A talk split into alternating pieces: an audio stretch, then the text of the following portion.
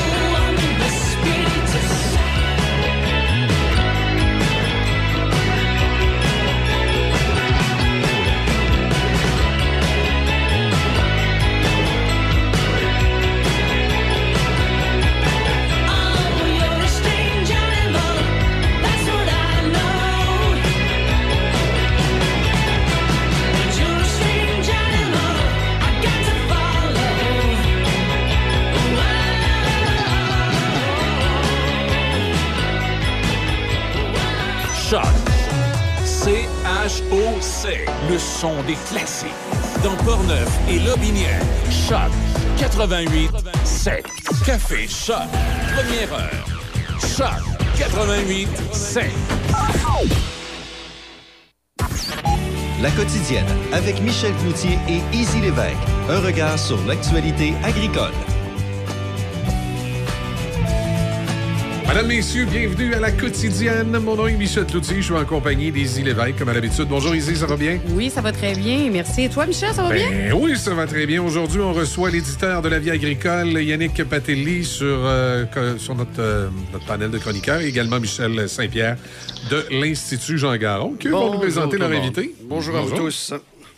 Alors oui, aujourd'hui, on rencontre euh, Michel et Izzy. Et Michel, on rencontre Pascal Aguetas. Pascal Aguetas, en fait, il va se présenter lui-même. C'est un ingénieur euh, qui a travaillé euh, chez Cascade, entre autres, mais euh, on s'est rencontrés dans un 5 à 7 il y a quelques jours, en fait, lorsque Suzanne Dion a lancé son livre un village dans un fromage.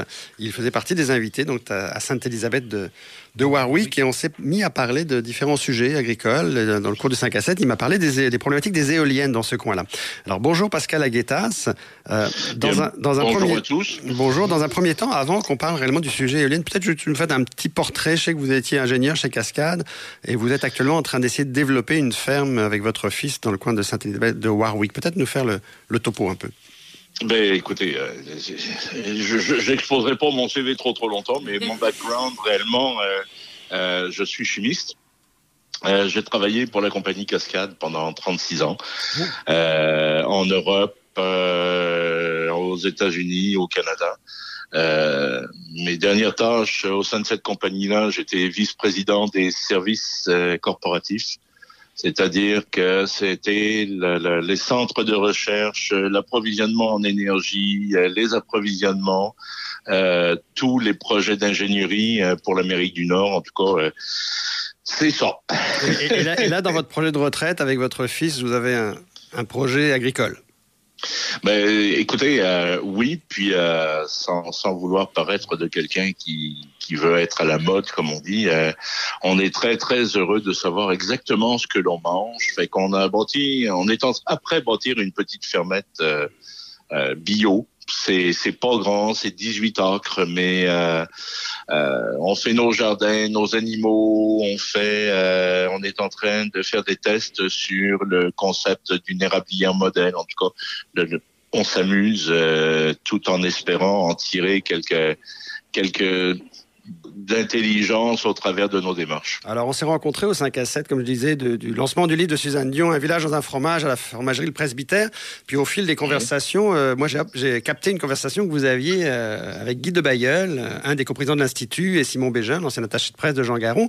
Puis ça m'a fait tilter un peu parce que vous m'avez parlé en fait d'éoliennes qui se répandraient un peu partout, Sainte-Élisabeth, Saint-Adalbert, de 16, 16 000 hectares qui seraient occupés par des éoliennes. Et ça semblait vous s'offusquer un peu parce que euh, il y a plusieurs, plusieurs choses par rapport à ça. Peut-être nous en parler. La hauteur des éoliennes. Vous me parliez que les éoliennes pouvaient être plus hautes que, que le mille de la gauchetière, entre autres, que ça pouvait avoir un impact sur la production euh, laitière. Expliquez-nous le, le, regroupement citoyen, finalement, parce que c'est un regroupement citoyen qui se lève contre ce projet. Là, vous savez qu'avec cette question-là, vous venez d'ouvrir une boîte de Pandore et c'était voulu. C'était voulu. euh, ben écoutez, premièrement, je veux que les choses soient très très claires. Euh, le, regroupement, le regroupement citoyen n'est pas contre les éoliennes. C'est l'emplacement stratégique qui est le, le, à l'ordre du jour dans nos démarches. Je m'explique. Euh, au Québec, 2% seulement des terres non urbaines sont cultivées. C'est-à-dire, dès que vous sortez des villes, toutes les terres du Québec, 98% ne sont pas utilisées à des fins agricoles. Mhm. Donc, il y en a de la place pour mettre des éoliennes, inutile de le dire.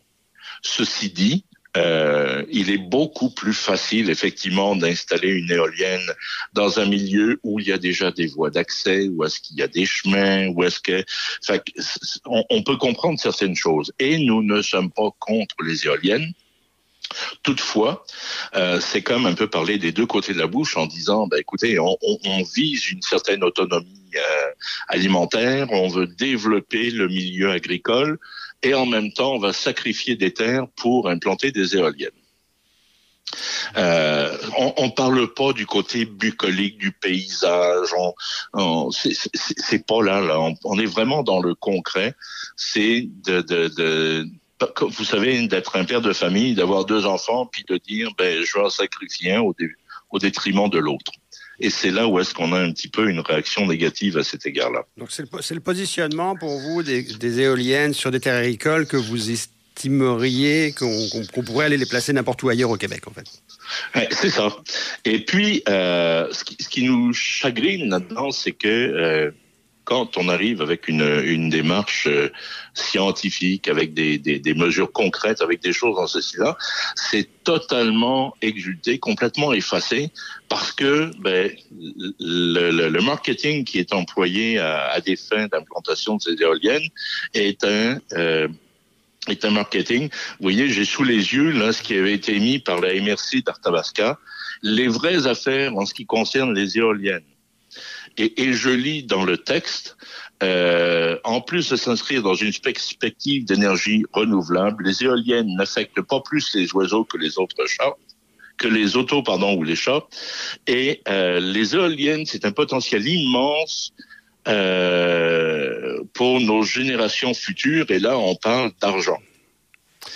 Mais, On mais- ne parle pas. Oui, je vous mais non, mais est-ce que, les éoliennes, ce que j'entends, vous dites, est-ce que les, éoliennes seraient un, ce serait comme un, un placement politique en fait, euh, parce que finalement, faut, faut, faut qu'elles soient visibles pour dire, regarde, on fait, de, on fait du renouvelable? Ben, il y, a- il y a plusieurs euh, choses à cet égard-là. Euh, personnellement, je, je- je le crois, oui, effectivement.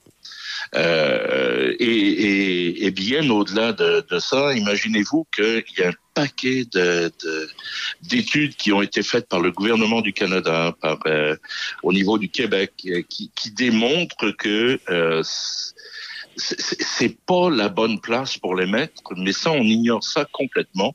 Et même lorsqu'on nous assistons à des réunions politiques euh, en tant que scientifiques, à des, fins d'expliquer que c'est pour la bonne place, à chaque fois, on se fait replacer en disant oui, mais euh, économiquement, c'est bon et, visuellement, cela permet d'apporter une conscientisation sur le fait qu'on a besoin d'énergie.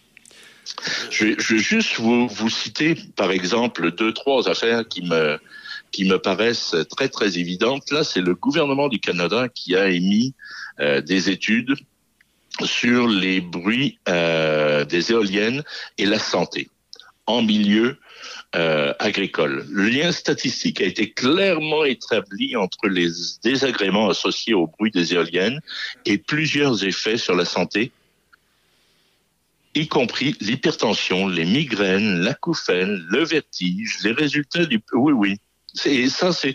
Fouillez Internet, vous allez voir, c'est c'est très, très riche en documentation à cet égard. Pascal Aguetas, j'ai autour de la table donc euh, Michel euh, Cloutier, Michel Saint-Pierre et Izzy. Je vais les faire réagir.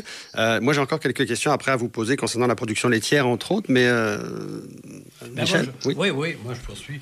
Je, je comprends que c'est un peu la facilité qui fait là, qui, qui, qui fait qu'on on, on veut s'installer là plutôt que d'aller ailleurs. Euh, le côté, en fait, c'est plus facile d'aller là que d'aller, je sais pas, dans, les hauteurs de Rivière-du-Loup, par exemple, où il y en a quand même pas mal là-bas, là, déjà. Est-ce que c'est ça? Ah, c'est exactement ça. C'est très, très simple. Vous savez, le fonctionnement d'un parc éolien, euh, il y a une base pour les éoliennes qui nous concernent ici dans le centre euh, du, Québec, euh, dans la MRC d'Arthabasca. On parle d'une base euh, d'environ un hectare. C'est que c'est un immense pad de béton sur lequel on installe une éolienne. L'éolienne, quant à elle, est plus haute que euh, le mille de la Gauchetière, qui à l'heure actuelle est, est le- le- la bâtisse la plus élevée au Québec, la construction la plus élevée au Québec. Donc on comprend que ça a besoin d'une certaine retenue. Il y a des chemins qui sont euh, associés à chacun de ces pads-là. Il y a un réseau collecteur souterrain qui doit être aussi euh, ben, les câbles souterrains qui euh, vont euh, aller rejoindre un poste de transformation. Puis il y a à nouveau des câbles qui iront rejoindre euh, le réseau d'Hydro-Québec.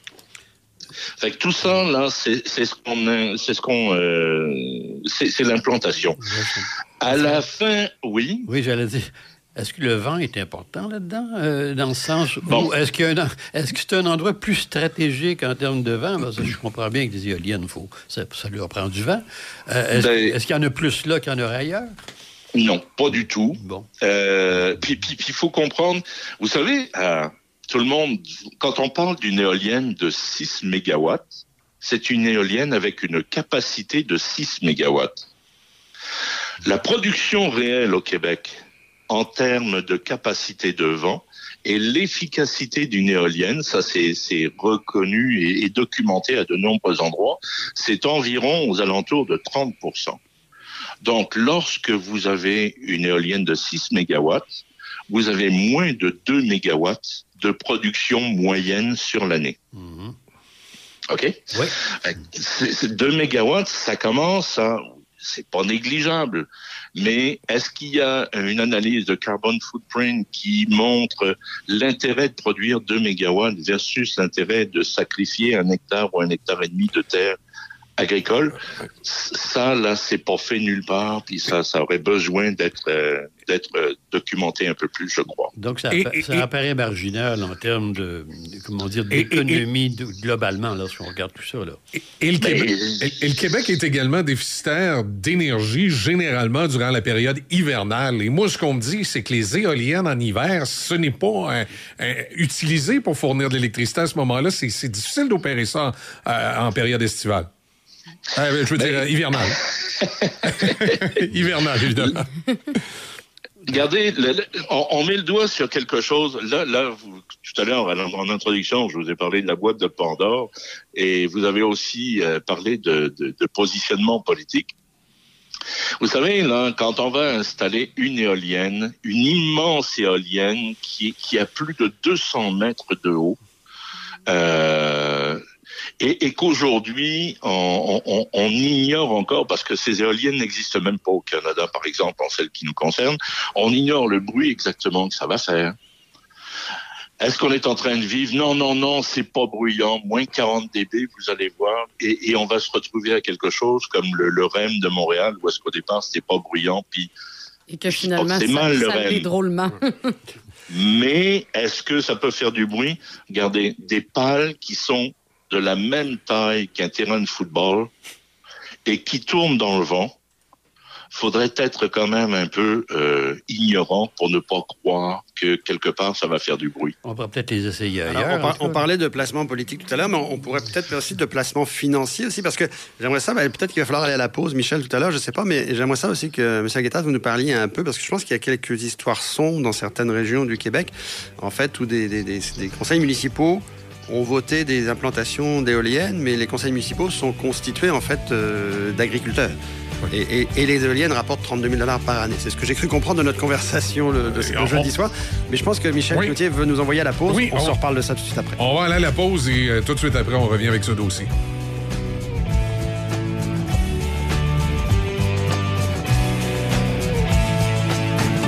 Écoutez la saison 2 de la vie agricole à MaTV. Cette année, on focus sur les fromages du Québec. Écoutez cet automne et cet hiver MaTV pour découvrir l'histoire et les fromages de la fromagerie Boivin, fromagerie L'Ancêtre, fromagerie La Station, fromagerie Les Basques, laiterie Charlevoix et Yannick Fromagerie. Et grâce à l'apport de plusieurs experts, dont ceux de l'Institut Jean Garon, découvrez les enjeux qui attendent les fromagers du Québec dans l'avenir avec le M7 de Kubota. Soyez bien équipés pour mieux travailler. Exécutez tous vos travaux d'entretien avec performance, confort et polyvalence. Profitez d'incroyables offres sur les modèles M7 en plus de la meilleure garantie de l'industrie. Visitez votre concessionnaire Kubota pour plus de détails. Venez participer aux Journées agricoles Limoilou cet automne. Limoilou se veut ainsi un pont entre la ville et nos campagnes. Venez rencontrer ceux qui produisent ce que vous retrouvez dans vos assiettes au quotidien. Sur place aussi, plusieurs kiosques éducatifs et des jeux pour enfants. Le samedi 14 octobre, les rencontres se feront sur le thème Moisson et vendange. Et le samedi 4 novembre, sous le thème Fondu et fromage. Une invitation de la SDC Limoilou et de la vie agricole. Avec le partenariat de Nature Bellil, le spécialiste de la nutrition des poules en ville.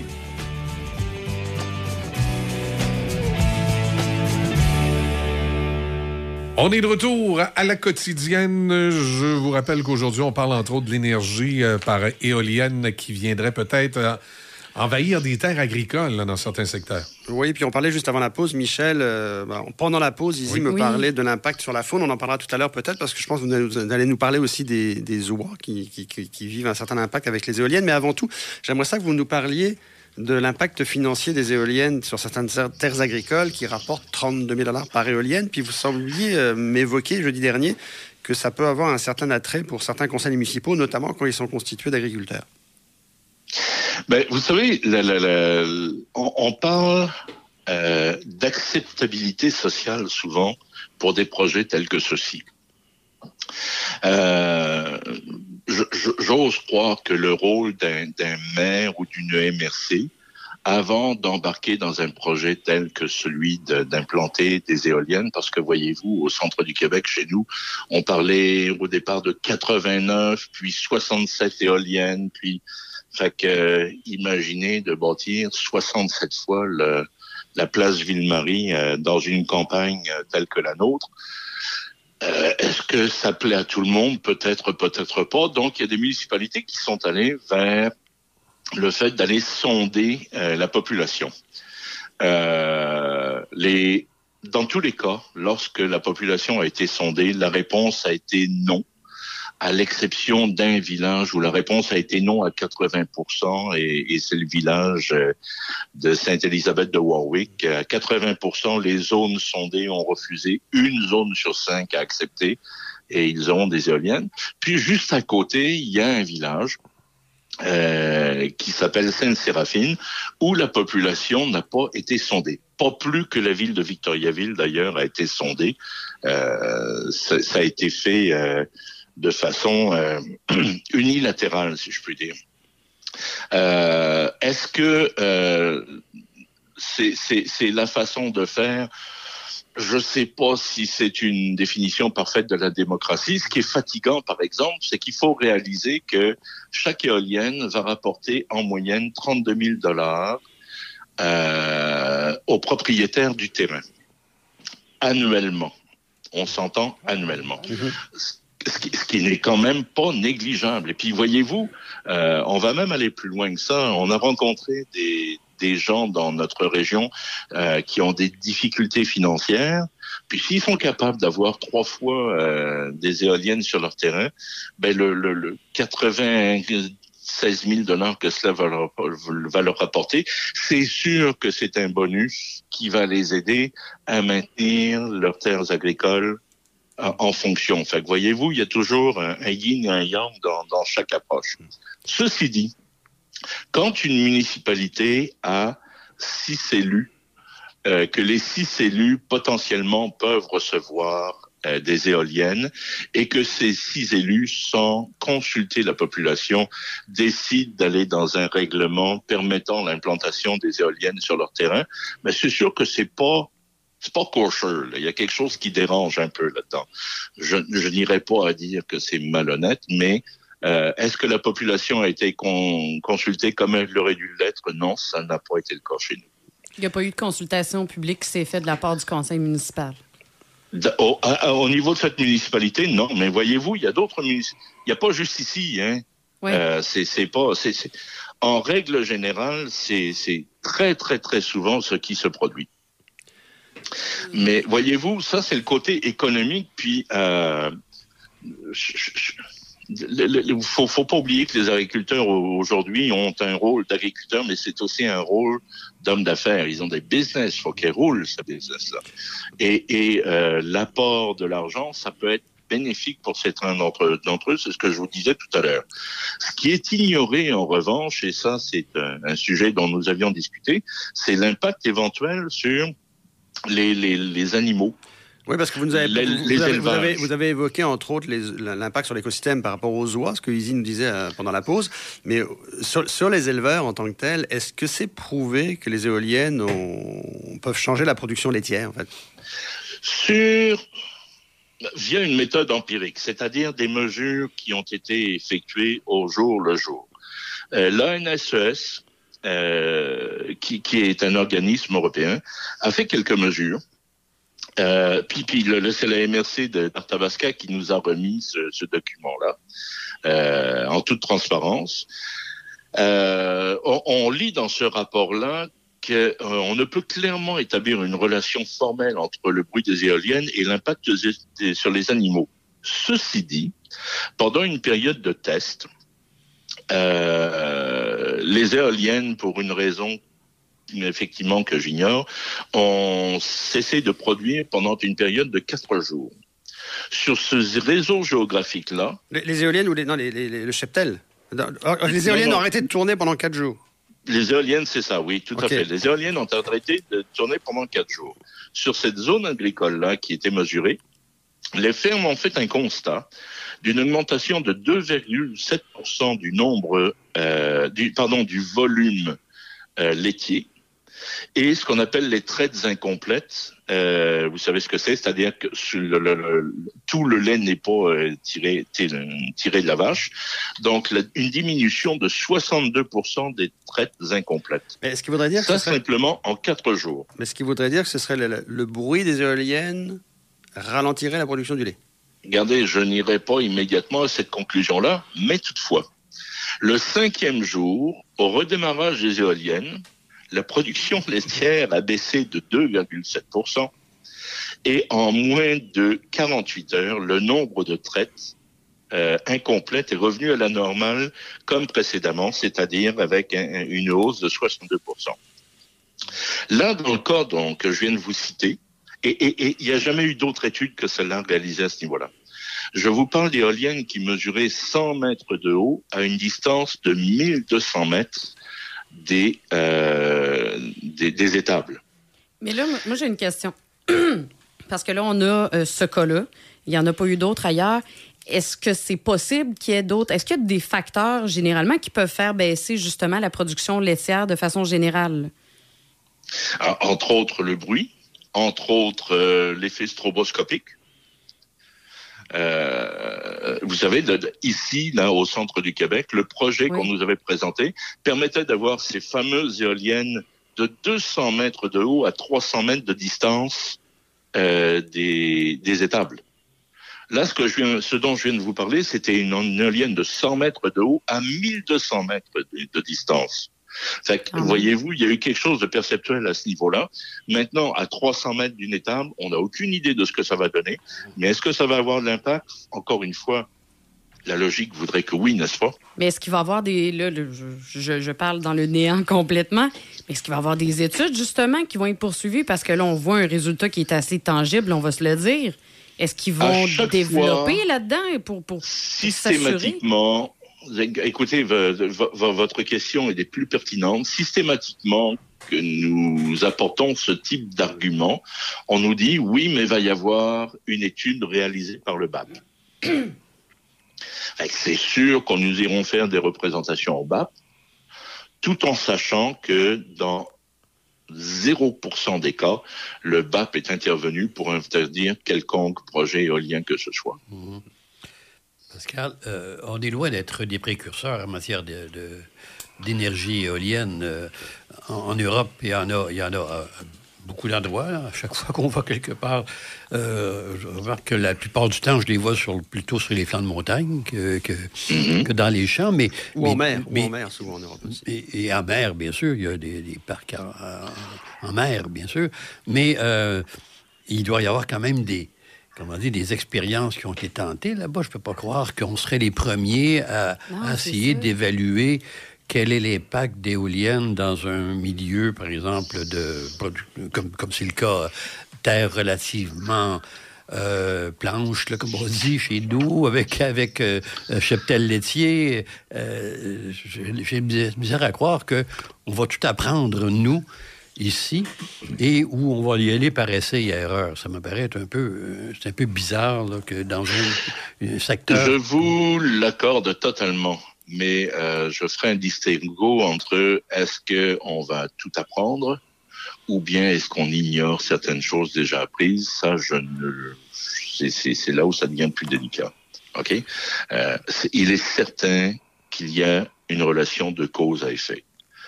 Est-ce que c'est grave C'est difficile de- de- d'en juger parce qu'on n'a pas de preuves assez tangibles de mesures à cet égard-là. Euh, Est-ce que dans le cas qui nous concerne, puis vous- regardez, peu importe tous les arguments euh, techniques que j'ai pu apporter. Dans mon introduction, je vous disais que 98% des terres au Québec ne sont pas agricoles. Pourquoi sacrifier des terres agricoles? La, la question est, vraiment là. Vous savez, un, un- un autre, euh, un autre fait qui est quand même saillant, qui est quand même très important, euh, on- on- un peu partout, il y a des radars météorologiques. C'est c'est connu et, Oui. et simple. Euh, le gouvernement du Canada ainsi que le Québec ont, ont- fait paraître un document qui dit que dans une distance de 0 à 5 kilomètres, Les éoliennes peuvent bloquer complètement ou partiellement les radars et entraîner des pertes significatives de données qui ne peuvent en aucun cas être récupérées. Il est très clairement écrit par nos gouvernements que les éoliennes ne devraient jamais être installées dans une zone inférieure à 5 km. Pourquoi ça n'aurait pas d'impact sur des animaux à 1 km? Oui. Mhm. Effectivement. Effectivement. On peut certainement se poser la question. Tout à fait. Il y a beaucoup de questions ouvertes, effectivement. Mhm. Et, Euh, et- et- et au final aussi, je pense que vous me disiez, euh, quand on s'est croisés, en fait, que c'est aussi un, même un drame sociétal dans certains villages, parce que finalement, des villages où tout le monde se connaît, des villages de 800 habitants, 1000 habitants, euh, il y a les pro-éoliennes, les anti-éoliennes, puis ça fait pas forcément des, re- des relations euh, faciles, faciles. Il y avait un petit côté cloche-merle, je pense, dans votre... euh, Oui, ben c'est triste, c'est très très triste. Mais euh, outre mon mon jugement de valeur, parce que je vois des gens qui sont allés euh, qui sont allés à l'école ensemble il y, a, il y a 40 ans, puis qui aujourd'hui ne se parlent plus parce qu'il y en a un qui veut une éolienne, puis l'autre qui en veut pas. Ça, je trouve ça bien, bien triste. Euh, il y a, il s'est passé des choses euh, au centre du Québec, dans, dans la MRC de l'érable, où est-ce que des, des, des commerces en ont subi euh, les foudres des voisins qui, qui, eux, voulaient des éoliennes, puis la coiffeuse, elle en voulait pas, puis la coiffeuse, elle a comme perdu sa business. Mais outre ça, qui sont quasiment des, des, Ouais. des cas euh, pris point par point, euh, il y a un prof de l'UQAM, le docteur Eve Maillet, qui a rédigé une thèse sur les divisions socia- sociales provoquées par l'implantation d'éoliennes. C'est une thèse de doctorat. Cette personne-là est, est, croyez-moi, plus que crédible. Mais dans, dans son analyse, dans son constat, euh, elle démontre clairement que c'est probablement pas euh, la meilleure chose à faire pour euh, entretenir une meilleure relation à l'intérieur d'une communauté. Or, or, il est clairement stipulé par Hydro-Québec comme premier critère euh, de, de choix d'un emplacement, c'est l'acceptabilité sociale. Et tout ce que l'on voit, nous autres, euh, c'est, vous savez, on entend souvent le terme le vent de la discorde. Et c'est vraiment ce qu'on perçoit. Parce que, parce que les, il y a les pour, il y a les contre. Et puis, comme tous les pour et les contre, eh ben, il y a des frictions. Et, et parfois, ces frictions vont bien au-delà du fait que on gagne 2 mégawatts de production au Québec. Les, les promoteurs de ces projets-là, euh, ils vont- ils- je comprends qu'ils vont faire, euh, comment dire, une démarche cas par cas, mais, mais au total, ils veulent avoir un parc de certaines quantités. Ils peuvent pas y Bien aller. sûr. Ils peuvent pas dire, ben, je vais en mettre un là, puis pas là. Puis euh, il doit avoir, j'imagine, un ensemble. là, et, et- et si l'ensemble n'est pas, comment dire, on- si, si on n'est pas capable de l'implanter, ils vont aller ailleurs, je suppose. Je, je le suppose aussi, sans aucun doute. Euh, la- la- Un promoteur, généralement, c'est quelqu'un qui est coté en bourse. Le promoteur de ces projets-là. Or, si vous êtes coté en bourse, vous avez des actionnaires qui s'attendent à ce que vous augmentiez les revenus de votre compagnie. Pour augmenter les revenus, il faut implanter des éoliennes au meilleur coût possible.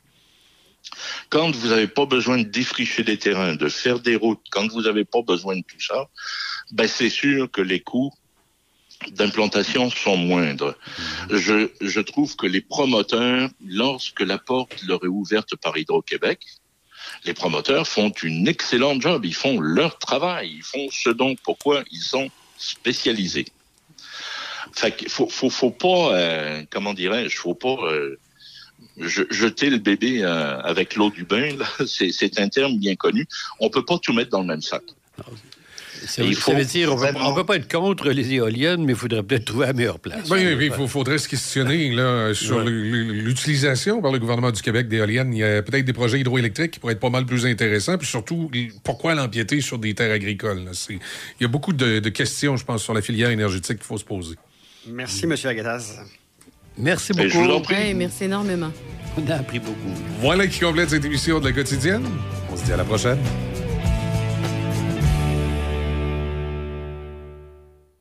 Super C arrive à Pont-Rouge avec la grande vente d'ouverture. Viens découvrir les super offres exclusives en plus des 1000 prix réduits chaque semaine. Consulte ta circulaire Super C pour tous les détails. Enfin, les économies arrivent à Pont-Rouge. C'est super, super C! La librairie Donnacona, la seule librairie dans tout le comté. La librairie Donnacona est une librairie générale avec un grand choix dans toutes les catégories de livres. Nous nous occupons de vos commandes spéciales avec grand plaisir. Vous cherchez un livre en particulier? Appelez-nous 88 285 2120. Nous avons également une entente avec le ministère de la Culture pour les achats de livres des écoles. Ça passe par nous. Pour trouver vos livres préférés, rendez-vous à la librairie Donnacona au 325 rue de l'Église. Venez participer aux Journées agricoles Limoilou cet automne. Limoilou se veut ainsi un pont entre la ville et nos campagnes. Venez rencontrer ceux qui produisent ce que vous retrouvez dans vos assiettes au quotidien. Sur place aussi, plusieurs kiosques éducatifs et des jeux pour enfants. Le samedi 14 octobre, les rencontres se feront sur le thème Moisson et vendange. Et le samedi 4 novembre, sous le thème Fondu et fromage. Une invitation de la SDC Limoilou et de la vie agricole. En octobre, chez Hyundai Saint-Raymond, Hyundai c'est hockey. L'Elantra 2023, 75 par semaine, location 48 mois, léger comptant. Le Tucson 2024, 105 par semaine, 48 mois, léger comptant. Le Kona 2024, seulement 95 par semaine sur 48 mois, léger comptant. Vous préférez un véhicule d'occasion inspecté en tout point? Profitez de notre grand choix de véhicules d'occasion disponibles pour livraison immédiate. Hyundai Saint-Raymond, Côte-Joyeuse, ouvert tous les samedis jusqu'à 15 heures. La meilleure radio. La meilleure radio. Choc 88 7.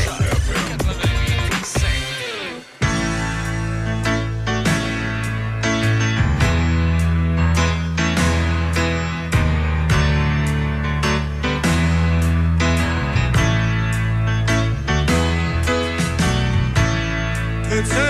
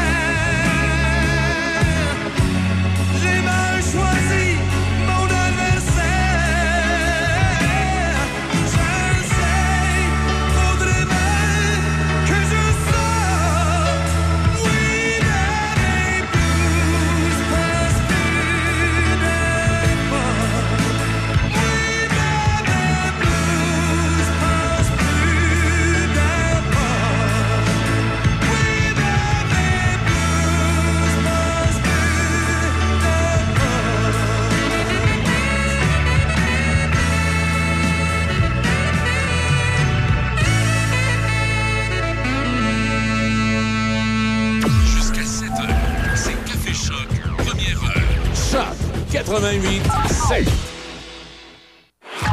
Super C arrive à Pont-Rouge avec de la variété et de la fraîcheur. Car chez Super C, on s'assure de toujours t'offrir le meilleur rapport qualité-prix sur nos viandes et nos fruits et légumes. Enfin, les économies arrivent à Pont-Rouge. Hey, c'est super, Super C. Prochain événement à ne pas manquer de la Chambre de commerce de l'Est de Portneuf. Le 11 octobre, chez Miel Éco à Portneuf, c'est l'Assemblée générale annuelle de la Chambre de commerce de l'Est de Portneuf. Visite guidée de Miel et compagnie, Boucher et AGA, en plus du réseautage. Joignez l'équipe du conseil d'administration afin de participer activement au développement de l'économie dans Portneuf. Présentez-vous. Inscription à CCEP à commercial ou sur le site web portneufest.com. Chaque participant recevra un chèque cadeau de la campagne d'achat local de la CCEP. Avez-vous pensé de planifier votre rendez-vous pour l'installation de vos pneus pour cet automne? Avec une inspection préventive de votre véhicule, incluant votre changement d'huile? Faites affaire avec nos professionnels Napa Autopro et Napa AutoCare. Garage Jean-Yves Godin, Lac-Sergent. Garage Talbot, Saint-Basile. Les pros de l'auto, Sainte-Catherine de la Jacques-Cartier. Service Carl-Beaupré, Saint-Raymond. Garage Mario Gourgue, Pont-Rouge. Automode mécanique mobile SG, Saint-Raymond. Profil mécanique Saint-Raymond. Les entreprises Régent du Chêne, Rivière-à-Pierre. Garage LJA Plamondon, Saint-Raymond. Vos spécialistes Napa Autopro et Napa AutoCare. Jusqu'à 7 heures, c'est Café Choc, première heure. Choc 88 7.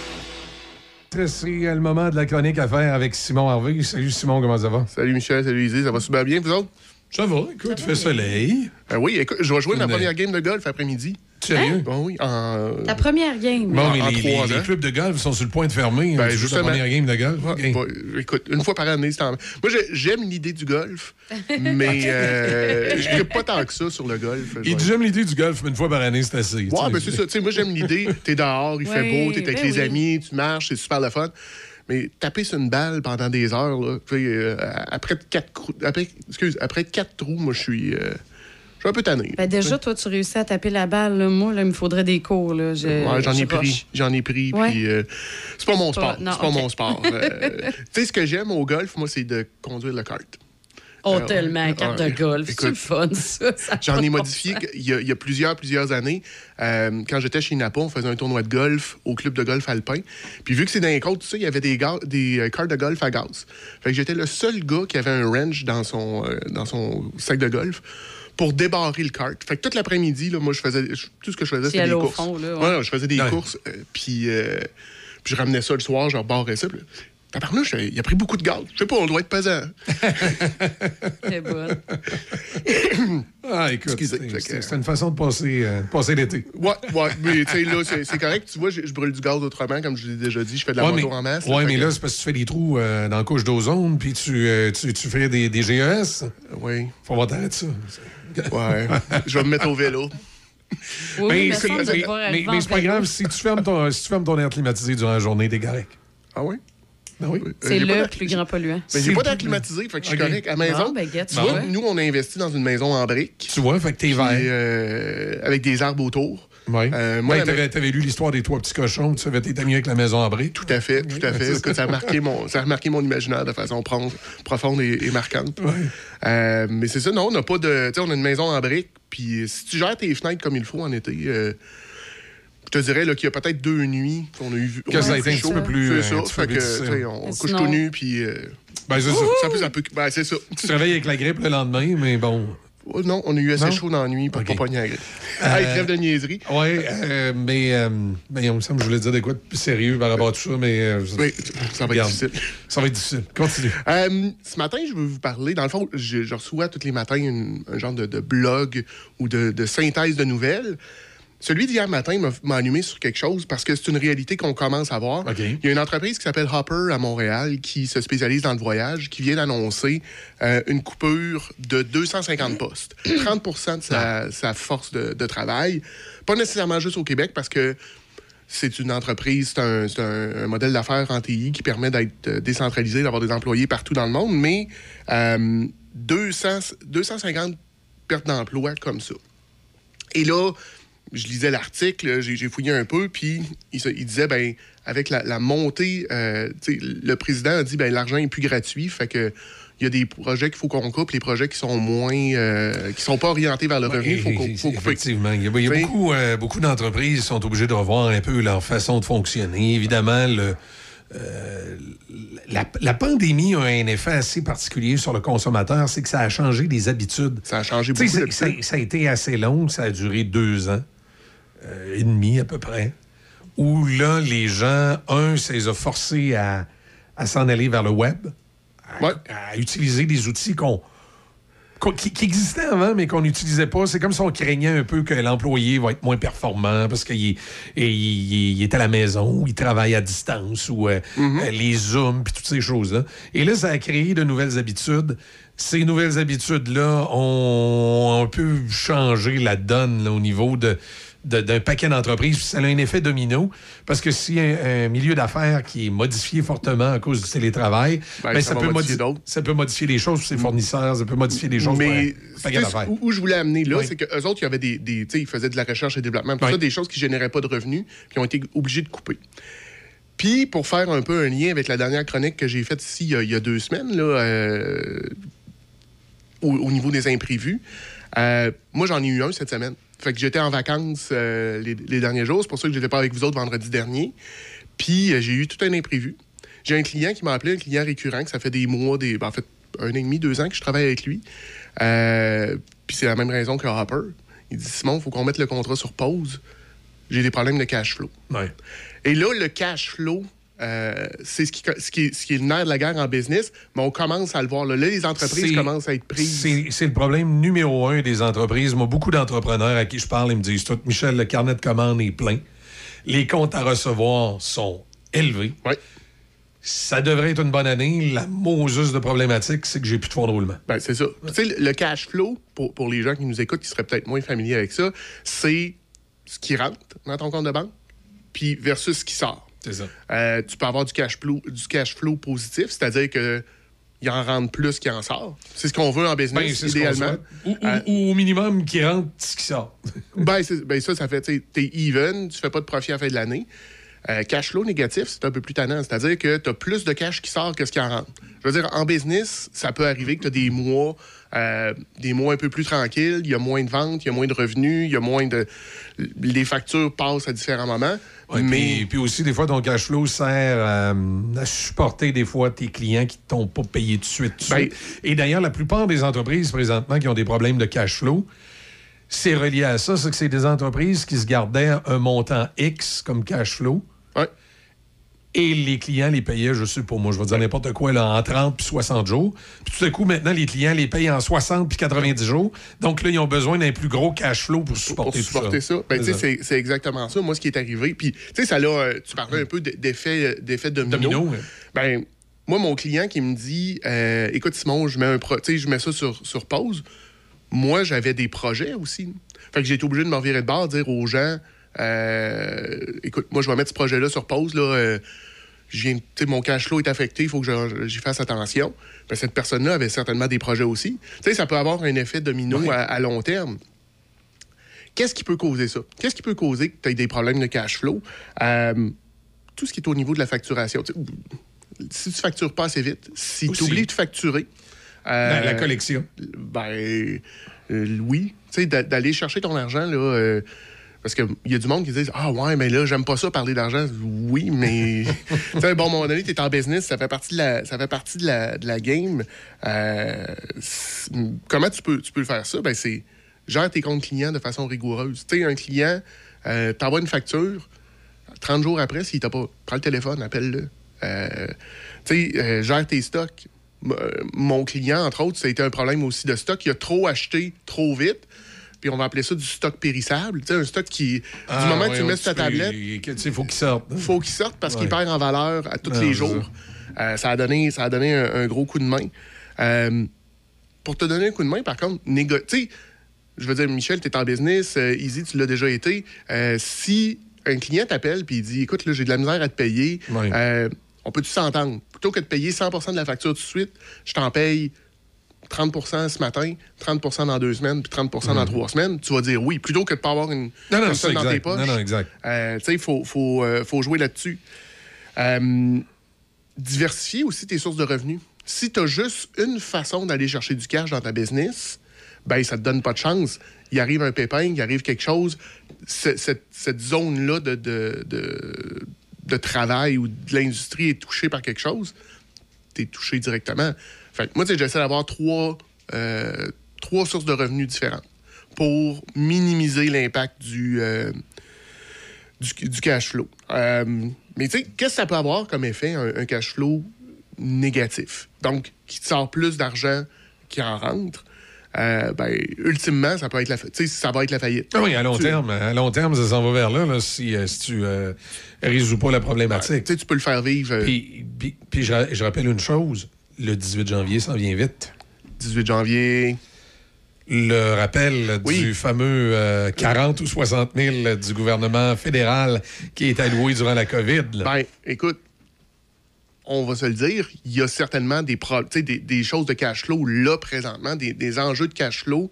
Des gens qui disent qu'il faut que je fasse attention, c'est parce qu'ils ne l'ont pas prévu. Puis là, euh, ils voient arriver cette échéance-là.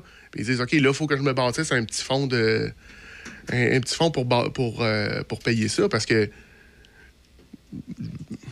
Il y, a- il y a des humoristes qui ont déjà fait des jokes à propos de. tu sais, pour retrouver des gens perdus, tu serais mieux de le faire affaire avec le, le revenu.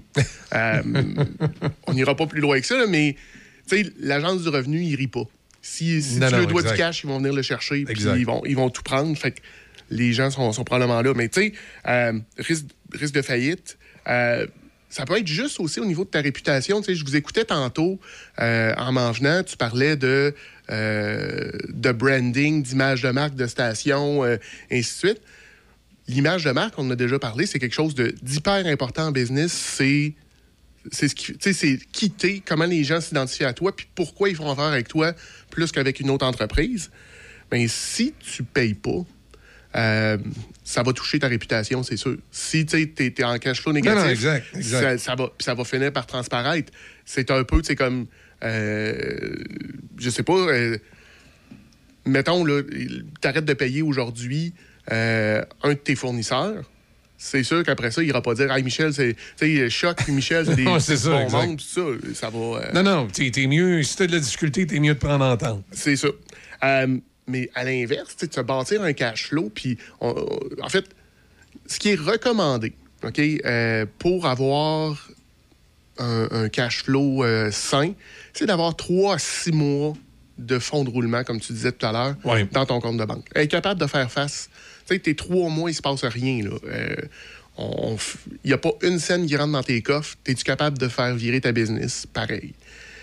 Malheureusement, euh, puis tu sais, on, va se le dire, les, les business sont un peu mieux, mais pas nécessairement beaucoup que, que les particuliers. Il y a beaucoup d'entreprises qui vivent au mois. Euh, ils ont juste assez dans le compte de banque pour fermer le mois puis retourner sur le prochain. Euh, donc, tu sais, ça, ça peut être, ça peut être difficile. Euh, tout, tout le, le, ben, le trois mois permet de gérer des imprévus. Tu sais, on en a déjà parlé la dernière fois, mais ici, il t'arrive de quoi? La console pète, il faut que tu la remplaces. T'as pas le Tu sais, je veux dire, c'est. Non, non, il y y a des pièces, il y a des pièces que t'as pas le choix. Fait que- mais si t'as pas une scène dans, dans le compte de banque pour ça, ben c'est terminé. C'est ça. C'est vraiment, vraiment terminé. C'est plate, c'est plate, mais c'est ça. Euh, Puis si t'as pas de cash flow, ben tu peux pas. Ça va être beaucoup plus difficile d'innover. Tu sais, si du cash flow ici, là, tu peux dire Ah ben OK, on va. euh, je sais pas, on va développer un nouveau studio, on va ouvrir une nouvelle antenne, on va faire ci, on va faire ça. Mais si t'as pas de cash flow, Tu peux pas le ben, faire. tu peux pas le faire. Puis si ton cash flow est négatif, tu peux même pas aller emprunter. Exact. Euh, tu peux pas dire, OK, on va installer une nouvelle antenne, mettons, à, à Neuville, pour rentrer, euh, Ouais. pour avoir une, une meilleure portée. Ben, si t'as pas de cash flow, si t'as un cash flow. Non, négatif, la, banque va te regarder, va dire, Michel, t'es bien beau, je t'aime beaucoup. Mais euh, bonne chance. Mais, mais je vous rassure, c'est pas le cas. T'es pas beau, On, ouais? va avoir notre antenne. non, non. Non, non, t'es beau, Michel. Tu sais, t'es barbu. Oh, oh, oh, c'est quoi tu fais? T'es-tu en train de le cruiser, là? Calme-toi, là. Calme-toi. Je vais intervenir, là. Oh, oh, oh. C'est pas mon style. Je te rassure. Je te rassure. Mais c'est un beau barbu. Tu sais, je suis un beau barbu. Ouais. Fait qu'entre beau barbu. Ah, beau barbu, on se comprend. Écoute, on va s'ouvrir une microbrasserie. euh... Alors, Simon, ce qu'il y a à retenir aujourd'hui, bien sûr, c'est de prévoir un fonds de roulement. Seulement, je Ouais. te- te cacherai pas que de ce temps-ci, je sais que pour beaucoup d'entreprises, ils, ils assimilent tout ça, mais malheureusement, les érables argentés dans la cour euh, ne leur ont pas donné d'argent. Non, ben, c'est- ouais, c'est ça. Fait que, tu sais, mettez-vous en, mettez-vous Ouais. en action. Fait que, Euh, dans, dans- ce cas-là, moi, je pense qu'il faut, il faut tout simplement, et et il y a plusieurs entreprises qui l'ont fait, c'est diminuer les dépenses puis euh, se recréer un fonds de roulement. Ben, ça, mais se réinventer aussi. Tu sais, je veux dire, OK, je vais, je vais te parler de mon cas bien personnel. Euh, mon client qui m'appelle puis qui dit OK, euh, je, mets, je mets le contrat sur pause pour une, une durée indéfinie. Euh, moi, c'est de valeur, là, mais euh, mon hypothèque, je peux pas la mettre sur pause pour un- Non, une durée indéfinie. Mon char, je peux pas le mettre sur. Tu sais, j'ai une business à faire rouler. Ben, qu'est-ce que j'ai fait? J'ai deux choix. là. Moi, j'avais deux choix. Soit je dis, je tire la plug, puis je me mets sur pause au complet. Soit je me retrousse les manches, puis je me réinvente. Ben, c'est ce que je fais.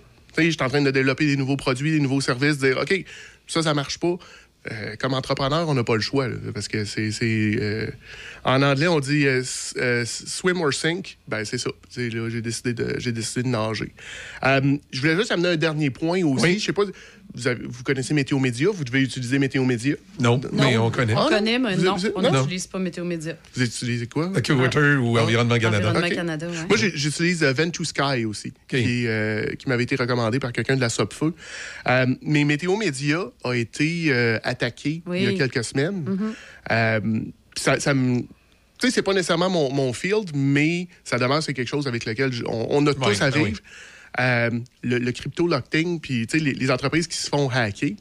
Et euh, je l'ai déjà dit, c'est pas, c'est pas une, une Mais c'est question quoi, de- les, les hackers voulaient vo- voler des prévisions météo? non, ju- juste mettre, excuse le mais en bon français, juste mettre de la merde. Ouais. C'est- Tout ce qu'ils veulent, c'est mettre de la merde. Euh, mais euh, c'est, c'est- tu sais quoi la, la statistique, le nombre de PME? Parce que Météo Média, c'est, ça semble gros, mais ça demeure que c'est pas une grande entreprise. On n'est pas au niveau de Apple. euh, Non, mais Ra-. Radio, euh, Radio Pelmorex, c'est quand même euh, Ouais, mais une c'est- assez grosse entreprise. Qui a, qui a une, un vieil historique, là, quand ils sont départis de leur station de radio, tout ça. Je suis pas inquiet pour le cash flow. ça. OK. Mais c'est c'est quoi pour une PME, puis même des, des- des entreprises un peu plus grandes, qui se font attaquer, qui se font crypto-locker? Je sais pas. 60% des entreprises ferment dans le 4 à 5 ans Ah qui ouais. suit. Ouais. C'est énorme, énorme, énorme. Ça donne un gros, gros coup. Euh, fait que là, tu sais, la, la notion, c'est pas. Puis ce que je veux que vous reteniez ce matin, là, c'est pas si je, me- je vais me faire hacker, c'est quand je vais me faire hacker. Donc, c'est important de mettre en place aujourd'hui des, euh, Des mesures. des mesures pour se protéger euh, le plus possible. Le plus possible, parce que, tu sais, on s'entend, puis ici, tu le disais, là, il voulait- ou, euh, il voulait ramasser quoi? Ben, peu importe. C'est juste, c'est juste mettre de la merde dans, dans le fan. En tout cas, si, euh, si vous réussissez à hacker tous nos serveurs ici, vous pourrez vous essayer sur euh, certains ministères gouvernementaux. Vous aurez peut-être des chances parce que le, le responsable de la sécurité informatique ici est un ancien du gouvernement du Québec qui pense qu'on est la CIA. Euh, qu'on a, Tellement. on a de la difficulté à installer euh, de quoi sur un ordinateur sans que ça nous prenne 32 mots de passe. C'est compliqué de rentrer à distance sans avoir 32 mots de passe. Fait que je Ouais. pense, je- pense qu'on va être correct. Je vous conseille de faire pareil.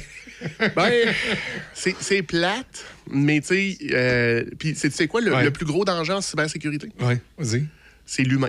Ben oui, c'est l'erreur ben oui, humaine C'est la plus grande faille. Ils peuvent mettre la plus belle euh, cybersécurité, protection, protection, puis des faites layers. Ah non, non, aujourd'hui, là, écoute, les hackers, là, ils vont hacker n'importe quoi. T'auras beau avoir la meilleure protection, ils sont capables. Ben écoute, ils rentrent dans des systèmes, ils se laissent dormir. Et, euh, tu sais, les fraudes du président, je sais pas si vous avez déjà entendu parler de ça, c'est qu'un hacker se fait passer pour un président. Euh, il va t'envoyer un texto, il va t'envoyer un courriel. Ça ressemble en tout point au président de l'entreprise. Puis là, il t'en demande de quoi, là, un peu farfelu. Genre, euh, hey, là, tu voudrais. Je suis en train de faire un gros deal, je suis pas au bureau, peux-tu m'envoyer euh, euh, 500 000 Puis tu le fais, puis en fait, quand c'était pas au boss que tu l'as envoyé, c'est un hacker en, en Côte d'Ivoire, puis c'est terminé, tu revois plus ton argent. C'est ça. Ben là, là, il y a une des fraudes là, par euh, courriel qui me fait bien rire de ce temps-là, c'est l'avis de paiement de ton, lo- ton loyer. ah oui? Ah oui, là, moi, je- c'est Ah, on n'arrête pas de le recevoir. On n'arrête pas de recevoir des avis de paiement de loyer. Si Ouais. votre loyer n'est pas payé, veuillez prendre arrangement, blablabla. Bla, bla, bla, bla, Il y en a un que moi que je reçois beaucoup, beaucoup, au moins une fois par semaine. C'est euh, mon abonnement Netflix. Oui. Mais j'ai pas Netflix. Alors, alors qu'il n'y a pas de danger, notre loyer est payé. Parce que moi, quand le loyer n'est pas payé, la madame, elle m'appelle sur mon téléphone en personne. Direct, là. Direct. Tu Fait vois- qu'elle m'envoie pas de courriel. Elle, elle elle, son cash flow, elle, son cash flow est important. Mais tu sais, C'est- jamais arrivé, sauf, sauf que, euh, tu sais, quand, quand tu arrives à la fin de ton bail, puis là, tu tombes sur la nouvelle année, puis il y a une petite augmentation. Ben moi, les, les fois où on, on a eu à jaser avec les propriétaires, c'était ça, c'est que l'augmentation n'avait pas été programmée dans le système. Ouais, fait qu'on payait l'ancien loyer. C'est tout. Fait que ça a toujours Fait été payé. pas, fait que, euh, euh, courriel mais- m'énerve- les courriels m'énervent pas. ben, tu vois, moi, j'en reçois, ou je reçois des téléphones me dire euh, votre Windows n'est pas à jour. Ah oui, pas vrai. Ah ouais, tu sais ça. toi. Ouais, ouais, non, non, non, c'est parce que, un peu comme, moi, je suis pas sur Windows. Tu sais, c'est- non, exact. là, non, c'est ça. Moi, c'est mes préférés quand c'est c'est pas un service que, Que j'ai. Ah, attends, c'est quoi donc, toi? Ah, c'est mon compte de banque, là, euh, Ah. à la banque X, là, puis je fais comme, ben, j'ai même pas de compte, là. Suspendez Ouais. mon compte. Ici, euh, ici aussi, ce que j'ai souvent qui me fait sourire, c'est la supposée compagnie qui gère mon site web qui m'écrit pour me dire que là, j'ai mes, mes, mes, mes, mes, mes- mes paiements sont pas à jour, puis qu'ils vont être obligés de barrer mon site, puis mes courriels. Ouais. Ce qui me fait très sourire parce que la compagnie qui gère nos sites web ici, c'est une compagnie qui nous appartient. Donc, on sait que Ouais. si jamais il y avait une problématique, c'est on, pas.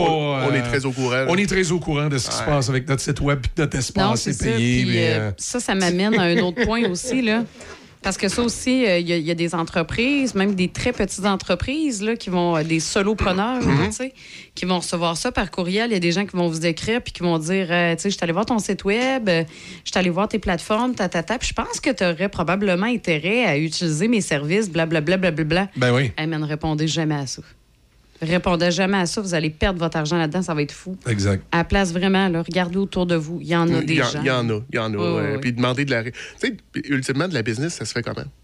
Par des références. Exact. Euh, Exactement. tu sais, demande, t'es solopreneur, je veux dire, à moins, si t'es solopreneur, t'es dans un- une zone relativement civilisée, là, t'es pas dans le fin fond d'une caverne, c'est ça.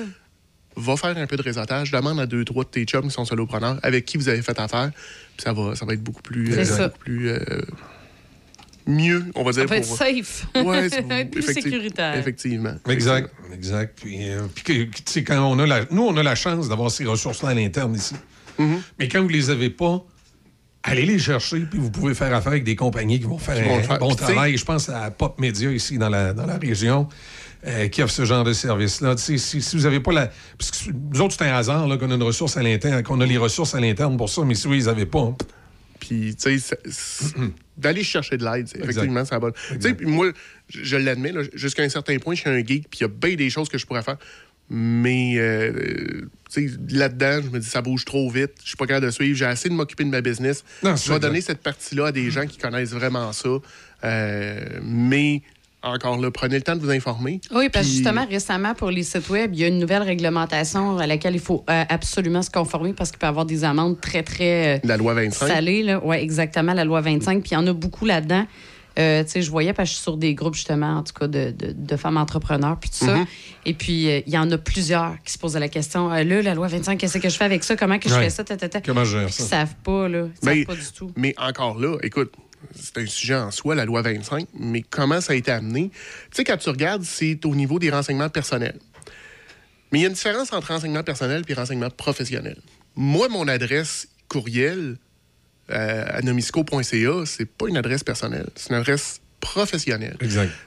Les, les lois sont différentes là-dessus de tu sais, mon adresse, mon numéro de carte de crédit, mes affaires, de, de tu sais, ce qui n'est pas de la business, là, ce qui est Simon, c'est bien différent de ce qui est de, de Nomisco. Euh, mais il y a beaucoup de- d'entreprises. moi, je vends pas aux particuliers. Ce que j'avais à faire pour la loi 25 est relativement pas beaucoup. Euh, par contre, euh, si je regarde ma dentiste, elle Non, avait elle, affaire- elle, elle, elle a des elle a particuliers. des affaires. elle a des- sais, c'est pareil pour nous en radiodiffusion. Nos clients, c'est des entreprises. C'est- Je veux dire, c'est. Euh, ça. Mais il y en a qui se sont fait embarquer Ouais. là-dedans à dire écoute, la loi 25, tu vends du B2B, mais il faut que tu sois Non, ça. mur à mur, en tout cas. Euh, C'est compliqué. Puis la loi 25 était très. Il y a beaucoup de détails qui étaient flous, qu'on n'est pas certain. Fait que, tu sais, je- J'espère que ça va s'ajuster parce que c'est pas clair partout. Puis c'est vrai là, que c'est pas clair. Il y a des zones grises là-dedans. là. Tu sais, Puis on va le dire ce matin, là, si vous avez, si vous avez une business que vous n'avez pas encore commencé, euh, c'est P1 aujourd'hui. là. Tu sais, L'affaire, c'est pas de l'avoir en place pour. euh, C'était quoi? C'était le 22 septembre? Ouais. Euh, c'est d'avoir commencé le processus. Oui, c'est ça. moins en- en exact. Au moins qu'il y ait un, un engrenage de démarrer. ouais. Yes. Super. Ben écoute, merci beaucoup, Simon. Merci, on se revoit la semaine prochaine. BMR Novago est à la recherche de nouveaux talents. Plusieurs postes sont actuellement ouverts dans nos succursales de Pont-Rouge et de Sainte-Catherine de la Jacques-Cartier. Nous recherchons des candidats pour les postes de commis matériaux, commis cours, contremaître de cours et chauffeur de classe 3. Si vous êtes intéressé, n'hésitez pas à postuler en envoyant votre candidature à l'adresse rh à commercial Vous pouvez également consulter notre site web novago.coop pour obtenir davantage de détails sur les postes disponibles. Nous offrons des horaires flexibles et d'excellents avantages sociaux. Joins-toi à une entreprise locale proche de ses valeurs et fière d'être impliquée dans son milieu. Cognez des clous, ici, c'est positif.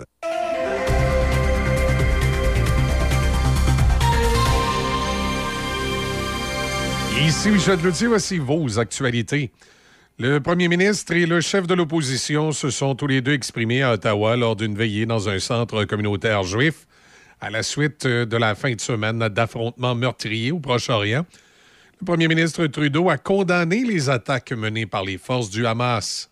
Le Canada condamne sans équivoque les attaques terroristes commises par le Hamas. On est solidaire d'Israël et on réitère notre appui au droit d'Israël de se défendre conformément au droit international. Le chef conservateur Pierre Poilièvre, le maire d'Ottawa et d'autres politiciens locaux ont également participé à l'événement dénonçant la violence et appelant à la paix. À Montréal, le député fédéral Anthony Housefather et le ministre québécois de l'Environnement Benoît Charette ont également pris part à une veillée en soutien à Israël. Un Montréalais, Alain M. Luc, a indiqué sur les réseaux sociaux que son fils Alexander Luc avait été tué alors qu'il tentait de sauver des personnes qui l'entouraient. L'attaque du Hamas, euh, suivie de la riposte d'Israël, a fait près de 1600 morts et des milliers de blessés des deux côtés. Affaires mondiales Canada n'avait pas encore confirmé le décès du Canadien. Les frappes aériennes israéliennes sur la bande de Gaza se sont intensifiées ces dernières heures, renforçant les représailles qui ont consisté à isoler la zone de Gaza de tout approvisionnement, notamment de nourriture et de carburant. Au troisième jour de la guerre, Israël continuait de retrouver des corps après l'attaque surprise du Hamas contre la ville du sud du pays, les secouristes ayant localisé 100 corps dans la petite communauté agricole de Beery après une longue prise d'otages impliquant des hommes armés. Le Hamas et d'autres militants de Gaza affirment détenir plus de 130 soldats et civils capturés en Israël, menaçant de les exécuter si les forces israéliennes attaquent des civils à Gaza. L'accès aux services de psychothérapie au Québec est coincé dans un cercle vicieux que seule une intervention du gouvernement pourrait être en mesure de briser, prévient un nouveau rapport de l'Institut de recherche et d'information socio-économique du Québec. Bien que la demande pour de tels services ait explosé au cours des dernières années, de nombreux Québécois qui en auraient besoin n'y ont tout simplement pas accès. La raison, les psychologues du réseau public sont complètement débordés ou les patients n'ont pas les moyens de se tourner vers le privé. La situation est multifactorielle, explique l'IRIS, allant de la détérioration des conditions de travail des psychologues du secteur public à la flambée des frais exigés pour une consultation privée. Les maisons des jeunes du Québec continuent de souffrir d'un sous-financement et pressent le gouvernement Legault à augmenter le soutien financier afin d'assurer leur survie à long terme.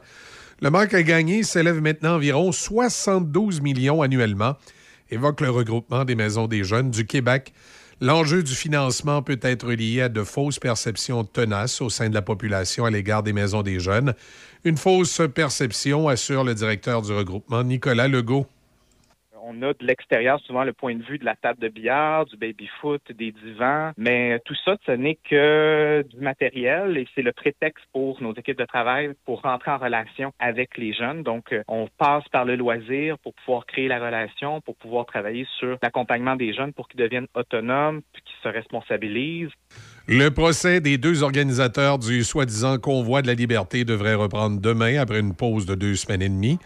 La procédure s'est jusqu'à présent largement concentrée sur les publications de Tamara Litch et Chris Barbers sur les réseaux sociaux. Tous les deux sont co-accusés pour leur rôle dans l'organisation et l'orchestration présumée des événements qui se sont déroulés dans les rues d'Ottawa au début de 2022. Des vidéos diffusées par la Couronne et la Défense montrent les appels de M. Barber et de Mme Litch à maintenir la manifestation pacifique, la qualifiant de mouvement motivé par l'amour et remerciant les policiers d'avoir assuré la sécurité publique pendant les protestations contre les mesures de santé publique liées à la COVID-19.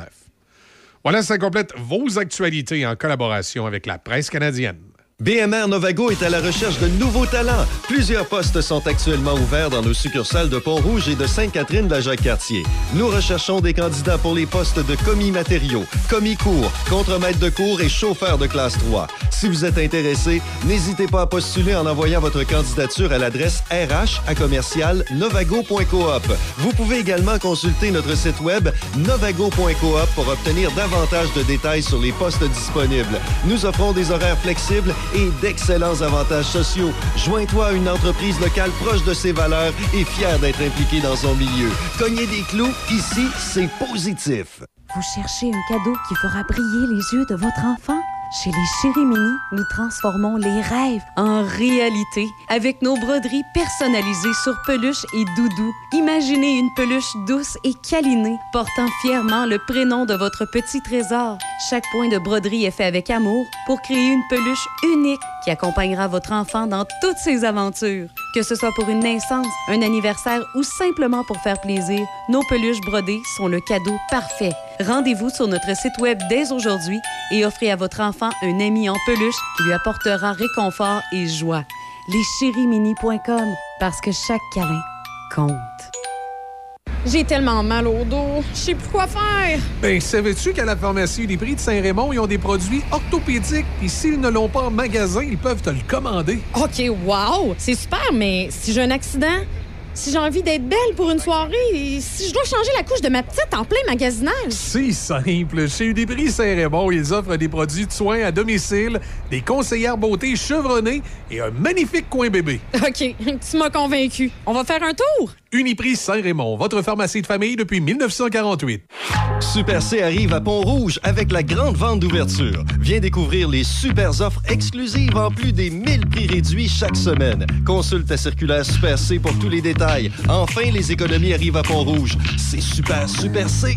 Le frier est enfin arrivé à Pont-Rouge. Et pour ceux qui se lèvent tôt, il y a un menu du lundi au vendredi jusqu'à 8h30 à seulement 10 Sinon, profitez d'un menu rempli de nouveautés savoureuses, autant pour la nourriture que l'offre alcoolisée. Les pancakes décadents, les œufs bénédictines avec une nouvelle option de sauce hollandaise épicée. Aïe, aïe, aïe! Les tacos déjeuner, mais il y a aussi les déjeuners classiques, les gaufres, le pain doré, les omelettes, les poutines déjeuner, les smoothies en bol et les bols déjeuner. Ah, Il y en a tellement à nommer, en plus de plusieurs options sans gluten, végétarienne et même vegan. Le Frier Pont-Rouge, 14 route de la Pinière, au local 105.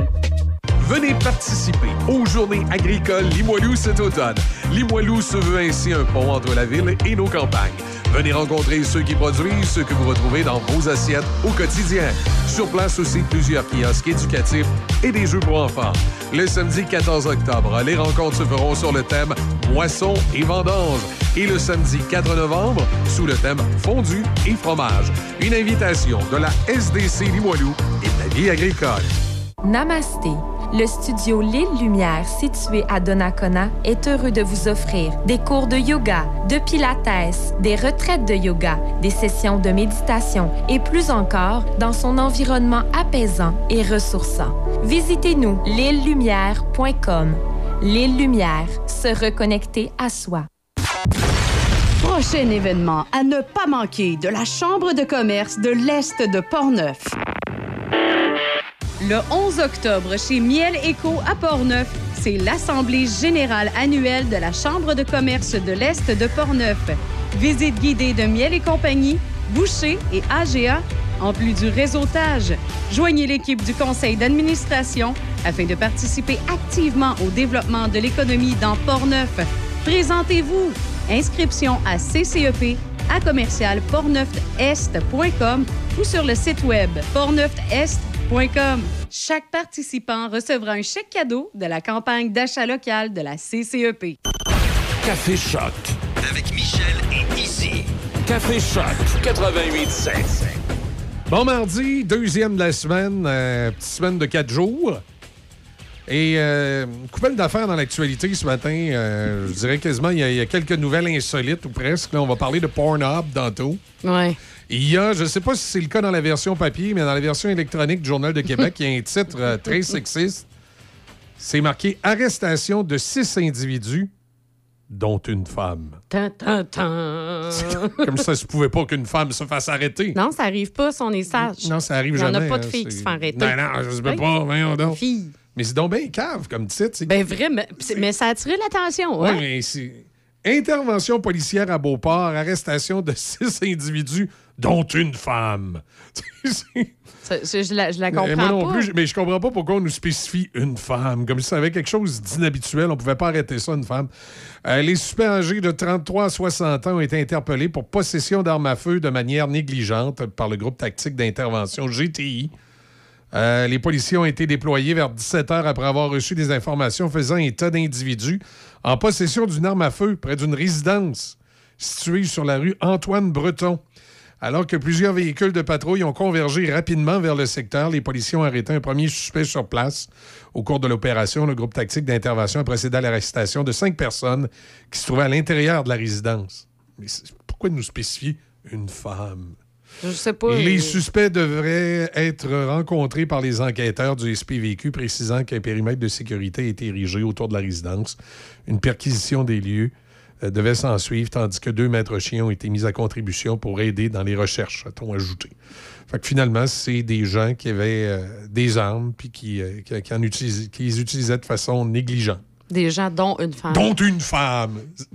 Je sais pas c'est qui l'imbécile qui a fait le titre au Journal de Québec. Ben, il y là, avait mais- probablement que, que- que c'était écrit, là, écoute, il faut qu'il y ait tant de caractères. Fait que là, il a dit à ta Ouais. arrestation, six individus. faut que ça soit mix. Qu'est-ce que je rajoute, six individus? Faut qu'il y ait Il y avait cinq gars puis une femme. Une femme! Ah, ben, je vais écrire dont une femme, tu sais. C'est quoi ça? C'est un peu cabochon. Un peu, oui. Euh, ce qui retient énormément l'attention ce matin, on le sait, c'est le conflit en Israël. Conflit qui n'est pas évident à comprendre. Non, euh, ben pas évident à comprendre, là, mais pas le fun à voir non plus. Non, ça, c'est sûr. Beaucoup de victimes. Puis hier, j'essayais, j'ai dit demain matin à la radio. Eh faut- oui. faut, faut que j'essaie d'expliquer aux gens un peu c'est quoi le conflit. Et je vais le, vulgariser de façon très, très succincte. C'est pas parfait ce que je vais vous dire, mais ça va peut-être vous donner une idée de, mieux comprendre ce qui se passe là-bas. Évidemment, euh, ça remonte surtout après la Deuxième Guerre mondiale, lorsqu'on a décidé euh, que les Juifs devaient avoir un État. C'est l'ONU qui a pris un territoire qui était sous contrôle britannique, qui s'appelait la, la- euh, pas la Cisjordanie, mais la Palestine. Et il a décidé de diviser la Palestine en, finalement en deux pays. Sauf que contrairement à la Corée du Nord et la Corée du Sud, où c'est très clair, c'est le Sud puis le Nord, ben, la Palestine a été divisée un peu comme un fromage gruyère. Euh, c'est qu'on a pris des bouts, puis on les a donnés aux Palestiniens juifs et aux Juifs de partout dans le monde, qui est devenu Israël. Et la Palestine arabe est restée la Palestine arabe avec la grande frustration d'avoir vu le, le pays se diviser. Et à quoi ça ressemble? J'ai dit, je vais prendre la ville de Québec, parce qu'on connaît toute la ville de Québec, ça, va- être facile. Alors imaginez la ville de Québec, OK, qui, est un- serait un pays, puis qu'on l'aurait divisé entre les Juifs et les Arabes. Et imaginez que Cap-Rouge, c'est la bande de Gaza, et que le reste de la Palestine, c'est Charlebourg. Et ensuite, le reste de la ville de Québec, c'est Israël. Alors, vous voyez un peu comment est, est découpé le territoire, c'est pas égal. Et question de mélanger tout ça, les Palestiniens se divisent en deux groupes. C'est que tu as les Palestiniens arabes qui veulent euh, leur indépendance et qui n'ont jamais vraiment reconnu le découpage, mais qui sont somme toute modérés et quasi démocratiques. Et tu as le Hamas, et ça, le Hamas, c'est comme leur FLQ. C'est leur bras euh, Tellement euh, bien dit. terroriste. Ouais, vraiment. Alors, imaginez que ce bras terroriste-là, lui, il contrôle la bande de Gaza. Ben, puis, by the euh, tu dis le FLQ, ça s'est passé en octobre aussi, là, il y a 50 ans. Oui, mais c'est ça. Fait que c'est Bon. drôle. en- Ben, pas, c'est pas, pas drôle, là. Bon. Mais cas, Fait, que- fait que le Hamas, c'est comme le FLQ palestinien. Et lui, il contrôle la bande de Gaza, qui est une petite parcelle de terre. Donc, imaginez la ville de Québec, qui serait un pays, puis qu'il y a une petite gang de terroristes qui contrôle Cap-Rouge, mais solide. là. Ben, sais-tu, tu pourrais Bon. quasiment dire la côte de Beaupré. Visuellement, Bon, non, là, là, mettons, ça ressemble euh, plus mais, à euh, ça. là, arrête de compliquer ça. Là. Bon, on va dire qu'elle prouve. Bon. Euh, et question de rendre ça encore plus compliqué, l'autre partie de la Palestine que je vous disais, mettons c'est Charlebourg, hein, pour, pour vous donner une idée comment c'est séparé puis ça se touche pas, là. Ben, l'autre morceau de la Palestine est pas 100% sous contrôle palestinien parce que au cours des années, avec les guerres, Israël s'est mis à contrôler des petits bouts de la Palestine qui sont occupés, qui, sont habités par des Arabes, mais sous le contrôle de l'État juif. Ça fait que la Cisjordanie, qui est une, on va dire, qui est une province, est en grande partie palestinienne, mais il y a des petits bouts de la Cisjordanie qui est contrôlé par Israël parce qu'à force de, de- se taper sa gueule puis de chicaner, ben, ils ont pris le contrôle de certaines zones, de certains quartiers. Donc, ça fait vraiment euh, Israël et la Palestine, ça fait vraiment comme un fromage gruyère. C'est qu'il y a des bouts, c'est sous contrôle palestinien, puis il y a des bouts, c'est sous contrôle euh, israélien. Et là où le bordel a pogné, c'est que le Hamas, qui, comme je vous disais tantôt, est un peu comme le FLQ palestinien, ben, ils ont décidé, les autres, de sortir l'artillerie lourde puis de, tirer euh, dans Israël euh, au cours des derniers jours. C'est un peu comme ça que ça s'est toujours passé au cours des dernières années, quand il y a eu des conflits euh, israélo-palestiniens. Et puis là, ben, le bordel est repogné, puis ça se tape sa gueule. C'est la meilleure façon de résumer, je pense. J'essaie de vous vulgariser ça de la meilleure façon possible pour que vous puissiez imaginer le conflit dans votre tête. Et bien, tout ça découle euh, effectivement de la décision de l'ONU, je pense en 1947, de, de prendre la- la- la- ce lopin de terre-là, la Palestine, qui était sous contrôle britannique, et d'en d'en faire euh, deux pays, c'est-à-dire un pour les Arabes puis un pour les Juifs. Parce que le, le- le grand drame des Juifs après la Deuxième Guerre mondiale, c'est que les Juifs n'avaient pas vraiment de pays. Ce qu'il faut comprendre, c'est que tout ce secteur-là du Moyen-Orient, pendant des années, pendant presque 400 ans, ça s'appelait l'Empire ottoman. C'était un peu comme euh, l'URSS. C'était comme un- une multitude de petits pays, tous pognés ensemble pour faire un grand pays qui s'appelait l'Empire ottoman. Et euh, ce pays-là, ben, à un moment donné, la chicane a pogné dans la cabane, puis il a été démantelé. Puis ça a fait une multitude de petits pays, un peu comme quand l'Union soviétique a éclaté. Puis là, tu as vu la Georgie, l'Ukraine, un paquet de petits pays euh, apparaître. Bien, ça a été la même chose quand l'Empire ottoman est tombé. Il y a eu une multitude de petits pays qui se sont mis à apparaître. Et la Palestine, qui a apparu après le déclin de l'Empire ottoman, était un territoire contrôlé par les Britanniques, un peu comme Hong Kong en Chine. Et la Palestine était un territoire contrôlé par les Britanniques. Et c'est ce territoire-là qu'on a décidé de morceler pour en donner une partie aux Palestiniens arabes et une partie aux Palestiniens juifs, qui est devenu Israël. Alors, c'est un peu, euh, un peu ça l'histoire de, de ce pays-là. Oui, c'est ça. Puis ça, tu sais, je veux dire, ça Puis fait là, des ben, années là, que ça. Ah ouais, ben écoute, depuis, depuis que ça existe, que ça se tape sa gueule. C'est juste que là, ben. Mais ça. C'est ça. Fait que là. euh, Puis les, euh, les Israéliens, ben, sont, sont très bien militairement armés. Oui, ça fait quand même penser au conflit de 2014. là. I- ironiquement, par. Quel, est le, quel a été pendant longtemps le principal fournisseur d'armes d'Israël? C'est un petit quelque chose d'ironique. C'est pas le Canada. Non. Les États-Unis. Non. C'est qui? La Al- Chine? Les Allemands. Les- Les Allemands. Parce qu'évidemment, après la Deuxième Guerre mondiale, puis tout ça, l'Allemagne de l'Ouest se sentait avoir comme une espèce de dette envers les Ouais. Juifs et les Israéliens. Donc, euh, au début, Israël, quand ils se sont armés, une grande partie de l'équipement était de l'équipement allemand. Assez euh, ironique, effectivement.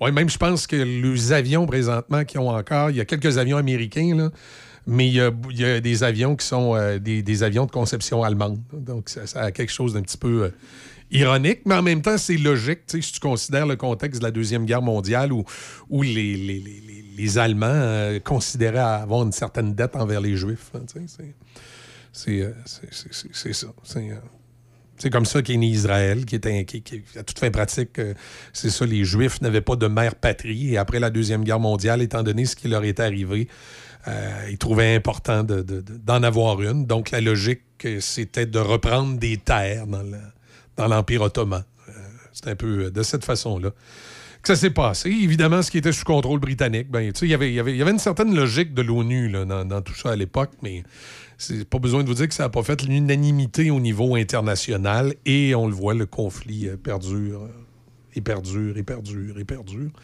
Et c'est pas toujours facile. Ben, c'est, c'est pas facile, surtout que, tu sais, bon, je comprends la bande de Gaza, tu sais, bon, ces gens-là, euh, mondialement, on va le dire, là, pour nous, on les considère comme c'est des, ter- c'est des terroristes, Oui. mais il y a aussi des, des, des, des civils là-dedans, là. Il y a, il y a- Ouais. sont comme 2 millions à habiter dans la bande de Gaza, là. Oui, puis. Et, et puis en- devrait pas, en- euh, En, en même temps, l'international, là, tu sais, le- nos gouvernements se rangent beaucoup du côté des Israéliens. Il y a- Oui. il, y a, tout un contexte historique dans tout ça. Mais comme citoyen, de temps en temps, on peut avoir un certain questionnement vis-à-vis les, euh, les Palestiniens qui ne sont pas dans le Hamas, là, les, les- les Palestiniens modérés, euh, qui, à quelque part, ont, ont peut-être une cause qui est légitime aussi. Eux autres, ils ont vu leur pays se faire découper en morceaux sans avoir rien à dire. là.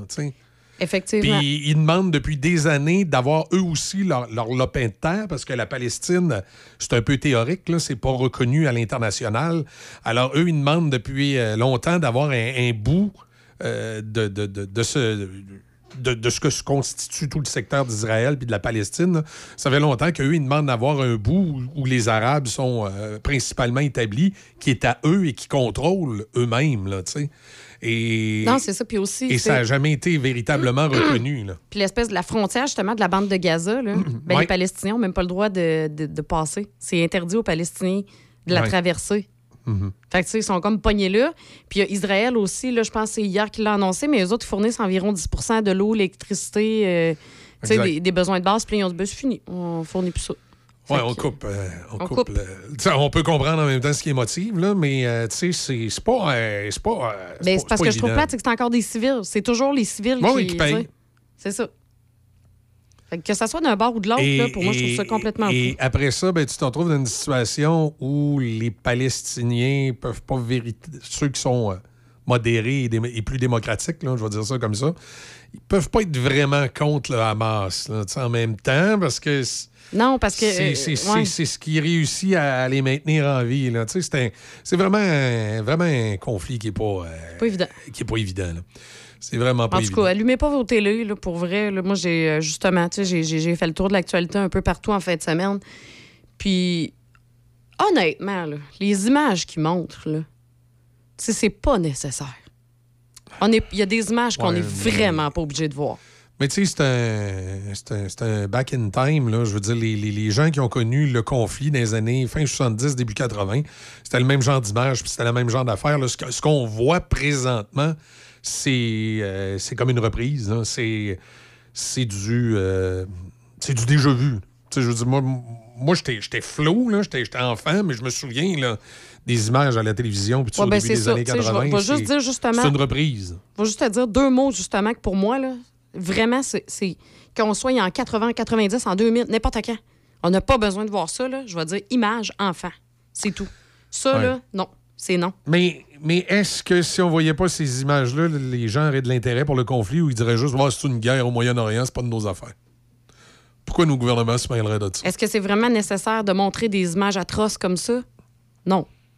Est-ce que montrer, mettons, oui, je sais pas, des gens qui vont manifester, puis ça, oui, je comprends. Mais de montrer. Pour moi, c'est too much. C'est trop, là. C'est trop. Ouais, je comprends que pour certaines personnes, c'est trop, mais pour certaines personnes, c'est peut-être ce qui réveille justement sur l'importance du conflit. Oublie pas qu'il y a des gens pour qui, euh, s'ils voient pas ça, là, pff, pas grave. Ben, je trouve, ouais, Pas mais important. je comprends, puis je trouve ça triste que ça lui prenne des images de même pour les réveiller. Malheureusement, des fois, c'est Ouais. le cas d'une grande majorité euh, de la population. On fait une pause. Les manchettes s'en viennent. Et euh, on a Audrey euh, qui est avec nous, Audrey Lacroix qui est en studio. Alors, on, va, on va lâcher les conflits euh, ouais, israélo-palestiniens. On, on va parler d'autre chose. Hey, des fois, là, on est assez bon. Ma belle Juliette, elle a apporté des retailles de légumes dans notre compost domestique. Pendant que mon Roméo déposait les os de poulet dans le bac brun. Pognette du souper est allée dans la poubelle. Oui, notre fille est fière de ses parents pas péricolos. Mais moins remplir sa poubelle, c'est aussi être un citoyen responsable. Parce que plus on bourre nos poubelles, Plus nos dépotoirs se remplissent vite. et plus on doit encore et encore agrandir les dépotoirs. Puis ça, ben, ça coûte encore des millions, puis des millions. Fait qu'une bonne poubelle, c'est une poubelle vide. Yes, sir, madame. En octobre, chez Hyundai Saint-Raymond, Hyundai c'est hockey. L'Elantra 2023, 75 par semaine, location 48 mois, léger comptant. Le Tucson 2024, 105 par semaine, 48 mois, léger comptant. Le Kona 2024, seulement 95 par semaine sur 48 mois, léger comptant. Vous préférez un véhicule d'occasion inspecté en tout point? Profitez de notre grand choix de véhicules d'occasion disponibles pour livraison immédiate. Hyundai Saint-Raymond, Côte-Joyeuse, ouvert tous les samedis jusqu'à 15 heures. Du nouveau pour Catherine Labrec, courtier immobilier Royal Lepage, blanc et noir. Découvrez Immobilier Célabrec, une expérience vraie et personnalisée. Classé quatrième sur 2400 courtiers Royal Lepage au Québec. Pour vendre ou acheter, immobiliercélabrec.com.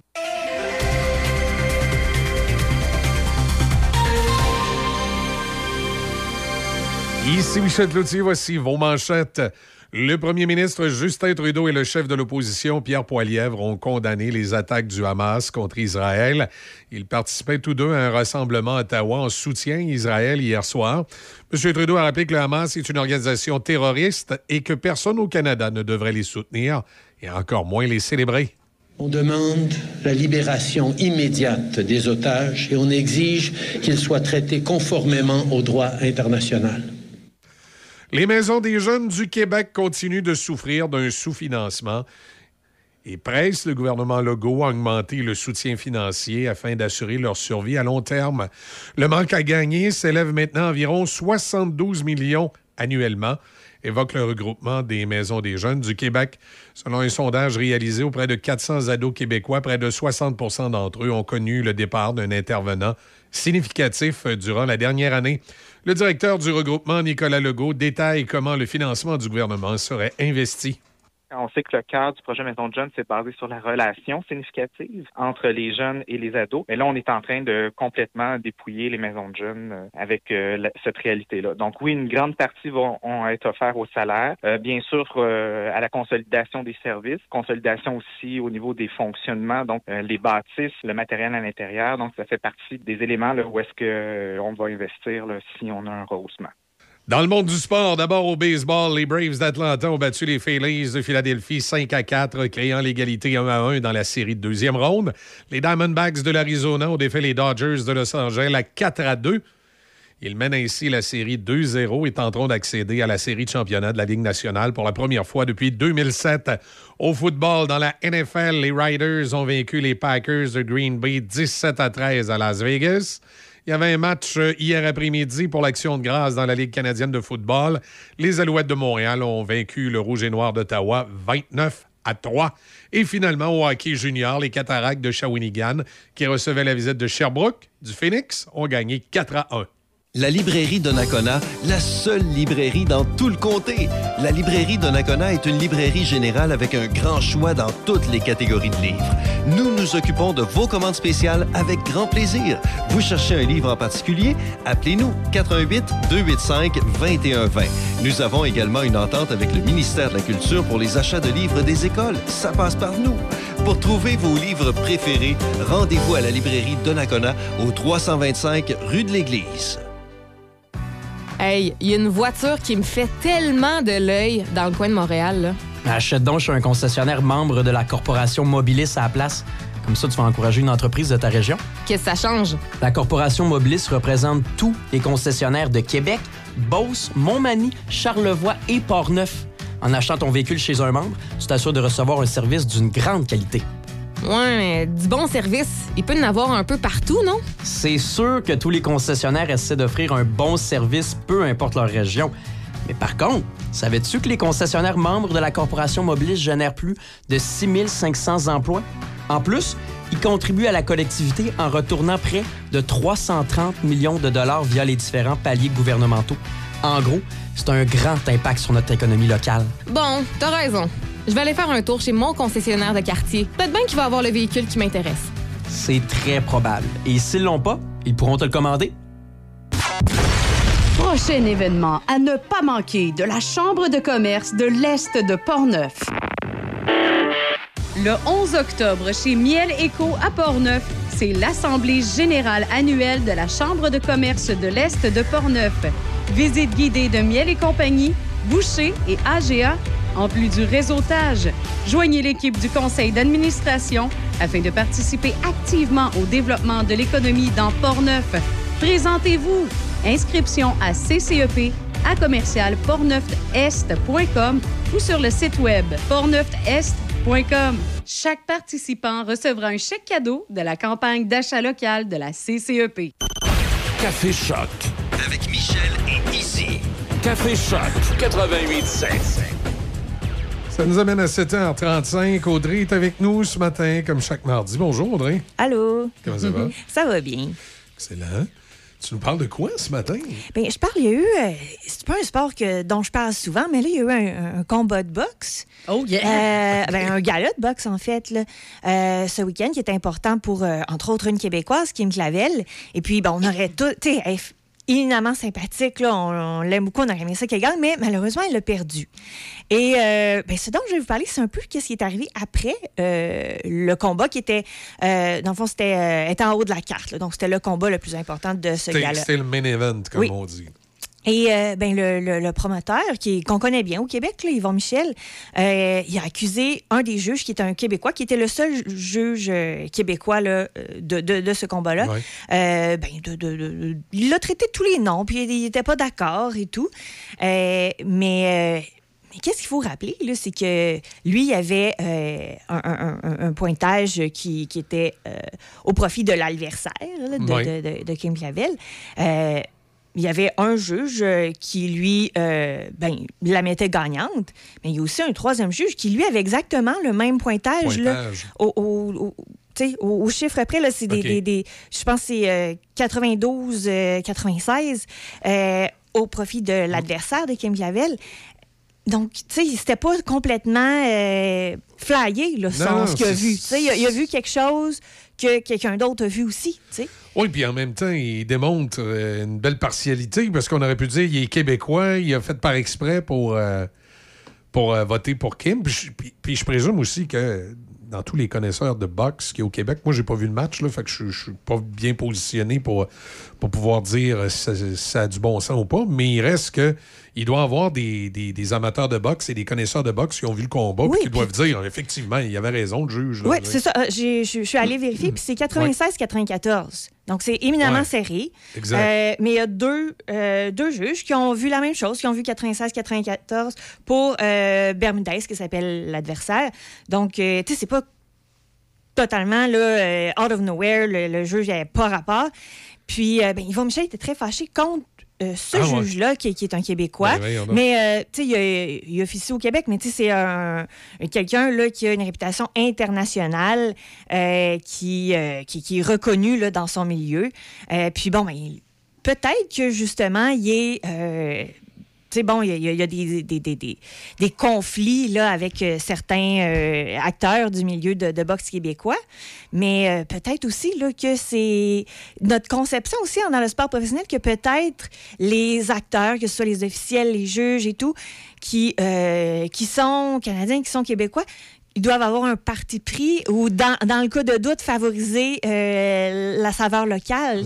c'est- mais moi, je me dis non, ces Ben gens-là doivent être, euh, doivent être euh, justes et corrects avec tout le monde. Oui. Puis, je ne sais pas s'il y a une perception qui vient aussi du fait que des fois, dans les Olympiques, on se rappelle en patinage artistique, il y a déjà Mm. eu des histoires de juges douteuses. là. Mais je pense qu'à un moment donné, justement, les juges doivent être impartials et bon. euh, Puis c'est ça. Puis ben, il y a, un autre élément, euh, puis ça peut être joué ici, peut-être pas, je suis pas spécialiste, mais euh, lorsqu'on veut détrôner, parce que la championne, c'est euh, Bermudez. Donc c'est elle là, qui avait, entre autres, Ouais. Puis, ben, La il- pression sur les épaules. la pression sur les épaules. Puis, il y a toujours, euh, dans, dans des sports comme ça, souvent, euh, puis là encore, je suis pas spécialiste de la boxe, Mm-hmm. j'ai- j'ai pas vu ce combat-là, mais si on veut détrôner hein, euh, quelqu'un qui a déjà le titre, on doit en faire plus. Puis, Exact. tu as nommé le patinage artistique, c'est un petit peu comme ça aussi. C'est un sport jugé, il y a une dimension artistique, puis- mais si on veut détrôner les champions de l'année précédente ou euh, des gens de renom, si on fait exactement comme eux, probablement que ce ne sera pas suffisant. Ils vont, on- les juges, dans leur perception, vont Exact. euh, toujours favoriser. Il euh, faut pas que tu fasses égal, il faut que tu fasses meilleur. Il faut clairement, nettement démontrer que euh, ben, qu'on est les nouveaux champions, que ce titre-là nous revient. Euh, puis ben, clairement, là, ça n'a pas été le cas ici, puisque ben, la décision est partagée, puis en, en faveur de, de l'autre athlète. Euh, mais ça m'amène à, ça m'a amené dans ma réflexion parce que de plus en plus, euh, dans, dans, dans plusieurs sports, on, par- on pense au tennis, il n'y a plus de juge de ligne là, au tennis professionnel. De plus en plus de, de fonctions euh, où l'humain intervenait, où parfois, justement, il y avait des, des- des Ouais, choses on- comme ça, on- des, des- on aura- quand on peut remplacer par une machine, euh, ben là, c'est plus dur à contester. C'est plus dur à contester, puis il n'est pas impossible là, que dans plusieurs sports, peut-être pas pour la dimension artistique euh, Ouais. de- de- de- d'une performance de, Bon, ça, ça- m'étonnerait qu'un de IA patin, bon, ça, ça- ça- reste euh, de l'appréciation en même temps, mais tout ce qui est, euh, ben justement, à la limite, combat de boxe, peut-être pas professionnel, parce que euh, en boxe professionnel, on doit tenir compte aussi de la force des coups et de l'impact et tout, mais en boxe olympique, euh, c'est plus davantage comme un match d'escrime dans le sens, on va au nombre de, touches sans nécessairement tenir compte de la puissance. Euh, ben, à ce moment-là, peut-être que... Éventuellement, ça, pourrait être un IA. d'intelligence artificielle pourrait intervenir là-dedans, puis euh, ben, rendre les choses peut-être euh, plus faciles, tu sais. Puis ça veut pas dire qu'il y aura pas d'humains qui va euh, qui va superviser ça, puis ça va toujours prendre des humains, je pense, pour assurer la, la sécurité des athlètes. Euh, mais la- le tennis, je pense que c'est un, un- un bon exemple, tu sais. Il y a toujours l'arbitre qui est là sur sa chaise, qui intervient, qui, euh, qui va donner bon, euh, certains points en fonction de, de- de- de d'autres dimensions du jeu. Mais pour ce qui est euh, ben, de juger les lignes, hein, qui était très difficile à faire pour l'œil humain, là, à la vitesse où, euh, Où ça se passe, où ça se passe à, à l'heure actuelle, euh, c'est très difficile. Puis là, ben, il n'y a plus moyen de, de, de, de- de- s'obstiner là, avec l'inté. On Non, non, voit très bien euh, la reprise. L'intelligence Mhm. artificielle, lui, la ligne est là, la ligne est là, la balle a traversé ou a pas traversé, that's it, that's all, là. Ouais. Tu peux pas dire qu'il a mal vu. là. Non, non, c'est ça. Puis souvent, euh, il y a une représentation aussi graphique là, pour Exact. tout le monde, pour les spectateurs, pour les joueurs. Euh, puis même, c'est- un, un système plus simple qui, qui est plus vieux, puis ça ne fait pas nécessairement intervenir euh, l'intelligence artificielle, mais juste la reprise vidéo dans plusieurs sports a euh, permis de ben, diminuer hein, le- le- l'impact de la décision humaine qui peut. On ne peut pas demander à des humains d'être parfaits. euh, on l'a vu souvent au hockey, là, où la reprise vidéo est venue. euh, Et un petit peu euh, Jouer, hein. jouer, confirmer certaines Exact. choses lorsque, par exemple, deux, euh, deux arbitres n'étaient pas d'accord sur la glace. Puis dans, dans plusieurs sports, c'est comme ça. c'est sûr que souvent, le, le, le premier appel, le premier call va venir d'un humain là, qui a vu quelque chose, puis on va intervenir, puis par après, on va vérifier un peu nos, nos convictions, ce qu'on a pensé, avec, euh, ben, le- bon, tout simplement la, la vidéo ou un, un autre Exact. système là, de caméra.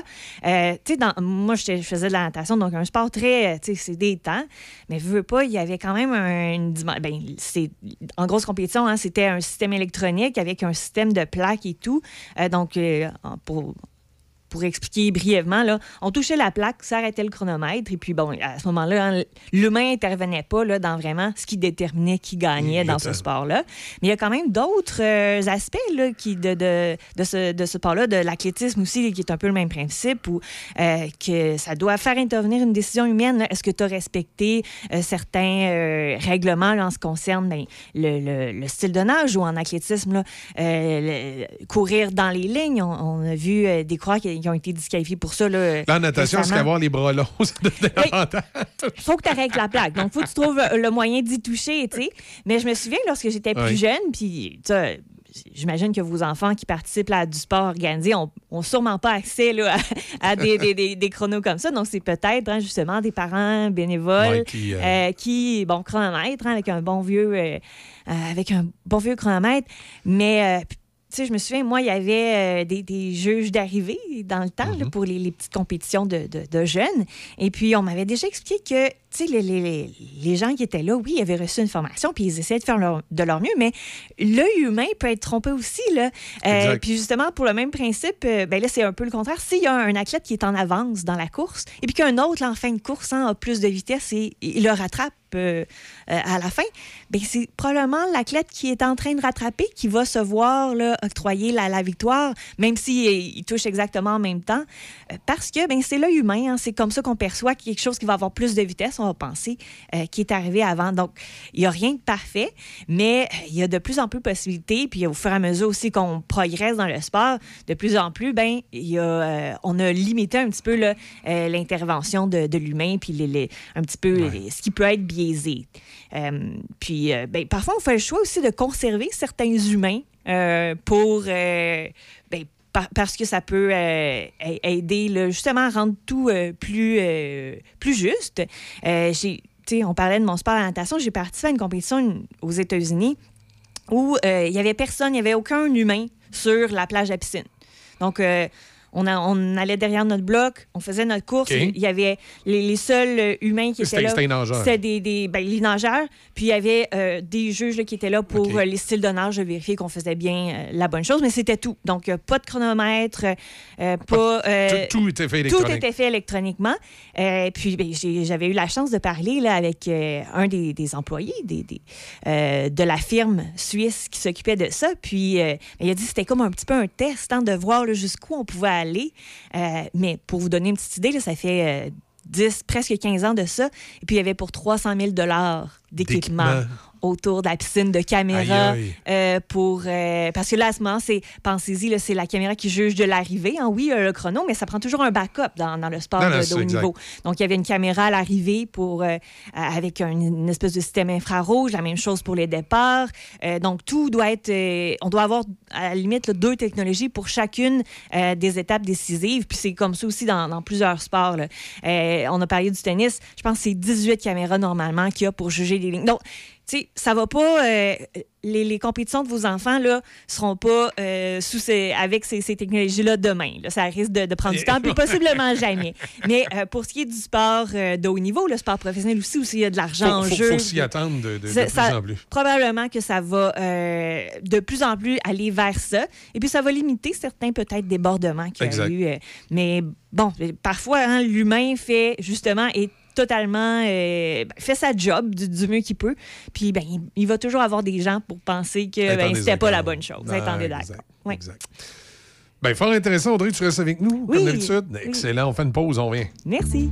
On passe du bon temps ensemble. Au moins une fois par mois, on va à notre épicerie en vrac préférée. On remplit nos contenants de farine, De flocons d'avoine de kombucha. et de beurre d'amande, même si je le sais, c'est un petit luxe, mais bon, Yann, que que c'est? bon le matin sur une toast. Puis acheter en vrac, ça génère moins de déchets. Moins de déchets, ça garde la poubelle vide. Et les dépotoirs ne se remplissent pas. Fait que pas besoin de dépenser des millions puis des millions à tout bout de champ. Pour agrandir des lieux d'enfouissement toujours plus chers. Comme ils disent, pas, besoin d'être le crayon le plus aiguisé dans la boîte pour comprendre ça. Tu lis dans mes pensées, chérie.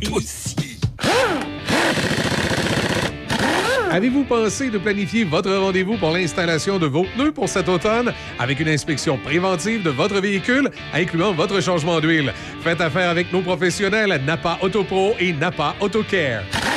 Garage Jean-Yves Godin, Lac-Sergent. Garage Talbot, Saint-Basile. Les pros de l'auto, Sainte-Catherine de la Jacques-Cartier. Service Carl Beaupré, Saint-Raymond. Garage Mario Gourgue, Pont-Rouge. Automode mécanique mobile SG, Saint-Raymond. Profil mécanique Saint-Raymond. Les entreprises Régent Duchesne, Rivière-à-Pierre. Garage LJA Plamondon, Saint-Raymond. Vos spécialistes Napa Autopro et Napa AutoCare. Amateurs de produits régionaux, comestibles, forestiers et bières de microbrasserie, pour un bon repas, pensez à la microbrasserie Le Presbytère de Saint-Sanislas. Ambiance chaleureuse, décor unique et service attentionné. La microbrasserie Le Presbytère, c'est à deux pas de chez vous. Lepresbytère.ca. Accent meuble. Votre magasin Accent Meubles souligne ses 20 ans. Pour l'occasion, économisez 20% sur meubles et électroménagers sélectionnés en magasin et jusqu'à 50% sur matelas et accessoires. Courez également la chance de gagner jusqu'à 20 000 en bons d'achat en vous présentant en succursale. Venez nous voir en magasin au 336 rue Saint-Joseph à Saint-Martin-Cardère.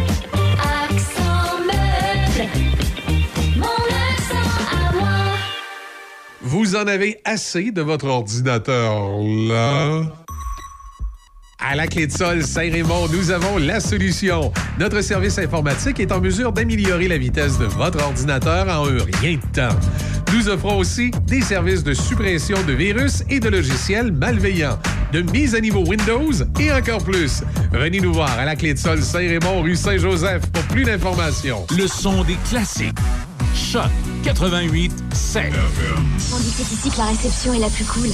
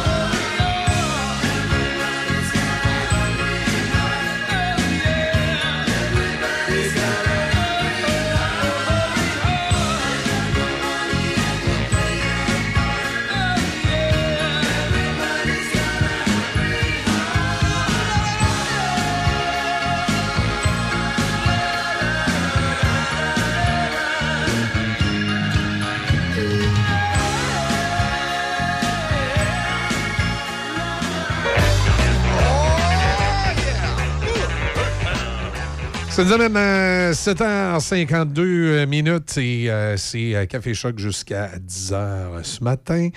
Euh, dans, les, dans les manchettes ce matin, ce qu'on apprend dans les quotidiens, ça c'est peut-être un petit peu plus troublant. Là. On dit que les dirigeants de Pornhub, vous savez que Pornhub, c'est une, une société montréalaise. hein, c'est- Oui, mais c'est ça, ils ont Hey, leur wow, bureau wow, sur le bord de la 40. ouais.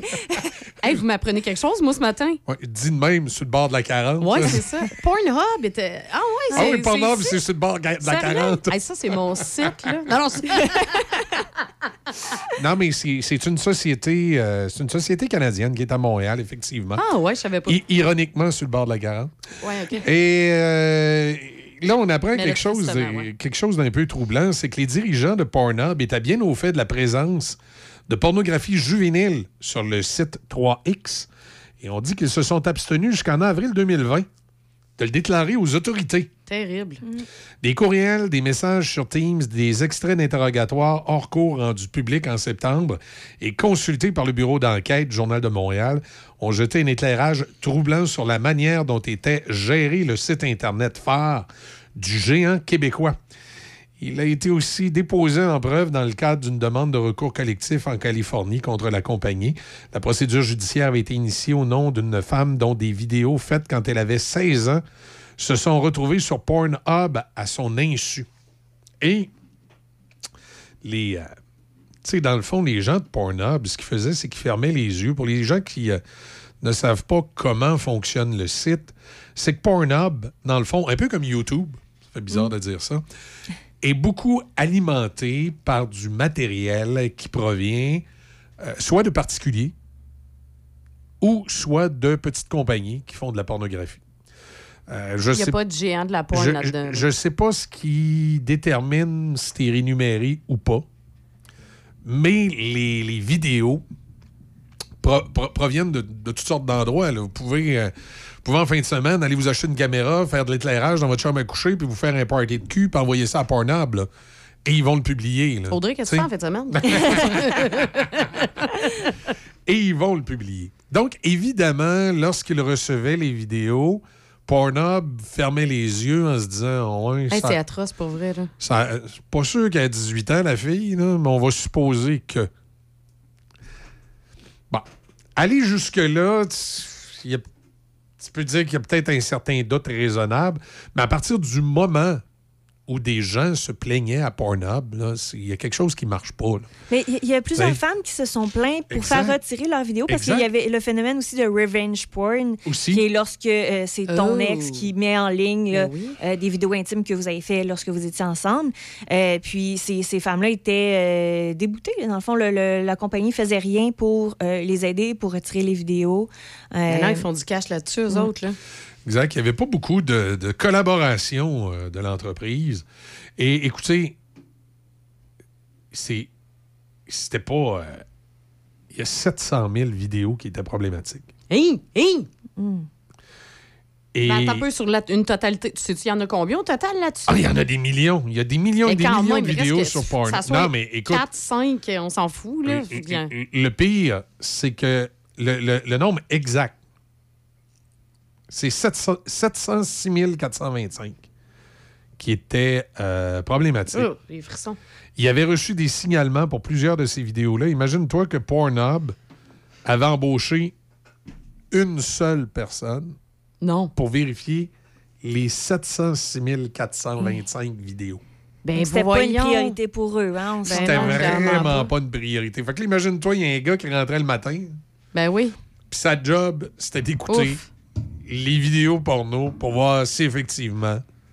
Bon, on s'entend que s'il faisait bien sa job, il les écoutait pas au complet. Là, il me semble, après une couple de Rapidement, séquences. tu euh, sais, oui, T'es c'est capable ça. de juger euh, s'il y a des chances que la fille soit mineure ou pas. Puis il me semble que dans un cas comme ça, tu prends pas de chance. Et tu pars la vidéo, mais. Si t'as moindrement un doute. Ça se peut qu'elle soit mineure. Flush, tu sais, il me semble. Mais là, un gars pour 706 000 vidéos, hein, on s'entend que. Ça allait être long. Ben, c'est c'est sûr. Là, je, ben, de- Je sais pas chez Pornhub, euh, quand ils rentrent le matin, tu sais, s'ils arrivent, ils ont toute une boîte de Kleenex dans les mains. Salut Joe. Salut Jack. Salut Antoine. On rentre dans les petites salles.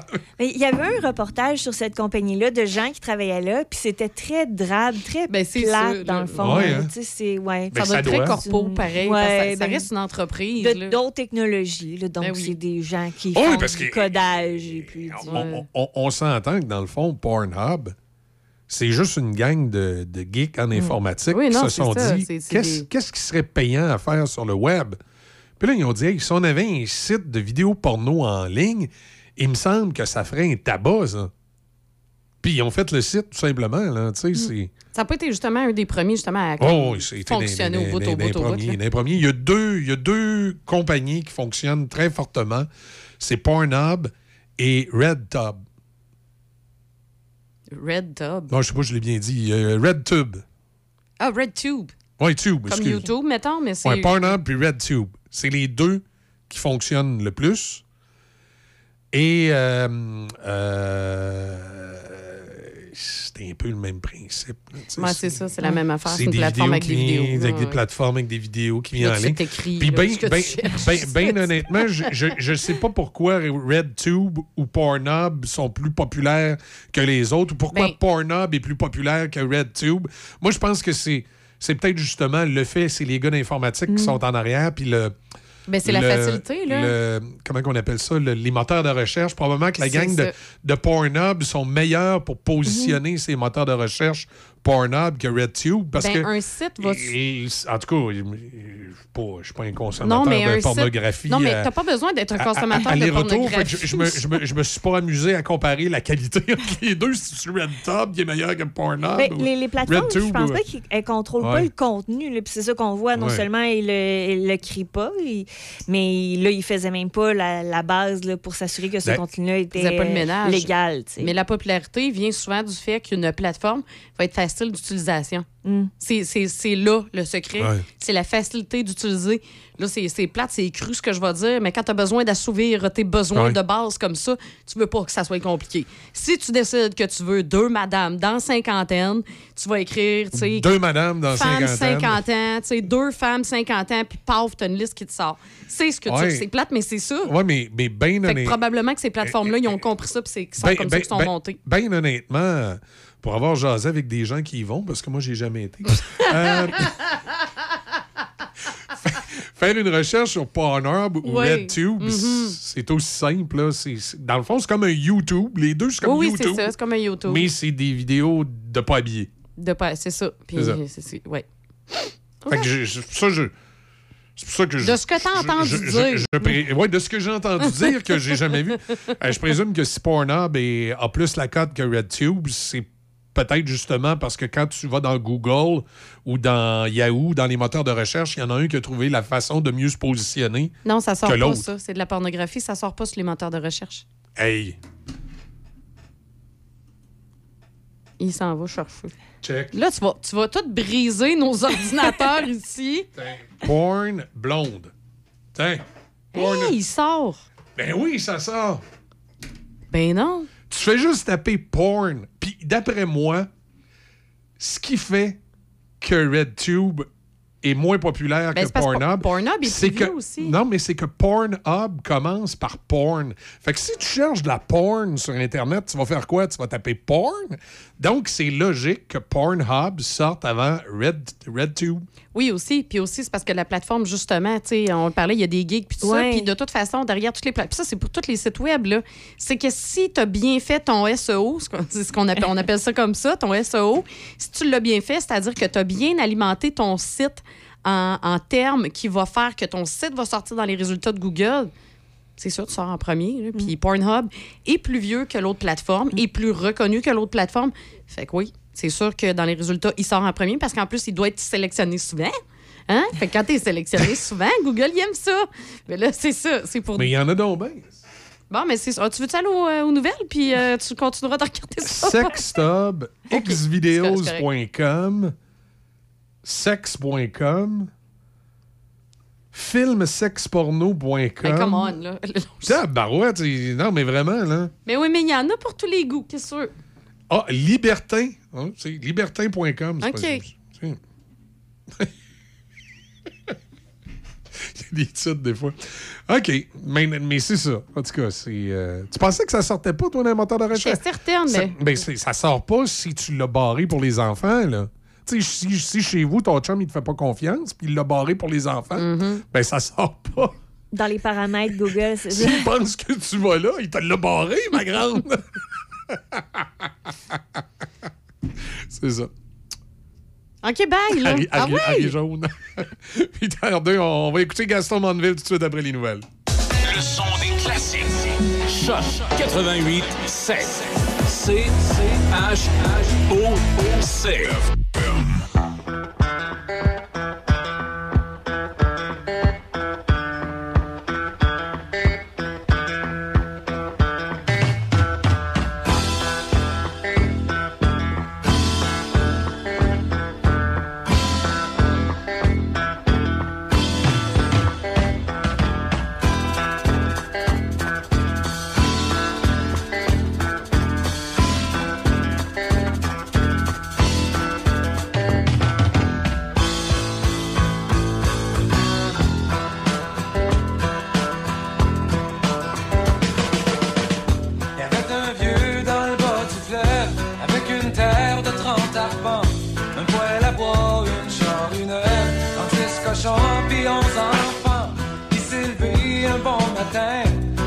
Sur son terrain, les yeux pleins d'eau, il dit calvaire, on est en train de voler ma terre.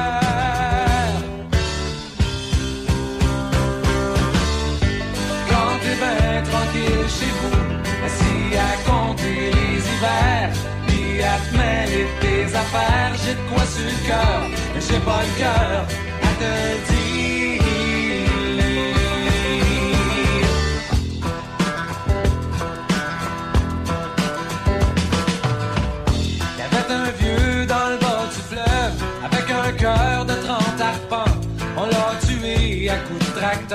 De le sang couler par en dedans.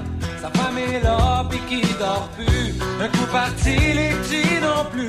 Le 12 à 16, c'est passé de mode. On peut pas éviter l'exode. Ah, ah, ah.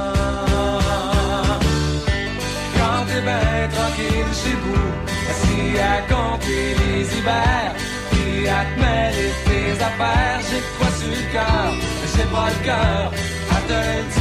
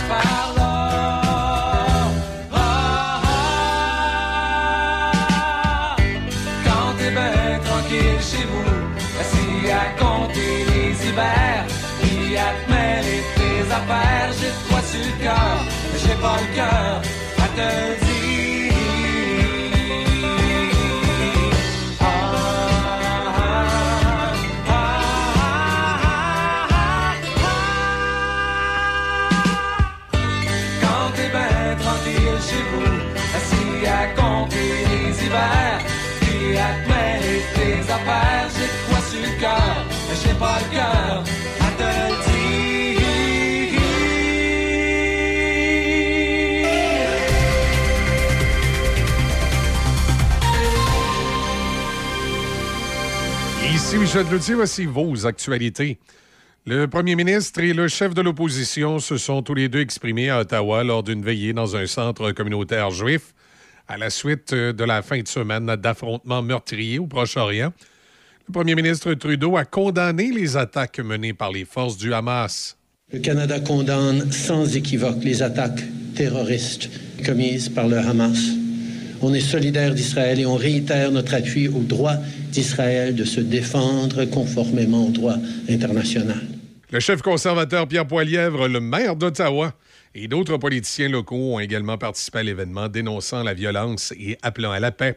À Montréal, le député fédéral Anthony Housefather et le ministre québécois de l'Environnement Benoît Charette ont également pris part à une veillée en soutien à Israël.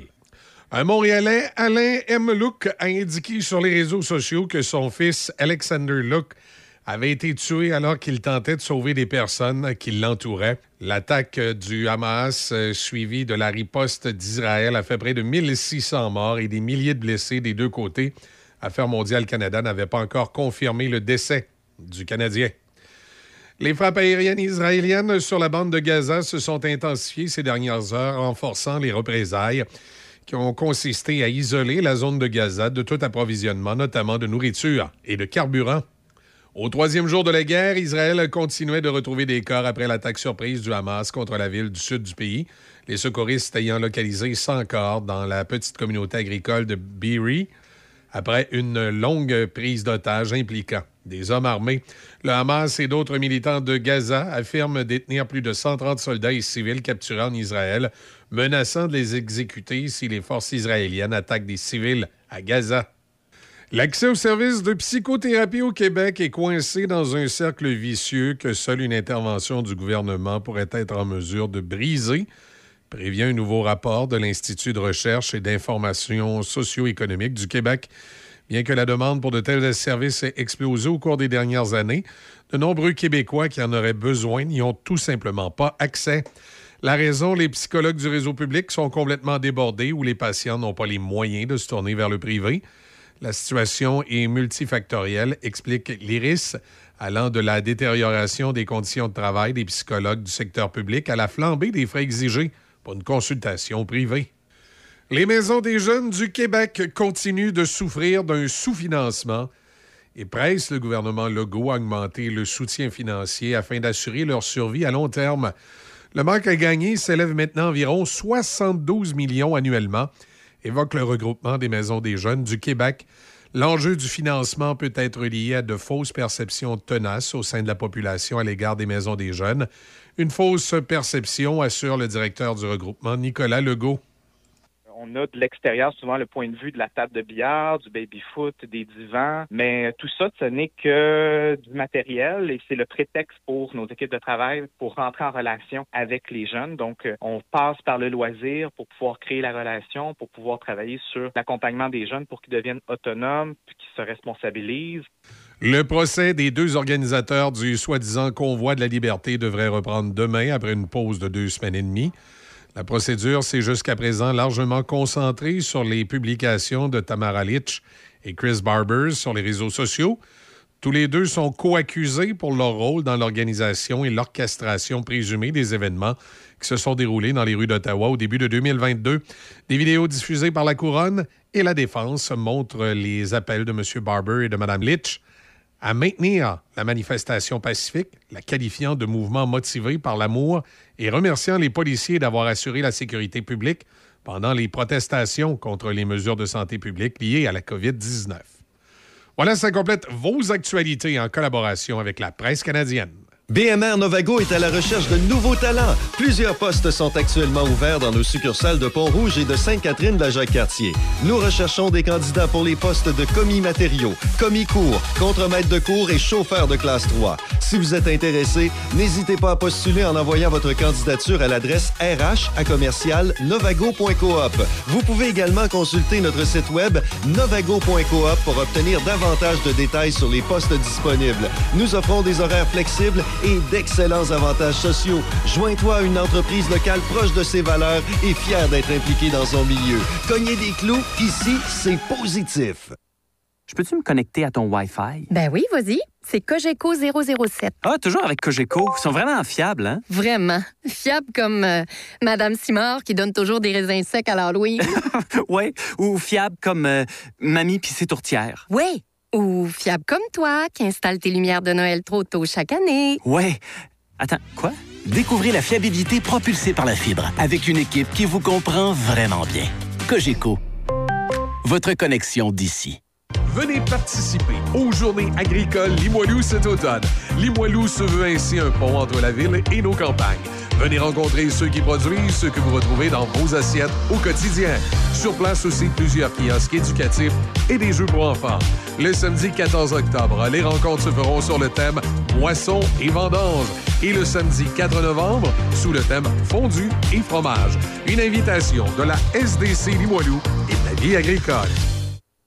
Chez Toyota, on construit des camions de qualité en pensant à vous. Parce que tout le monde a besoin d'un ami qui a un camion. Encore mieux si c'est un Toyota qui a gagné le prix de la meilleure valeur résiduelle du Canadian Black Book. Alors quand sonne l'inévitable appel à l'aide, montez dans votre camion primé. Parce qu'avoir un ami comme vous, ça aussi, c'est gagnant. Quand c'est l'heure de se retrousser les manches, c'est l'heure Toyota. Découvrez le Tacoma chez votre concessionnaire Toyota et voyez nos offres sur achetezmatoyota.ca. Café Choc. Avec Michel et Izzy. Café Choc 88.7. Il est 8h13 et euh, c'est maintenant le moment d'aller parler avec notre chroniqueur politique, Adrien Pouliot. Bonjour, Adrien. Bon matin, Michel. Comment ça va? Ouais, ça va bien, ça va bien. On va se détacher un petit peu euh, parce qu'on on aurait pu, euh, c'est ce qu'on se disait à l'extérieur des zones, on aurait pu commenter ce matin euh, ce qui se passe en Israël, mais évidemment, c'est sur toutes les plateformes, c'est un peu partout. On s'est dit, on va, ramener nos auditeurs sur des préoccupations qui sont peut-être un peu plus près de nous, bien que ça, on diminue en rien le conflit. là. C'est évidemment quelque chose de très important qui se passe du côté d'Israël, mais on, va se ramener un petit peu chez nous pour parler de nos affaires. Comme Jean Talon, par exemple, et euh, la, la grand-messe de M. Legault, là, qui, euh, écoute, il a, même ramené le troisième lien, puis là, il est, vraiment en mode panique. Oui, écoute, euh, notre premier ministre, euh, maintenant, depuis un certain temps, essaye d'utiliser un petit peu plus euh, les réseaux sociaux. Alors, euh, une fois par semaine, il fait un petit peu le bilan de la semaine sur euh, Twitter, ben X maintenant, ça s'appelle. Et là, euh, euh, le bilan euh, de la semaine dernière, c'était, ça commence à dire, ouais, ben j'ai eu une dure semaine au bureau. Et euh, euh, tu sais, je dois dire que j'admire François Legault pour sa, sa, sa façon de communiquer. Alors, il- dans son texte sur Twitter, il dit bon, ben, tu sais, euh, j'ai eu un message clair lundi soir de la part des gens de Jean Talon, puis euh, euh, j'ai compris le message, puis euh, tu sais, on va, on va, euh, on va regarder ça, l'affaire du troisième lien. euh, euh, oui, on va réfléchir à un projet pour améliorer la fluidité et la rapidité du transport euh, en du transport automobile, tout ça. Et je trouvais intéressant que ce matin, dans, dans le Journal Québec, il y avait un article de Marielle Doyon qui disait est-ce que c'était quoi le, le- message? Est-ce que c'est vraiment strictement un message du troisième lien? Et elle dit, tu sais, si ça avait été ça, euh, les votes auraient été beaucoup plus nombreux pour le Parti conservateur d'Éric Duhem, tu sais, qui était le seul parti à avoir fait campagne en promettant de ressusciter le troisième lien. Alors, c'est, c'est plus que simplement le troisième lien, je pense. C'est, c'est, euh, quand, on regarde, euh, quand on regarde le- le- les sondages euh, qui ont été réalisés récemment, euh, c'est la moitié des gens à Québec affirment que leur opinion du gouvernement a chuté depuis sa réélection, pas seulement à cause du troisième lien, Non, à c'était cause de tout. de choses. Tu sais, le- le- ben, d'ailleurs, Madame, euh, notre vice-première ministre, euh, euh, a une longue liste de ce qui ne marchait pas, en disant, ben non, c'est pas seulement parce qu'elle se faisait interroger sur pourquoi est-ce que vous avez abandonné votre euh, promesse de réforme du scrutin, puis elle dit, ah, ça, les réformes du scrutin, ça intéresse personne. Ce qui intéresse les gens, c'est, puis là, elle a donné la liste, les hôpitaux, les listes d'attente, les écoles qui foire, les trous dans, dans la chaussée, euh, euh, les nids de poules, euh, tout ce qui va mal. Donc, alors, je pense que c'est ce que euh, ce que Marie-Ève Dorion disait, c'est que bon, c'est, c'est pas nécessairement euh, ça le problème. Puis, je, je pense qu'aussi, c'est un peu, c'est un peu facile de, de critiquer euh, ou de, de, de faire un grand mea culpa, mais, mais les gens de Québec, là, ils n'ont jamais demandé un tunnel hors de prix. Non, non, exact. Ce qu'on a toujours parlé, c'est un pont. C'est un pont. Parce Exact. qu'on sait bien qu'un tunnel, ça coûte que- quatre fois le prix. Pas besoin d'un tunnel. On a demandé un pont. Les gens de Québec n'ont jamais été favorables à un tramway hors de prix. tu sais. Euh, et, et, et là, tu as les deux plus gros investissements de l'histoire de la ville qui se font sans vraiment consultation.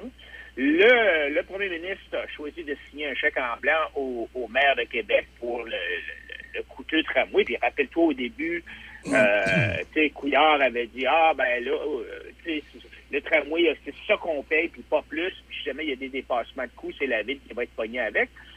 Alors, tu sais, je pense que c'est plus que c'est plus que simplement euh, le Non, fait exact. que euh, Legault a remplacé le projet de pont par un tunnel au- de centre-ville à centre-ville, c'est autre affaire qui n'a pas de bon sens, deux fois plus cher qu'un pont, euh, sans que les camions et les matières dangereuses euh, Puissent- puissent passer dessus, là. avoir accès.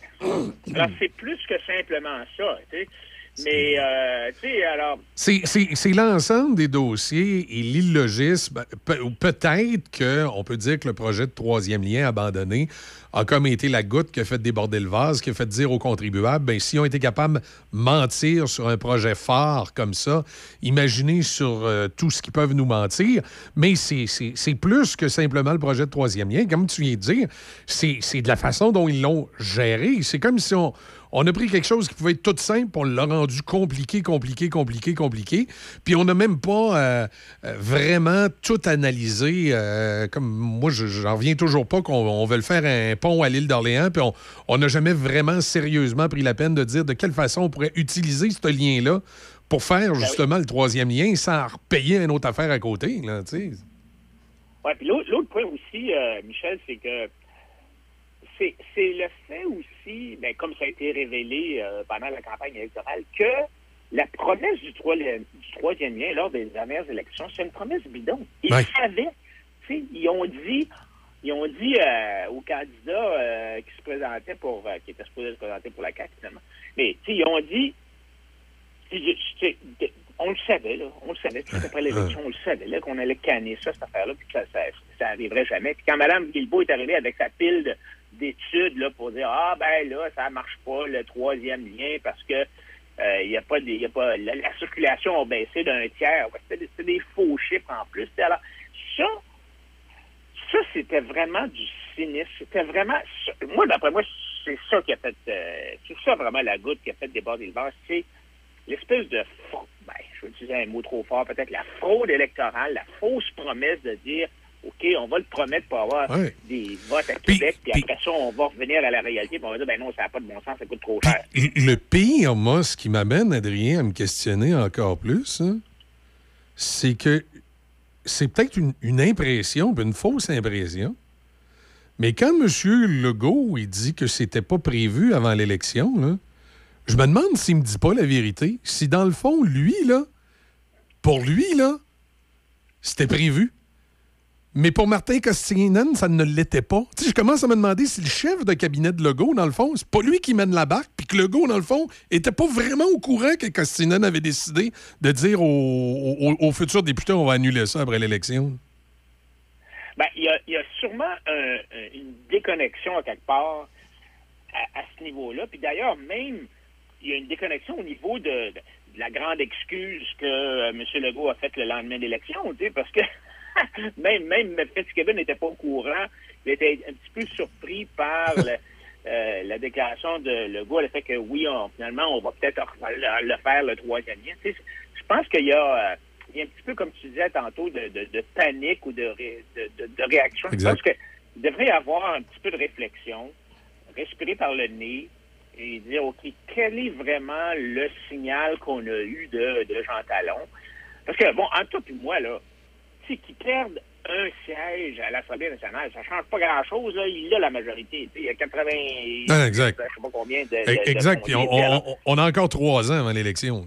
ah ouais, c'est ça. Alors, y a-tu vraiment une raison de paniquer comme ça? Pourquoi ne pas réfléchir un peu, euh, faire un, un bon, un bon post-mortem?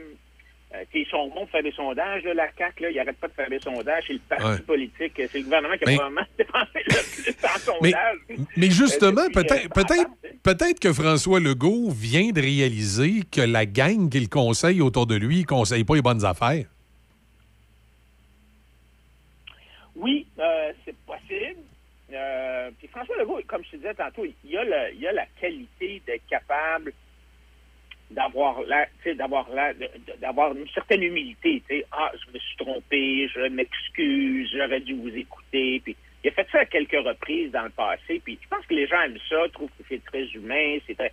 Alors, mais ça étant dit, ok, c'est bien beau là, mais mais il faut non seulement dire que ok, il est capable de s'excuser, mais il faut essayer de regarder vraiment comment est-ce qu'il s'excuse, puis il s'excuse de quoi? Je pense qu'ici, il s'est pas, pas excusé de la bonne affaire. Il n'a pas compris quel était le message qui lui a été envoyé dans, euh, dans- lors de l'élection. Oui, mais en tout cas, une chose est sûre, j'espère que les décisions qu'il a prises là vont lui faire constater que des fois, justement, avant de partir dans des grands projets, autant pour les appuyer que pour les euh, rejeter du revers de la main, il faut peut-être euh, effectivement faire de meilleures consultations publiques. là. Absolument. Je pense que. et- et, pourtant, il y en a des consultations, on voit les sondages, le, le, le, le- le tramway, là, je veux dire, c'est. On, on a vu des sondages, puis attends un peu qu'on sorte finalement le vrai chiffre, là, parce qu'on n'a toujours pas le, le vrai chiffre, mais après moi, quand on va arriver au vrai chiffre, on va complètement flipper, là, les gens. Tu sais, qui va payer pour ça?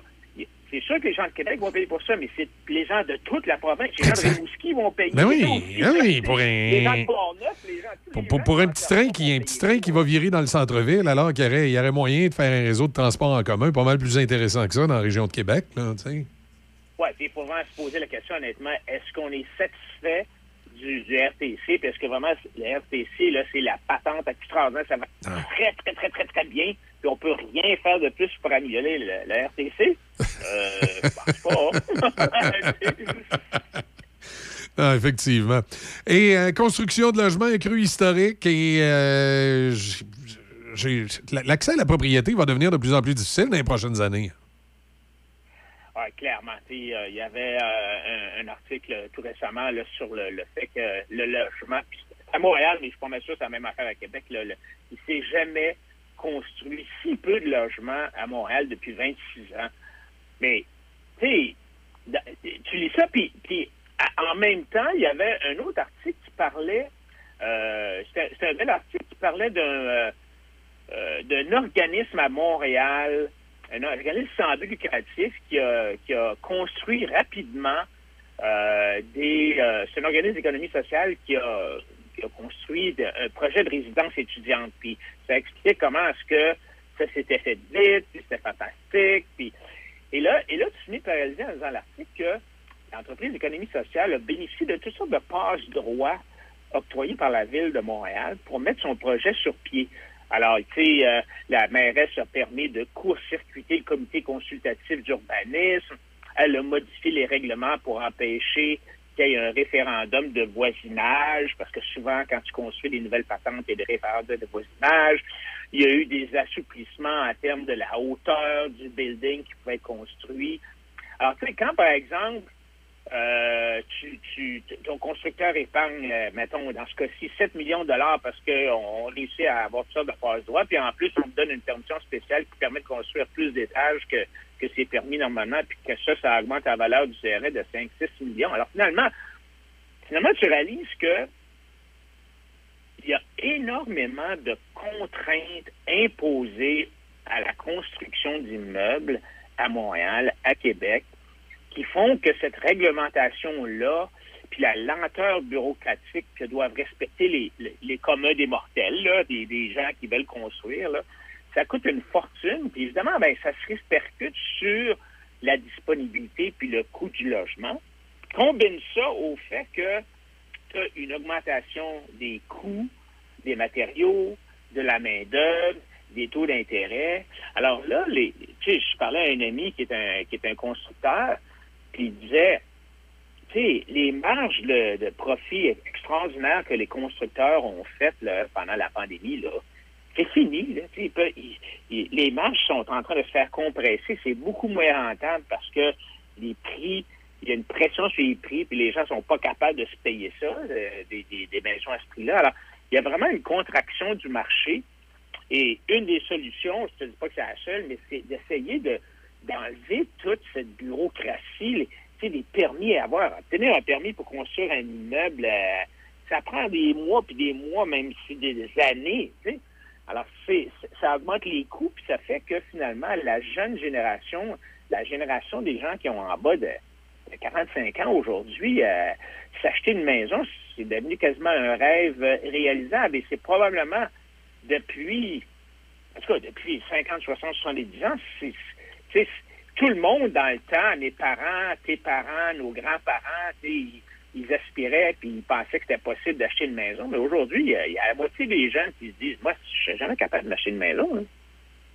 Non, exactement, là. C'est. euh, J'aurais été obligé de rester dans le sous-sol de chez mes parents euh, pendant 10, Pareil. 15 ans. Quasiment, là. Quasiment, parce qu'on voit. que des, des, euh, tu, tu vois que les conservateurs fédéraux, Pierre Poilievre, Poilievre, qui a beaucoup, beaucoup, beaucoup parlé de ça, ont beaucoup, beaucoup de succès dans, dans, ça en disant, euh, tu sais, l'inflation, les taux d'intérêt, tout ça, c'est causé par euh, Trudeau. Ben là, je sais, il, y il y en a pas mal, mais, mais Trudeau a beaucoup de difficultés à, se démerder, excuse le mot, euh, avec ces accusations-là. Puis là, ben, il cherche d'autres façons. Ah, on va donner des subventions aux constructeurs, mais tu sais, des subventions, ça marche puis ça marche pas. C'est aussi bien de dire, de tout simplement de déréglementer le marché de donner plus d'air aux entrepreneurs. Puis c'est eux autres qui vont décider où, quand et comment construire. Ouais, exact. Exact. Mais c'est, on n'a pas l'habitude de, comment je dirais, de, de laisser des largesses. On aime ça contrôler. On est dans un, un- un mode gouvernemental qui aime ça avoir le contrôle sur tout. Oui, puis montrer qu'on fait quelque chose. Exact. Exact. Euh, comme dernier sujet, on revient quasiment au tramway parce qu'on va parler d'Alstom. Euh, L'aventure de Québec dans Bombardier, euh, ça continue à faire perdre de l'argent. Les placements de la caisse de dépôt dans Alstom font comme neige au soleil. Puis avec le tramway de Québec ou Alstom, de la façon que les appels d'offres sont faits, se retrouve à, à peu près comme le seul soumissionnaire. Ça m'amène à me poser d'autres questions. Exactement. Puis, tu sais, le projet de Northvolt aussi, là, tu sais, alors, la caisse de dépôt, quand il y a eu le sauvetage de Bombardier puis de série C, euh, la caisse de dépôt a, avait investi à peu près 1,7 milliard de, dollars.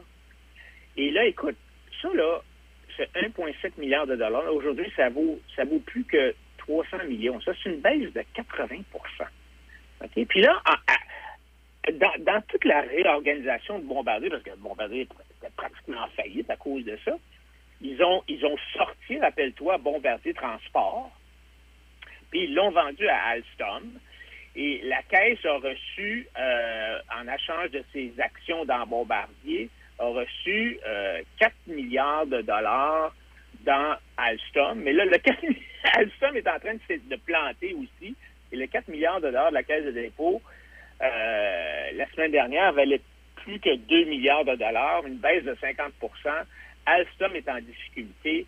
Et puis d'ailleurs, écoute, le, jour où ça a été annoncé euh, dans le journal, où on parlait de ça dans le journal, les actions d'Alstom ont perdu un autre 40% en une journée. Le placement de la caisse de dépôt a fondu d'un autre 700 millions en 24 heures. Alors, c'est sûr qu'on on, on trouve, on va dire, ah, des grands projets, des projets structurants. J'aime tellement ce mot-là, structurant. Mais, mais souvent, c'est des projets qui sont décidés par l'État, que ce soit le tramway, que ce soit Northvolt, que ce soit la- la- la- l'aéronautique. sais, quand on part dans des ballons industriels, des grands plans, de- des grandes stratégies industrielles, mais c'est pas dicté par le marché. Puis je comprends qu'on va dire, ben là, si on le fait pas, on va manquer le bateau. C'est ça, c'est toujours l'excuse, on va manquer le bateau. Mais écoute, moi, j'aurais autant, autant aimé que bon, ben, qu'on manque le bateau de la série C, au lieu de perdre des, des- des- milliards de dollars, ça t'empêchera pas, toi puis moi, de prendre l'avion, puis de partir de Québec, puis d'aller à Montréal. Ça sera peut-être un, un avion de, de je sais pas, mais de Boeing. Tu sais, ça, c'est pas parce qu'on perd, c'est pas parce qu'on n'investit pas dans la série C qu'on prendra plus d'avions. Il y a quelqu'un d'autre qui va faire des avions. Ça va être Boeing, ça va être Airbus, ça va être je sais pas trop qui. Mais pourquoi est-ce qu'il faut que ce soit nous autres qui construisent des patentes de même, qui perdent de l'argent? Tu sais, c'est comme la filière batterie. C'est pas nous autres qui construisent là, des batteries là, à Northvolt, là, à Montréal. là. Il y a quelqu'un d'autre qui va le faire. Ah, exact. Biden est en train de donner de l'argent à gauche et à droite à tout le monde pour construire des batteries. Que, coudonc, qu'on en profite, puis que si les Américains sont assez stupides pour financer le coût de construction des batteries, ben, qu'on qu'on achète leurs batteries financées par, subventionnées par eux autres. Pourquoi est-ce qu'il faut que ce soit nous autres qui subventionnent? Je comprends pas l'affaire. Non, non, c'est ça, effectivement. C'est. euh, c'était quoi le deal lorsque euh, euh, on, a, on a injecté dans, dans- dans Bombardier? Il y avait, il y avait c'est quoi? Il y avait une entente qu'on mettrait de l'argent pendant X années. J'en viens me poser cette question-là, justement, avec l'espèce de folie qui entoure le tramway. Je me dis, est-ce que ça fait partie d'une espèce de deal secret qu'avec Alstom qu'on allait les faire vivre un bout de temps? Ben, euh, tu sais, ou peut-être que c'est justement parce qu'Alstom était pogné avec Bombardier Transport. que, tu sais, parce que là, ils sont pognés, Alstom est pogné avec euh, Bombardier Transport, qui, elle, a signé un contrat de fourniture de, de wagons de train. Je pense que c'est, je m'en rappelle plus c'est quel pays. Je pense que c'est l'Angleterre où ils sont, ils se sont plantés complètement dans la construction des, des wagons. Alors, peut-être que le gouvernement a dit, ben écoute, euh, pauvre toi, tu sais, on t'a un peu, excuse le mot, fourré en te vendant, en te vendant Bombardier Transport. On ne sait plus, on va te donner un beau contrat. On va te donner le contrat de, de construction du tramway à Québec. Et je, pense- je pense qu'à À Toronto aussi, il y avait eu des ratés là, avec des, euh, des Ah wagons. oui, de oui, euh, Rail. c'est pas seulement, c'est pas, Ouais. pas seulement un raté. Il y a eu beaucoup de ratés à Toronto, puis à Toronto, ils ont dit, écoute, on va arrêter de payer, là, ça pas d'allure. Alors, tu sais, pour ça que les gens sont un peu cyniques dans toutes ces questions de subventions-là, puis de, de, de, de projets pompés un peu à, à l'air chaud, là, à l'hydrogène. les gens se posent la question, tu sais, ah, ça sent pas bon. C'est, c'est le résultat, souvent, tu as l'impression, les gens ordinaires ont l'impression que souvent, c'est le résultat de lobbyisme, tu sais, puis des, des, des, des jeux de coulisses par en arrière, puis bon, je peux pas dire qu'il y a des enveloppes brunes, là, mais on sait qu'il y en a déjà eu des enveloppes brunes, pas nécessairement dans, dans l'affaire d'Alstom, mais bon, tu sais, on sait l'autre Tony avec Curcio, puis tout ça. Alors, tu sais, il y a beaucoup de cynisme. Alors, quand le gouvernement s'en mêle, souvent, euh, c'est ça qui arrive, c'est que l'argent est mal investi, euh, il n'y a pas d'imputabilité euh, pour les résultats et c'est le contribuable qui se ramasse avec la facture. Ah, ça, effectivement. Effectivement. Puis d'où- d'où vient cet, cet écœurant petit aigu, là, comme, comme tu dis, ce sinistre euh, politique? Euh, cynisme. Hey, Là-dessus, euh, ben, merci beaucoup, Adrien. C'est un plaisir, Michel, on s'en reparle la semaine prochaine. Ça marche, oui, à la semaine prochaine. Bye. Bye. Bon, un petit lapsus entre sinistre et cynisme, mais, mais je pense qu'un peut mener à l'autre. le, le cynisme peut mener au sinistre politique. Euh, on écoute Plume la Traverse, les nouvelles en viennent.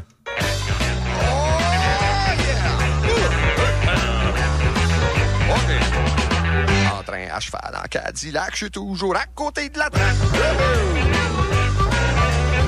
Ça doit être à cause de mon enfance, je dois être un cas de délinquance. Il y en a qui disent que je suis vulgaire, que je suis un brillant esprit pervers, un paranoïaque insolent qui envoie chier le monde à bout portant, un asocial et mal au trou, un rock'n'roll de grand flambeau. J'ai besoin d'un lavage, j'ai besoin d'un ménage, j'ai besoin d'un rosage, j'ai besoin d'un voyage. Besoin d'un webfan, j'ai besoin de mes deux mains pour poigner les deux seins.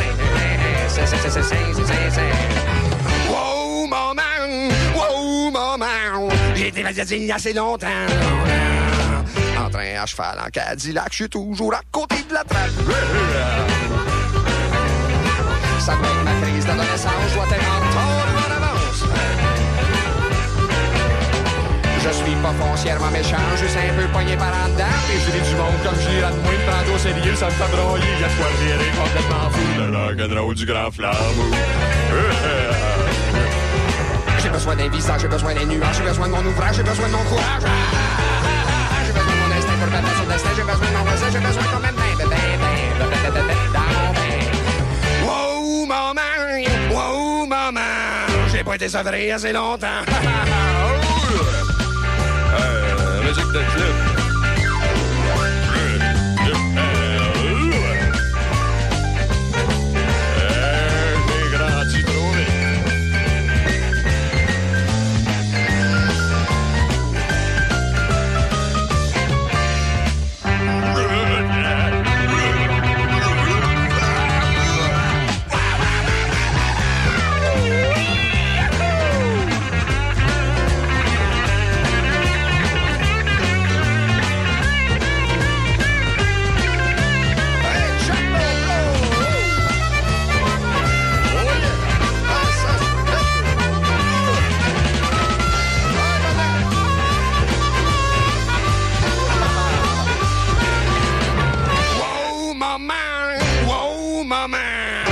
Été sevré assez longtemps.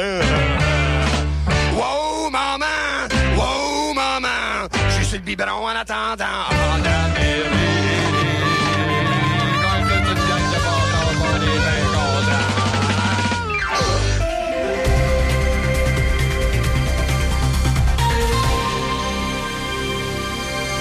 Ici Michel Cloutier, voici vos manchettes.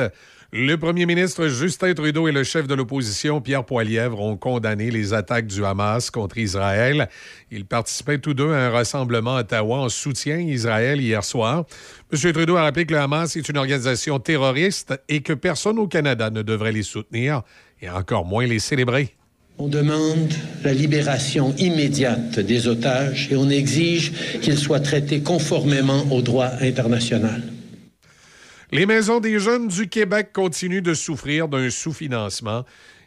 et presse le gouvernement Legault à augmenter le soutien financier afin d'assurer leur survie à long terme. Le manque à gagner s'élève maintenant à environ 72 millions annuellement évoque le regroupement des maisons des jeunes du Québec. Selon un sondage réalisé auprès de 400 ados québécois, près de 60% d'entre eux ont connu le départ d'un intervenant significatif durant la dernière année. Le directeur du regroupement, Nicolas Legault, détaille comment le financement du gouvernement serait investi.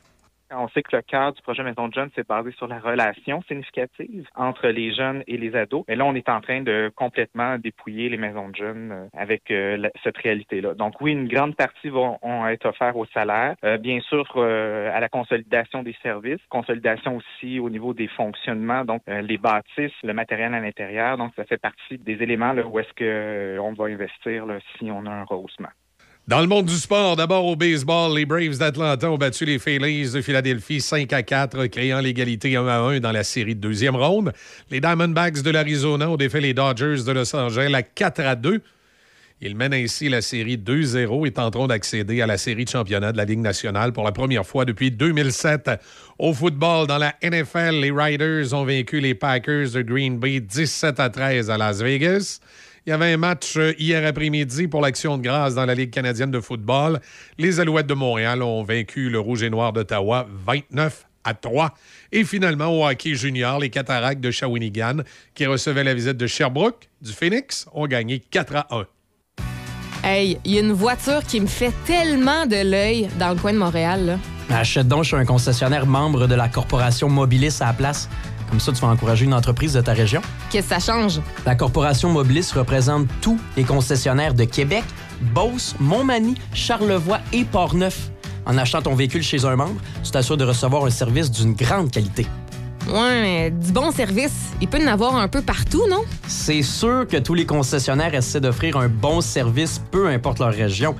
Mais par contre, savais-tu que les concessionnaires membres de la corporation Mobilis génèrent plus de 6500 emplois? En plus, ils contribuent à la collectivité en retournant près de 330 millions de dollars via les différents paliers gouvernementaux. En gros, c'est un grand impact sur notre économie locale. Bon, t'as raison. Je vais aller faire un tour chez mon concessionnaire de quartier. Peut-être bien qu'il va avoir le véhicule qui m'intéresse. C'est très probable. Et s'ils l'ont pas, ils pourront te le commander. Super C arrive à Pont-Rouge avec de la variété et de la fraîcheur. Car chez Super C, on s'assure de toujours t'offrir le meilleur rapport qualité-prix sur nos viandes et nos fruits et légumes. Enfin, les économies arrivent à Pont-Rouge. Hey, c'est super, Super C. Machinerie lourde Saint-Raymond, maintenant concessionnaire des tracteurs Kioti. Plusieurs modèles disponibles à des taux de financement très avantageux. Faites confiance à notre équipe de professionnels pour tous vos projets. Contactez notre équipe au 88 337 4001. Machinerie lourde Saint-Raymond, 61 avenue Saint-Jacques à Saint-Raymond. Écoutez-nous en ligne de partout sur la planète sur choc887.com. On est avec vous sur choc887.com. Choc 88 7.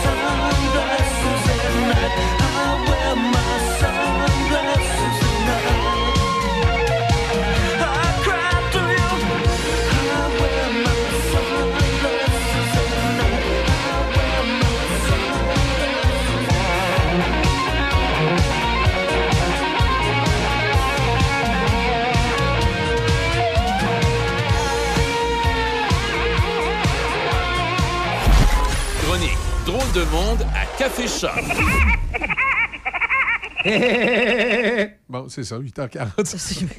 OK. Oui.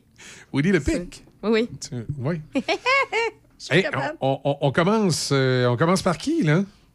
Audrey est Ben, avec moi, en nous fait- ce matin, il faut le dire. Oui, c'est ça. Fait que moi, je, la- je laisserais commencer euh, Audrey, quand Ah, même. les- C'est notre invité. Les invités en premier. Ben oui. Euh, D'accord. Ben moi, je parle d'une mode sur euh, TikTok puis, et, puis Instagram qui est euh, de trouver des dupes, donc des, euh, des doublons à des produits de beauté dispendieux. Donc, par exemple, un, un rouge à lèvres à 40 euh, Yves Saint-Laurent, on va essayer de trouver la même couleur dans une marque euh, de pharmacie, le plus cheap, abordable, à mais qui va faire 10-15 le, le même résultat. qui va avoir un résultat similaire. La même chose pour certaines crèmes aussi pour la peau.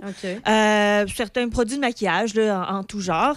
On va prendre des marques, là, entre autres, là, du genre qu'on vend dans les grands magasins ou au Sephora, là, les, euh, des marques plus, euh, plus dispendieuses, très, très à la mode. Puis on va essayer de trouver. Le choix euh, du président. des, des- ou- un petit peu, hein, de trouver des, des- des- des produits équivalents là, dans les rayons de pharmacie euh, plus abordables. Donc, euh, c'est, moi, je, je- je- je consomme ces, ces- ces contenus-là parce que ben, ça peut être des bonnes informations. Ben hein, oui. Trouver euh, des choses euh, un peu équivalentes. Puis des fois, ils te disent, ben là, le parfum de la crème n'est pas tout à fait la même, mais peut-être des fois, ça fait justement ton affaire. Tu sais, Il y avait une crème, entre autres. euh, C'est comme, c'est comme dans les vêtements. Des fois, l'imitation chinoise est à s'y méprendre. Sais. Oui, mais après ça, au niveau de la qualité, je te le Ouais, confirme la que durabilité. c'est ça, la durabilité. là. tu sais, euh, pour, euh, pour beaucoup de produits de maquillage, il n'y a pas une grande différence. Puis parfois, ben, tu sais, moi, mon exemple, c'était une crème qui vendent au Sephora, là, une crème pour la peau, euh, pour le, le corps. Elle était euh, comme dans les 60-65 dollars. Puis il y en a une au Costco que des, des, des influenceurs ont dit ben c'est comme un peu un, dou, euh, un double, là, donc un, un doublon. Un qui- équivalent, Un finalement. équivalent. Euh, puis c'était genre 25 dollars. Ah, mais là. Je dis, ah, ben, Là, t'en as-tu plus? Parce que là, tu viens de dire que c'était chez Costco, tu dois en avoir comme 400 litres. Ben, je pense qu'il faut.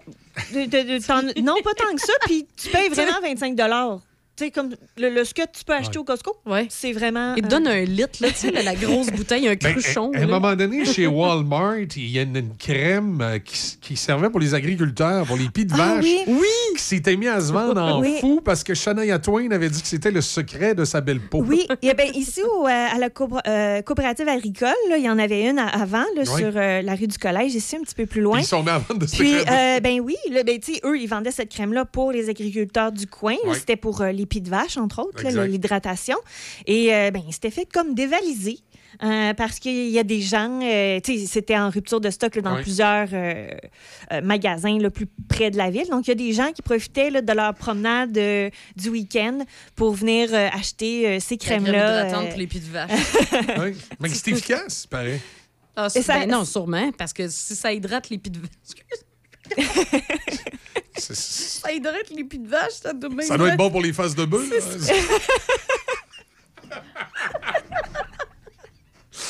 Ah, t'es pas souriant après avoir pris cette vache, la Ouais, vache c'est qui rit, là, t'es pas souriant.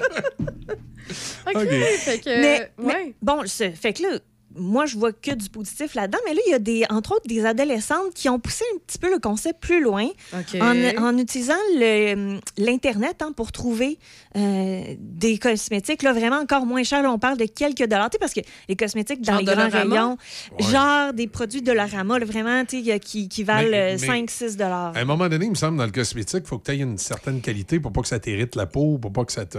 Ben, Michel, justement, tu mets sur le, le doigt sur le problème. là, tu sais, comme en allant vers des marques qui sont méconnues, Ouais. euh, pas toujours euh, vendues ici au Canada. Euh, donc, tu sais, on n'a pas de. Il y a une de- réglementation qui Oui. est pas... Oui, c'est ça. Euh, ça suit pas nos règlements, nous. Hein. puis tu commandes ça sur Internet, Ouais. euh, ben oui, là, il y a tu sais, des dermatologues, euh, des, des scientifiques qui se sont qui ont analysé là, certains des, euh, des produits qu'on peut euh, se procurer comme ça sur Internet ou dans certains magasins grande surface, là, mais bas- très bas de gamme. Et ben oui, là, il y a des choses là-dedans que, tu sais, ils disent, si tu les, les, les utilises là, une fois par semaine ou une fois de temps en temps ou pour te déguiser à l'Halloween, ça ne devrait pas Ouais, causer de le Mais euh, si tu es une adolescente puis qui tu te maquilles à chaque jour avec ce type de produit-là, ben oui, là, il pourrait euh, avoir un. Des pro- Ouais, ça pourrait ouais, causer ça. des problèmes, tu sais. euh, Des irritations. Des irritations, des... puis juste l'accumulation aussi, parce que au niveau de, de tout ce qu'on utilise comme produits d'hygiène, que ce soit les produits cosmétiques ou euh, les crèmes, les produits nettoyants, mais c'est beaucoup par accumulation. Donc, utiliser un produit plus ou moins euh, bon, sécuritaire une fois, ça n'aura pas un grand impact, là, à moins de- de- d'une allergie ou d'une problématique autre. Mais c'est vraiment l'accumulation. Et puis, ben, souvent, c'est ça, c'est des adolescentes qui sont sur TikTok, qui regardent ça, puis qui n'ont pas nécessairement de gros budget euh, pour se procurer des produits de beauté, qui veulent en avoir beaucoup Ouais, pour euh, flasher, pour prendre des photos, pour mettre ça sur leurs leur, leurs réseaux sociaux.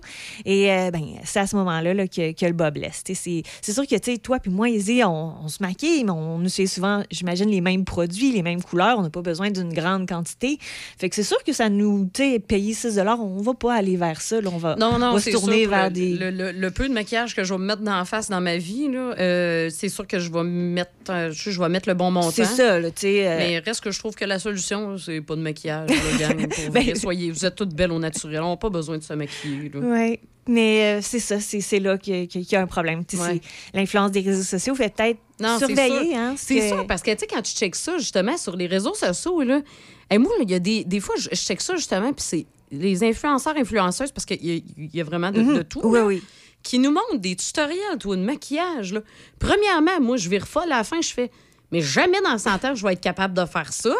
Puis, tu sais, ils t'ont des sourcils de la perfection. Là, ça pas rapport. moi, moi, c'est puis- surtout, ils ont des voix françaises agressantes.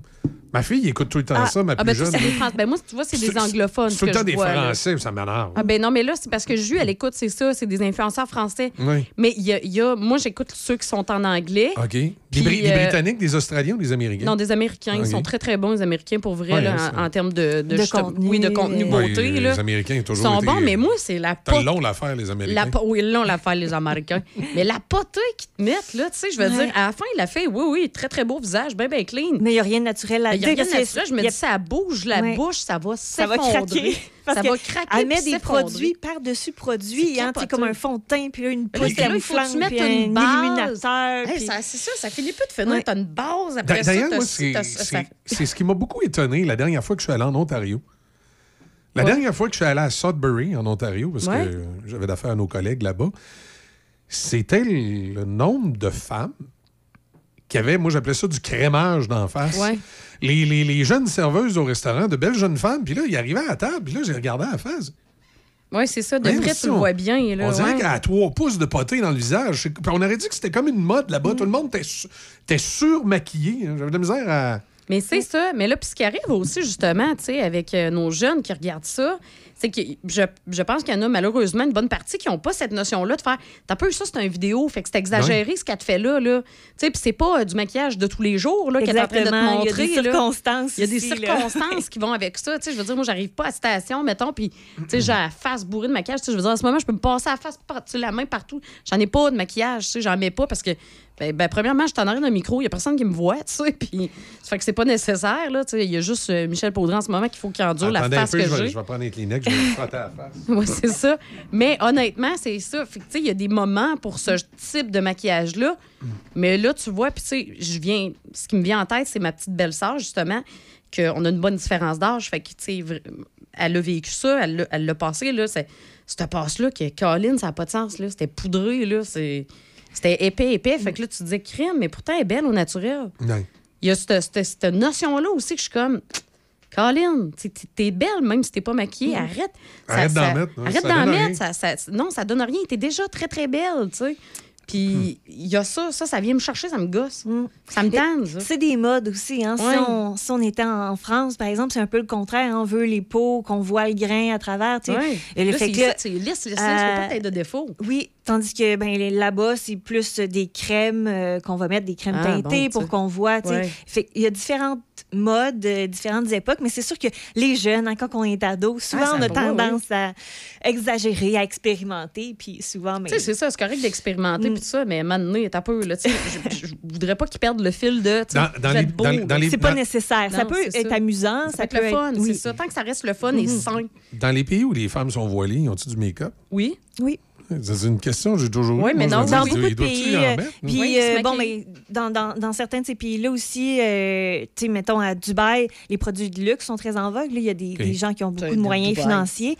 Alors, ils vont utiliser justement là, les produits les plus dispendieux. Donc, elle, est euh, maquillée, puis il y a se seulement, son- entre guillemets, son mari. il y a voir, Ben non, parce qu'ils peuvent se voir entre eux autres, Ouais. entre femmes, ils peuvent se voir. Fait que, tu sais, si, mettons, ils sont assis, là, en cercle, là, mais là, ils peuvent, euh, tu sais, se dévoiler euh, le visage. Puis bon, ben, certaines aussi, on, les, on peut voir les yeux, là, dépendamment de leur. Ouais, fait que là, leur, les euh, yeux, Fait que là, les yeux, c'est euh, tout un. Ouais. Il y a tout un Tout un spectacle. ouais. Euh, moi, je vais vous parler. euh, Est-ce qu'il y avait des, des choses à ajouter? Ou... Ah, non, c'est. Alors, moi, je, Ouais. je- je vais vous parler, je vais vous amener ailleurs. Je vais vous amener dans l'espace. Encore, c'est Ah, sûr. ben, Euh, malgré que c'est quelque chose qui. En tout cas, vous allez voir pourquoi je me pose toujours des questions quand, quand je lis des trucs comme ça.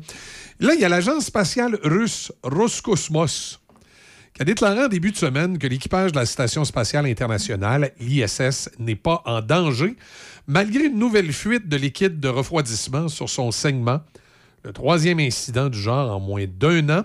Le module NOCA, qui est, qui est le, le- le segment de l'ISS, parce que vous savez, l'ISS, cette euh, grande station spatiale qui tourne autour de la Terre, ben, il y a des morceaux qui ont été construits par différents pays. Tu sais, Il y a un morceau américain, il y a un morceau canadien, il y a un morceau russe, il y a un morceau japonais. il y a un Donc, le, le- le morceau euh, soviétique, euh, le morceau russe, je ne sais pas si on dit encore les soviétiques, le morceau russe est, euh, est brisé. En fait, il y a des fuites de liquide refroidissant du circuit du radiateur externe. Euh, à- il a été livré à la station spatiale en 2012. On dit que pour l'instant, il n'y a rien de menaçant pour l'équipage. Le circuit principal de contrôle thermique du module fonctionne normalement et assure des conditions confortables dans la zone de vie du module. Sauf que là, évidemment, on va devoir euh, trouver une façon de colmater ça, sinon à long terme, ça pourrait être problématique. On rappelle qu'actuellement, à bord de la Station spatiale euh, internationale, il y a trois Russes, deux Américains, un Danois et un Japonais. Moi, ça m'amène deux questions. La première, là, est-ce qu'ils jasent un peu de l'Ukraine dans la base spatiale? Puis quand ça va pas, est-ce que les deux Américains tapent ces trois Russes? ou- Non. Hein, ça, C'est sûr que non. Non, ça, c'est des amis. que, ouais. Ça va au-delà de- des conflits entre pays. Ça, ça, c'est, c'est- c'est ma- La deuxième question, là, le module russe, il est-tu fait par l'ADA? Euh, gars, tu vois, moi, je m'en allais dire, il est fait par Ford. Non, c'est un module russe. non, non, mais je sais, mais c'est pas grave, je m'en fous. tu sais, C'est les Russes qui l'ont fourni. OK? Mais euh, Puis tu penses que les Russes auraient pu le faire faire par Ford? non, c'est juste une blague. OK? C'est Je suis désolée à tous Mais les c'est propriétaires de quand Ford. même un peu inquiétant. pas grave, quand on lit le Motor Trend, on sait que c'est pas Ford le problème. Mais... euh, Bla, bla, bla, bla. Non, mais c'est ça. moi, ça me fait rire. Quand, quand j'étais à Montmagny, c'était pareil. Euh, Là-bas, le concessionnaire Ford avait quitté la municipalité. Fait que tous les propriétaires de pick-up dans la municipalité, je dirais pas la plupart avec quelle marque, mais quand tu allais dans, dans les- le Motor Trend de l'année, puis tu regardais les marques qui avaient eu le plus de rappels et le plus de réparations, c'était pas Ford. Mais bon, c'est euh, c'est ça. Ah, la guéguerre entre Chevrolet et Ford. hein. Ou, ou, ou, ou G- l'autre, Ou GM. Dodge. Dodge, excuse, pas GM. Dodge, Yeah, ouais. ouais, tu sais, je veux dire, ça, moi, ça m'a toujours fait rire parce qu'ils ont toutes leurs leurs qualités euh, et leurs défauts. Oui, mais si tu parles à un propriétaire, mettons, d'un. D'un Ford, il va te dire que c'est le euh, meilleur. c'est le Si tu meilleur. parles à Si un à Dodge il va te dire que c'est le meilleur. Si tu parles à un propriétaire de GM, il va te dire que c'est le meilleur. C'est, euh, Puis les gens vont le- souvent racheter la même chose. Je veux Oh dire, oui, tu vas pas Oh euh, oui. changer d'allégeance. Ouais. Exact. Non, mais tu sais, gars, comme moi, là, moi, je suis pas fidèle comme ça là, par rapport à mes voitures. Tu sais, gars, j'avais Mm. un Ta- Toyota Tacoma, puis là, je suis passée au Mazda. Tu sais, Mais le- Moi, le- je ouais, vois les, propriétaires de japonais sont plus. euh, et, et de coréens, là, ça, ça se promène plus. Oh, mais des, ils sont des, des, moins, des, des- des pick-up, ils sont, ils sont pas dans la gang. dans les. Ouais. Ouais, non, c'est ça. là, parce que, tu sais, moi, c'est comme, ouais, ton, ton Toyota Tacoma, c'est pas un vrai pick-up. je m'en fous. Je m'en fous complètement, tu sais. Mais de toute façon, on sait qu'il y en a un qui c'est pour la fiabilité, il y en a un qui c'est pour la qualité, puis il y en a un, ben, on va dire que c'est pour le look. J'ai pas nommé de marque. pas nommé de marque. Euh, C'était ton tour, toi, Izzy? Je présume que tu vas nous parler d'autre chose que de pick-up? Euh, non, je vais vous parler. Non, c'est pas vrai. ben non, moi, je vais. Alors, c'est l'heure de la chronique mode. Alors, euh, il y a la compagnie de chaussures euh, Crocs, hein, qu'on connaît tous, qui a décidé de répondre à une demande. Semblerait qui était fort populaire. Moi, je, je comprends pas ça. Je devais être caché derrière une roche quand que la demande a été faite, là, mais en tout cas. Alors, ils ont décidé de répondre au peuple. Et donc, la firme qui euh, a décidé, a dévoilé des nouveaux modèles de Crocs qui vont sortir le 23 octobre prochain. là. Mettez-vous une alarme, là. il faut pas, absolument pas manquer ça. C'est des Crocs qui ont de l'air de des bottes de cowboy. Hein? Des- des- Ils sont des- en forme de bottes de cowboy. Mais, mais c'est des crocs, là, avec les trous, là. Il y a la- les la- trous la- toutes. La base, là, Les, le- les- les couleurs bizarres. La base, c'est vraiment comme un, un- un Crocs normal avec en arrière, il y a comme une fausse, euh, tu sais, le petit- l'espèce de petite roulette, là, c'est des bottes Ah, de OK, cowboy. comme les, les boulets. là, Oui, les- c'est ça. c'est- Il y a ça. Puis là, dans, ça, ça grimpe un peu vers le haut comme une botte. Là, ça a vraiment un look de botte de cowboy. Puis c'est écrit là, en gros Crocs. Fait que c'est comme OK, des... Donc, on a imité euh, On a l'espèce imité la- d'embossage là, de, de- Oui, le- exactement. Normalement, c'est du cuir, là, ça va être du, Oui, du fait qu'il y a comme. Exact. Fait que là, il y a comme des broderies, là, discours du désert. fait que, ben c'est ça. Vous irez sur le site officiel là, pour les voir, les bottes de cowboy de Crocs. là. Moi, j'étais déjà complètement flabbergastée avec les Crocs à semelle compensée. Euh, C'est des souliers quand même controversés, on va se dire, là, dans le monde de la mode. Ben, Euh, Dans le monde de la mode, ben, mais, mais dans le monde aussi, on va le dire, de la podiatrie aussi. Oui, là. oui. Parce que c'est correct, tu peux porter des Crocs euh, pour un certain temps, mais ça ne devrait pas être une chaussure que tu mets à tous les jours. tu sais. Bon. Fait que c'est quoi? Ça fait quoi mes pieds? Parce que moi, je suis très fort là-dessus. Hein, parce que Oui, je- sais, mais oui, je- toi, je sais. Moi, ouais. c'est surtout parce que ça fait respirer les pieds. Moi, j'ai déjà eu des, des gros problèmes de pieds d'athlète. Puis quand je porte des crocs, euh, le problème est réglé. Fait mais non, moi, j'avais l'été, euh, l'été, souvent, j'ai des crocs. Euh, et l'hiver, au bureau, quand j'enlève mes bottes, j'ai une vieille paire de crocs aussi que, que- que je porte. Oui, mais euh, c'est ça, j'ai écouté, c'était un reportage, je m'en souviens plus à quoi, là, mais euh, une émission sérieuse, bien évidemment. Puis c'était avec des podiatres, puis tous des spécialistes, justement. Mhm. Puis ils parlaient justement que des crocs, euh, ben, premièrement, ça va pas soutenir ton pied vraiment, là, on s'entend. Puis c'est- c'est une espèce de, de caoutchouc, la base, la semelle, c'est pas bon pour le pied, la- le truc plantaire. Là. Et je suis pas bonne là-dedans, là, excusez, là, mais en tout cas, bref, c'est pas bon pour vos pieds. Les, Hein? les- les- les- de- de- D'utiliser des crocs sur une base quotidienne, ça, à long terme, c'est dommageable pour vos pieds. C'est ça. Ah ben. Mais sinon, c'est ça, on peut aller, on va pouvoir apporter des, euh, des crocs de cowboy Crocs, pour euh, le euh, rodéo, un rodéo de pour le rodéo de Moi, je Sainte-Catherine. pense pas que les, les amateurs de country euh, vont. C'est quoi, c'est encore drôle. Parce que moi, quelqu'un j'ai quelqu'un que je connais dans ma tête là, qui est fan de, de bottes de cowboy puis tout. là. Mhm. euh, puis je te le dis, elle va aller s'y chercher. Je suis certaine.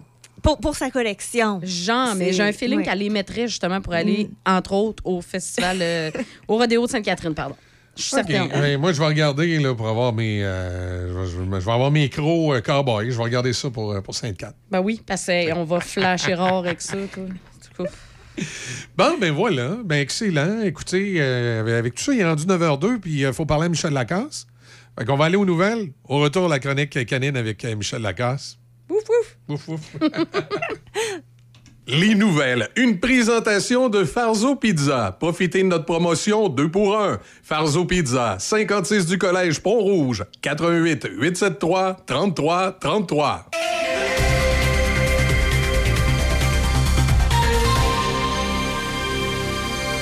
Ici Michel Cloutier, voici vos actualités. Le premier ministre et le chef de l'opposition se sont tous les deux exprimés à Ottawa lors d'une veillée dans un centre communautaire juif à la suite de la fin de semaine d'affrontements meurtriers au Proche-Orient. Le premier ministre Trudeau a condamné les attaques menées par les forces du Hamas. Le Canada condamne sans équivoque les attaques terroristes commises par le Hamas. On est solidaire d'Israël et on réitère notre appui au droit d'Israël de se défendre conformément au droit international. Le chef conservateur Pierre Poilièvre, le maire d'Ottawa et d'autres politiciens locaux ont également participé à l'événement dénonçant la violence et appelant à la paix. À Montréal, le député fédéral Anthony Housefather et le ministre québécois de l'Environnement Benoît Charette ont également pris part à une veillée en soutien à Israël.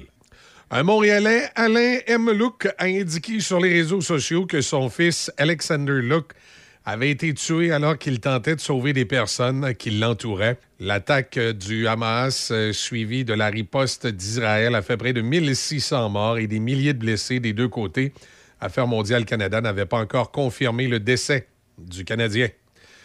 Les frappes aériennes israéliennes sur la bande de Gaza se sont intensifiées ces dernières heures, renforçant les représailles qui ont consisté à isoler la zone de Gaza de tout approvisionnement, notamment de nourriture et de carburant. Au troisième jour de la guerre, Israël continuait de retrouver des corps après l'attaque surprise du Hamas contre la ville du sud du pays.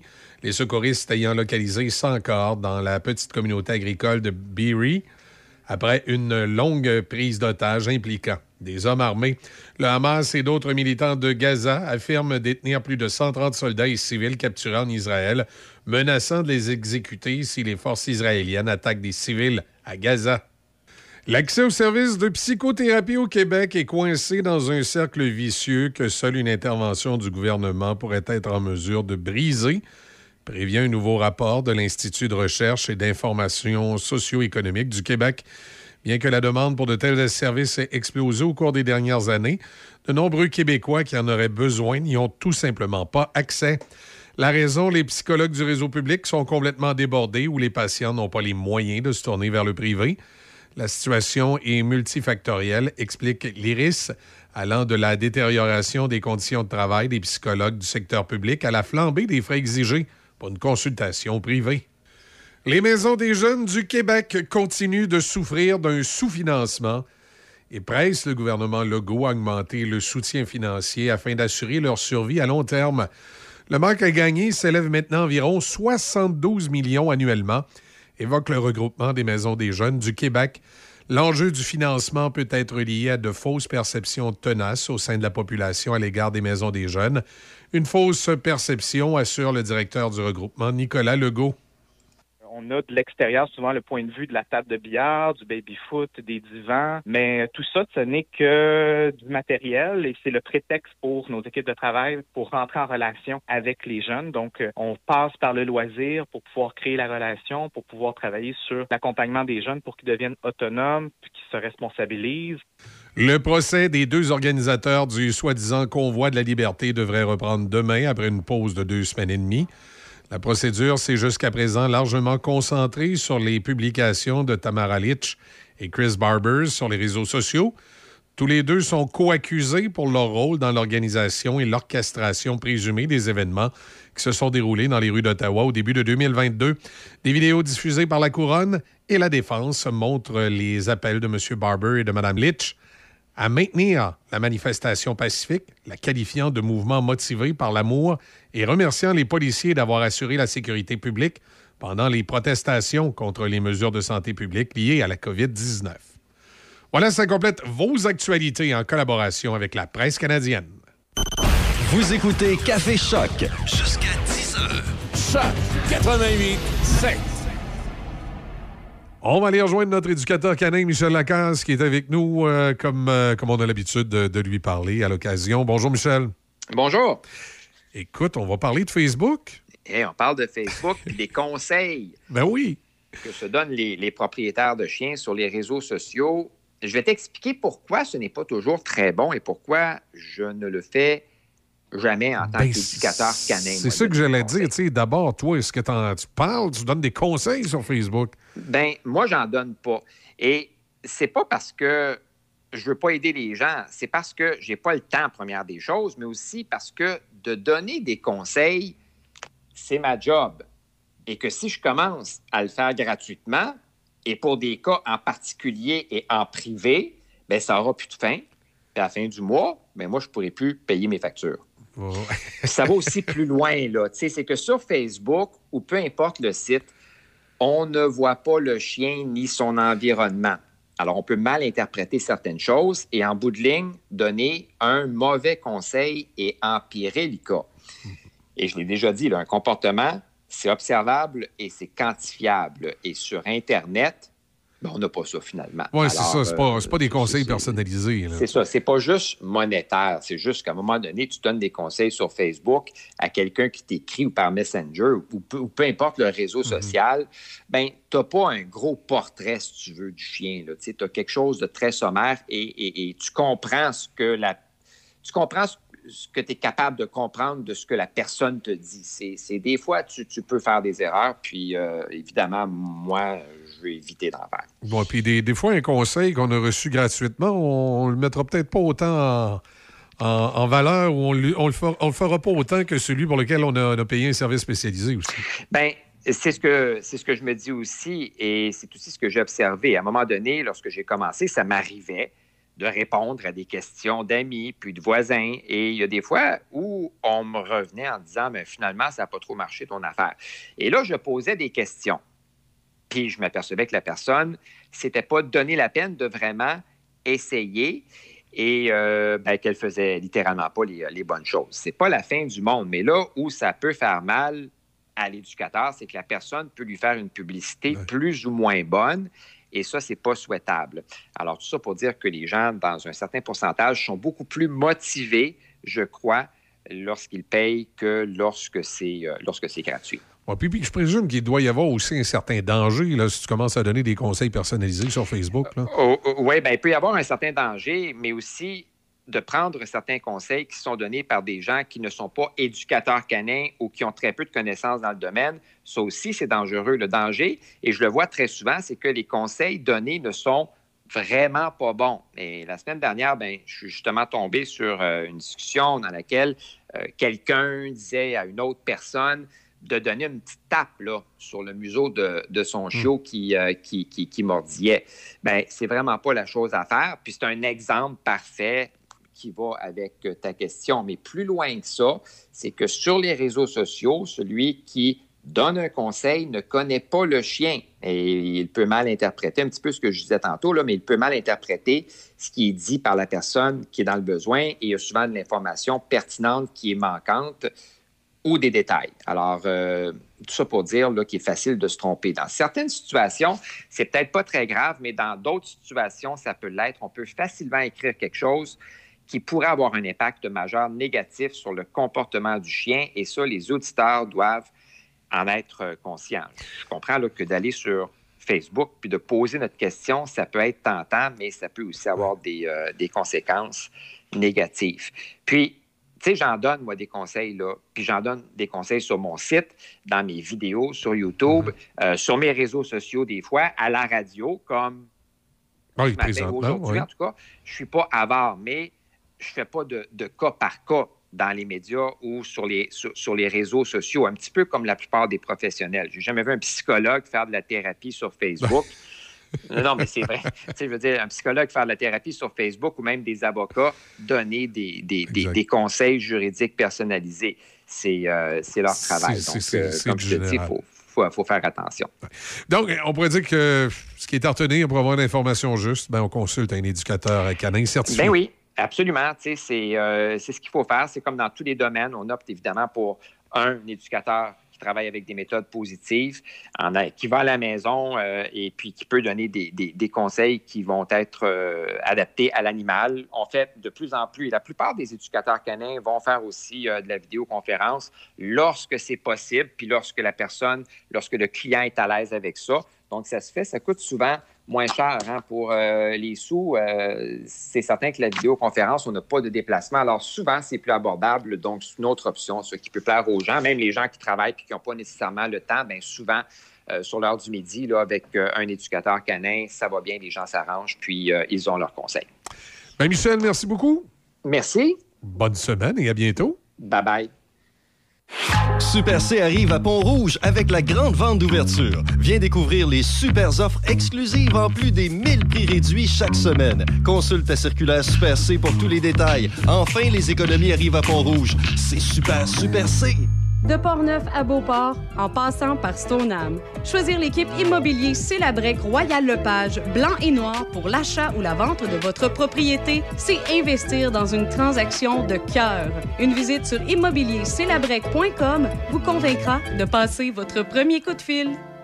Établi dans la région de Portneuf, Atelier mécanique Eurospec, les spécialistes des voitures européennes. Mécanique générale, diagnostic, système électrique, alignement, entretien et tuning. Chez Eurospec, nous avons les pièces d'origine, huile motule et pièces performance. Eurospec, une équipe dynamique à Saint-Raymond. Suivez-nous sur Facebook et Instagram.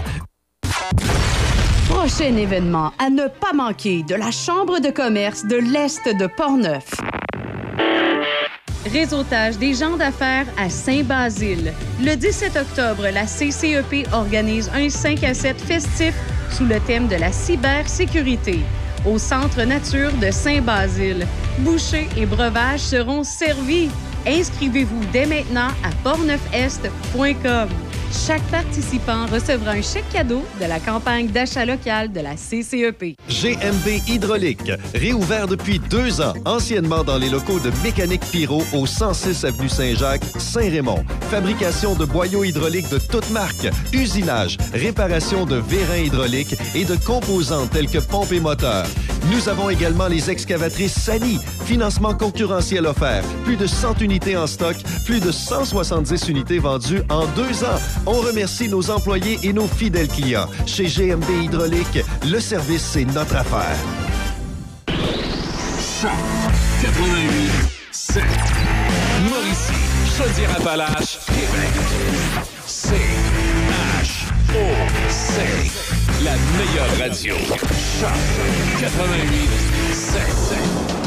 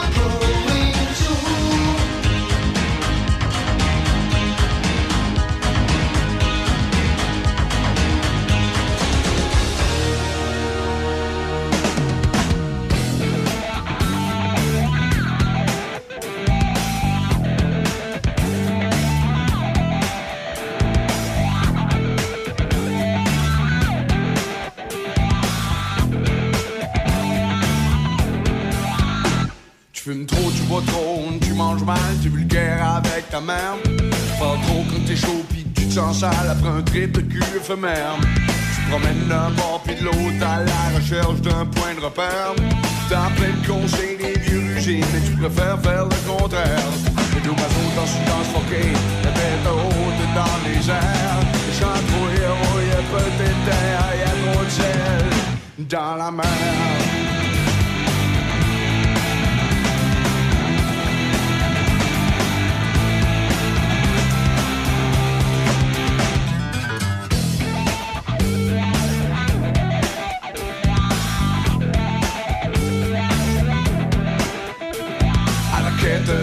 Tu passes ton temps à fuir le monde mature, souvent achalant, à fuir les tests les épreuves de nos antécédents, à fuir les filets, les normes et les rangs.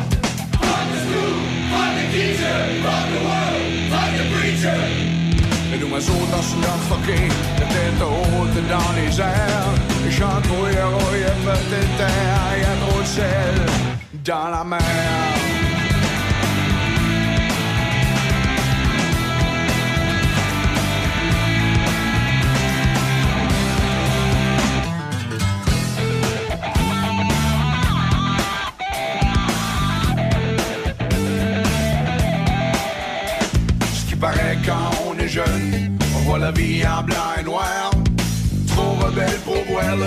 Voit juste le cimetière. Où la génération X se replie dans sa misère. Comme une truite dans le fond de sa peur de descendre la rivière. Le oiseau danse toujours sa danse forquée, la tête haute dans les airs. Héros et un peu d'éther, y'a mon dans la mer?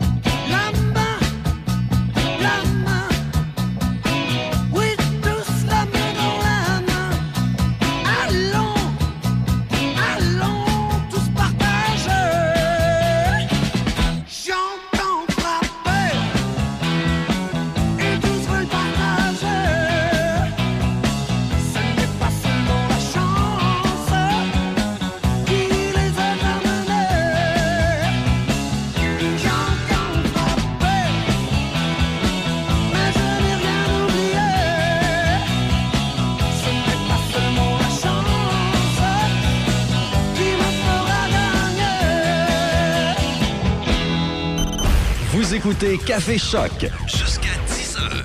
Choc 88 7.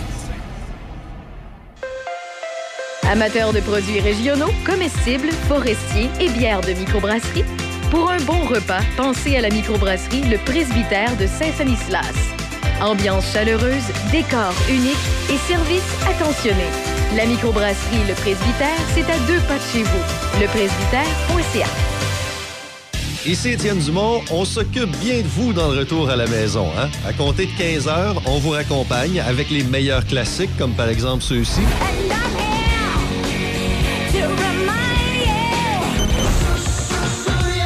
On parle de tout et de rien. Nelson aux infos, Easy au showbiz. On est là avec vous dès 15 heures.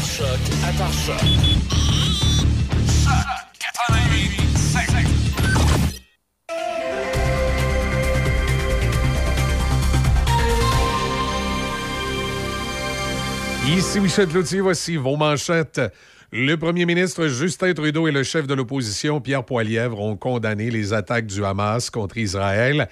Ils participaient tous deux à un rassemblement à Ottawa en soutien à Israël hier soir. M. Trudeau a rappelé que le Hamas est une organisation terroriste et que personne au Canada ne devrait les soutenir et encore moins les célébrer. On demande la libération immédiate des otages et on exige qu'ils soient traités conformément au droit international. Les maisons des jeunes du Québec continuent de souffrir d'un sous-financement et pressent le gouvernement Legault à augmenter le soutien financier afin d'assurer leur survie à long terme. Le manque à gagner s'élève maintenant à environ 72 millions annuellement, évoque le regroupement des maisons des jeunes du Québec. Selon un sondage réalisé auprès de 400 ados québécois, près de 60% d'entre eux ont connu le départ d'un intervenant significatif durant la dernière année. Le directeur du regroupement, Nicolas Legault, détaille comment le financement du gouvernement serait investi. On sait que le cœur du projet Maison de Jeunes, c'est basé sur la relation significative entre les jeunes et les ados. Mais là, on est en train de complètement dépouiller les maisons de jeunes euh, avec euh, cette réalité-là. Donc oui, une grande partie vont, vont être offerts au salaire. Euh, bien sûr, euh, à la consolidation des services, consolidation aussi au niveau des fonctionnements, donc euh, les bâtisses, le matériel à l'intérieur. Donc ça fait partie des éléments là, où est-ce que on va investir là, si on a un rehaussement. Dans le monde du sport, d'abord au baseball, les Braves d'Atlanta ont battu les Phillies de Philadelphie 5 à 4, créant l'égalité 1 à 1 dans la série de deuxième ronde. Les Diamondbacks de l'Arizona ont défait les Dodgers de Los Angeles à 4 à 2.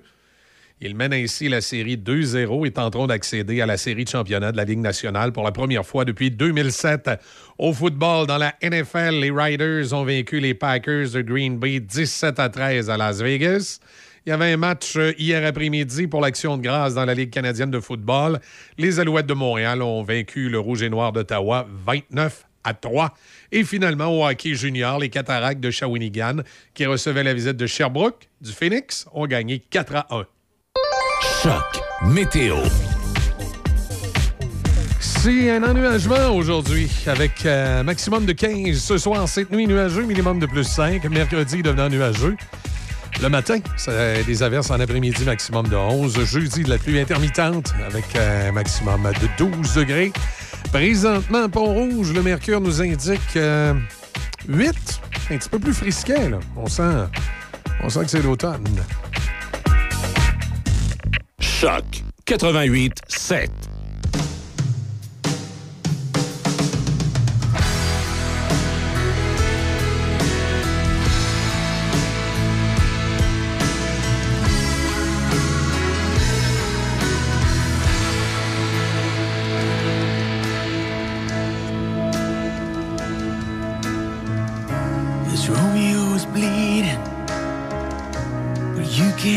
His blood.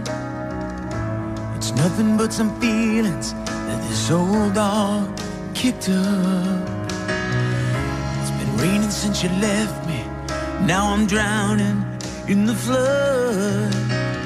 You see, I've always been a fighter, but without you, I give up. Now I can't sing a love song like the way it's meant to be.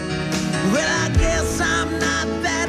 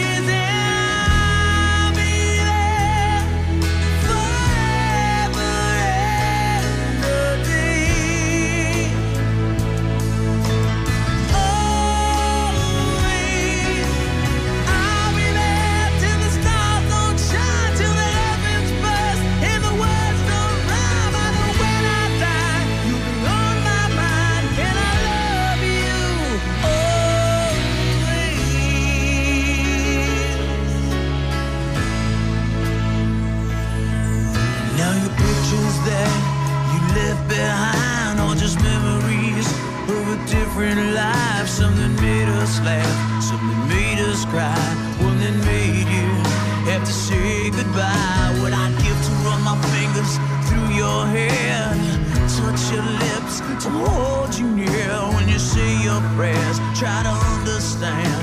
I've made mistakes. I'm just a man. When he holds you close, when he pulls you near, when he says the words you've been needing to hear. I wish I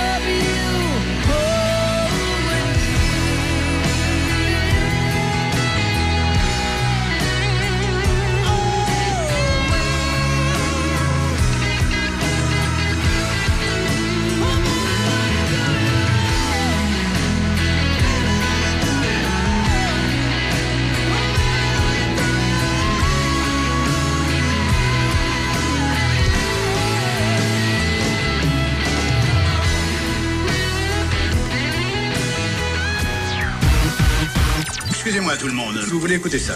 C'est pas croyable. Choc 88 7. Tu l'écoutes toujours? C'est surréaliste. Oh ah, mon dieu Le son des classiques.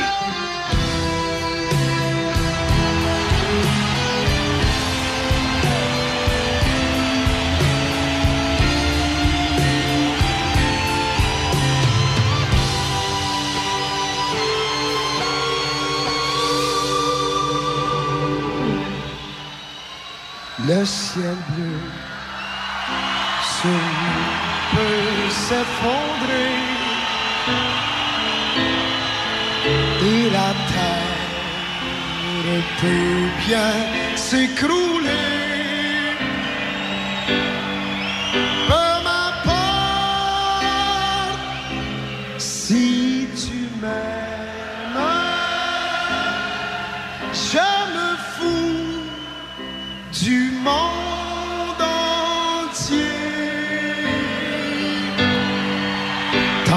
amour inondera mes matins que mon corps frémira sous tes mains. Peu m'importe les grands problèmes.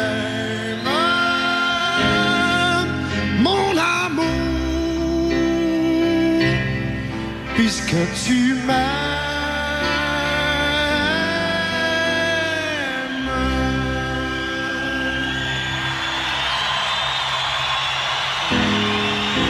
J'irai jusqu'au bout du monde, je me ferai teindre en blond. Si tu me le demandais, j'irai décrocher la lune, j'irai voler la fortune si tu me le demandais.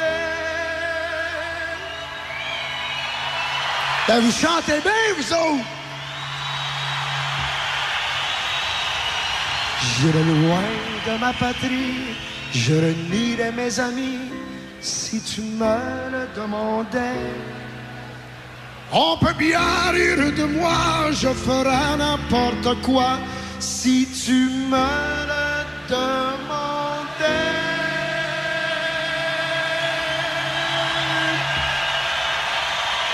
La vie t'arrache à moi, si tu veux que tu sois loin de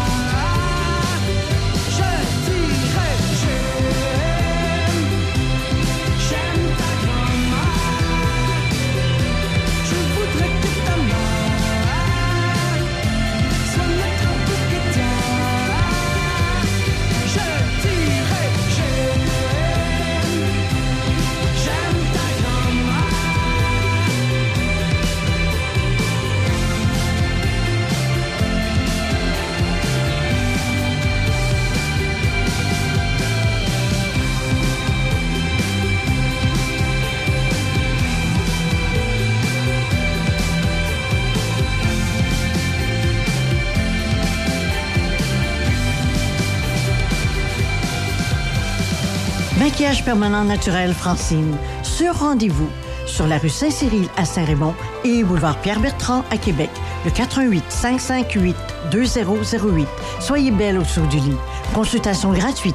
88 558 2008. Vous trouvez que toutes les résidences se ressemblent et vous voulez faire le bon choix? Le bonheur à table serait-il un critère à considérer? Saviez-vous qu'à l'Estacade, notre cuisine fait la renommée dans la région? Notre chef Marco Bernier, notre pâtissière Annick Morat et leur équipe de personnel d'expérience unissent leurs efforts pour vous offrir des aliments de première qualité, mariant les saveurs nouvelles et le réconfort des recettes de nos mères. Depuis 12 ans, la résidence L'Estacade vous propose des services d'aide de qualité supérieure avec courtoisie et dans le respect de votre dignité. Situé près de la rivière Sainte-Anne, nous vous proposons de vous ressourcer en toute tranquillité dans un environnement des plus chaleureux. La résidence L'Estacade, Saint-Raymond.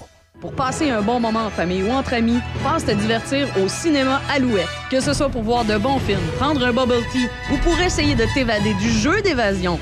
Le cinéma Alouette est situé au 380 rue Saint-Joseph à Saint-Raymond depuis 75 ans. Le seul cinéma entre Québec et Trois-Rivières. Consulte l'horaire des films sur le site cinémaalouette.com ou suis-nous sur Facebook. Midi Choc avec Denis Beaumont dès 11h30. Affaires publiques, entrevue. Denis Beaumont parle de Choc 88 7.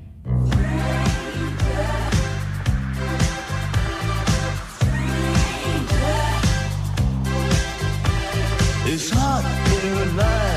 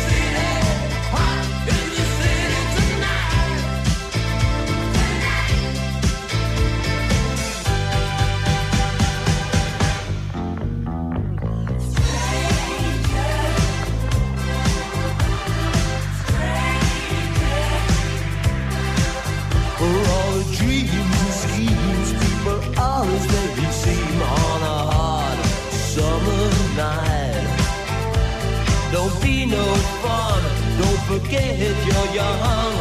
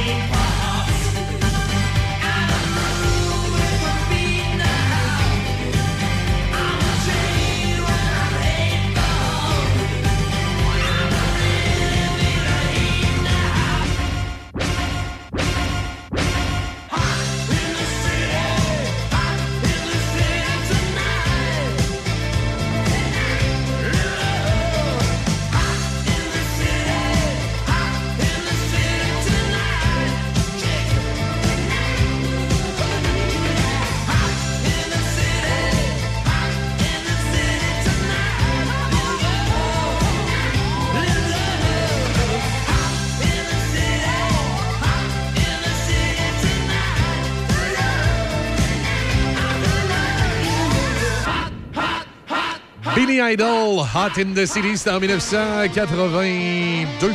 Voilà. Ben là-dessus, je vous souhaite de passer une excellente journée. Je vous retrouve demain matin, bien entendu, à compter de 6 heures pour une autre édition de Café Choc. Euh, Je vous laisse avec Indochine, Alice et euh, June. On a également Le Monde à mes yeux de Cain qui s'en vient. Sur le son des classiques, le 88.7, le Choc FM. Faites attention à vous autres aujourd'hui. On se dit à demain, 6 heures. Salut. Je voudrais juste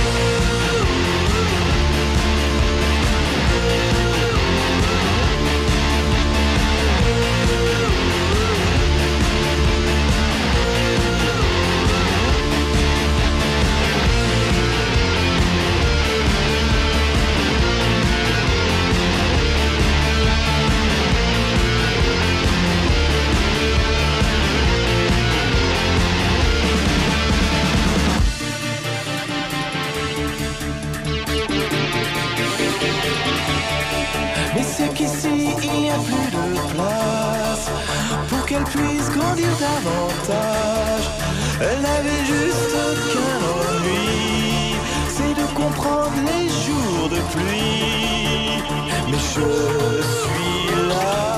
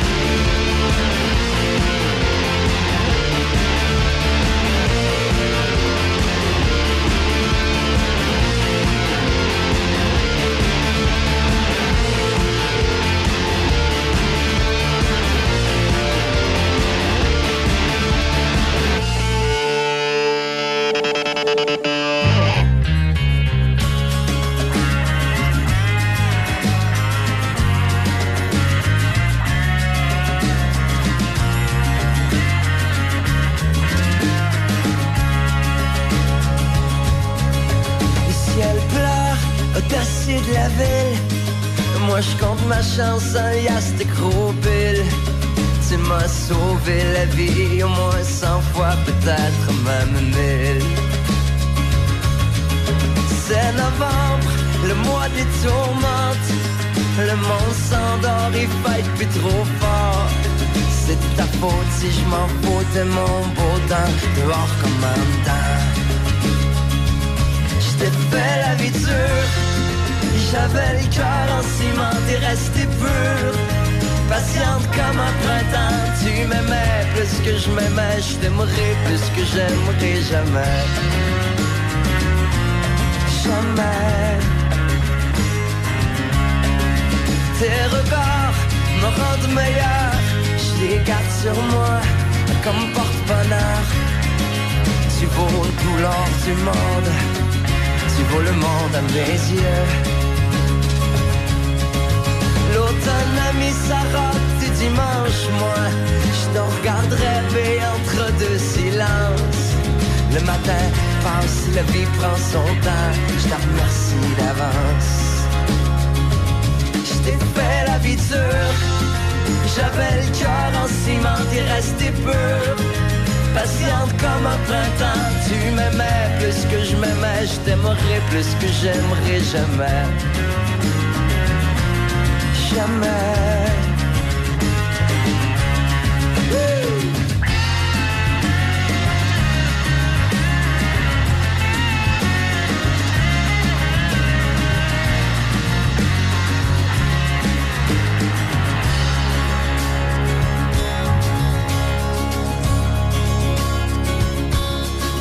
Tes mains choquantes, mon bon augure. Ma fin du monde, ma fière allure. La lumière qui entre dans mes petits coins noirs. Ma lueur d'espoir. Je t'ai fait la visure. J'avais le cœur en ciment, t'es resté pur. Patiente comme un printemps, tu m'aimais plus que je m'aimais, je t'aimerais plus que j'aimerais jamais mais jamais. M'aimais plus que je m'aimais, je t'aimerais plus que j'aimerais jamais.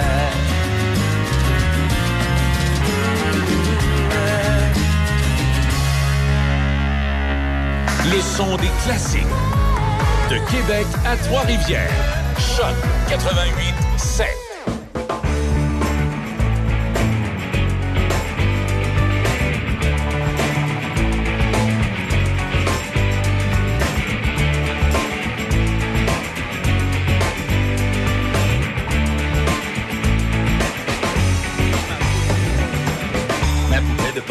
Ma copine, elle est certaine que je ne suis pas pour elle, ah mon Dieu, qu'elle est cruelle. Après avoir des semaines partagé le grand amour, elle me met en quarantaine, elle me cuirait dans un four. Ma copine est une actrice, il faut bien qu'elle embellisse. Il faut bien qu'elle se choisisse, il faut bien et obéisse. Ma copine à la police, il faut qu'elle se réussisse. Je ne suis qu'un vieux bateau, je ne suis qu'un beau salaud. Je marchais sur des coquilles, je ne respirais pas trop. Par ma main sur une oubli, j'ai roulé comme un tonneau. Elle a été si sexy qu'en plein milieu de son front apparaît ce gros bouton, apparaît le panthéon. Ma poupée de porcelaine est rentrée dans sa verrière. Elle me dit ne reviens plus, tu me déranges et me tues. Et pointant le gros bouton en plein milieu de son front. Elle me crie, vois ta sottise, vois comme je somatise. Ma poupée de porcelaine, je t'aimerai à jamais. Si tu veux de temps en temps, viens me voir dans la forêt. Et si ma chanson te brusque, tu me pardonneras de fusque. Par amour pour les Indiens, par amour pour les vauriens. Pendant que je cours derrière, elle se cache, elle récupère. Et pendant que je cours derrière, elle se cache, elle récupère. Et pendant que je cours derrière, elle se cache, elle récupère.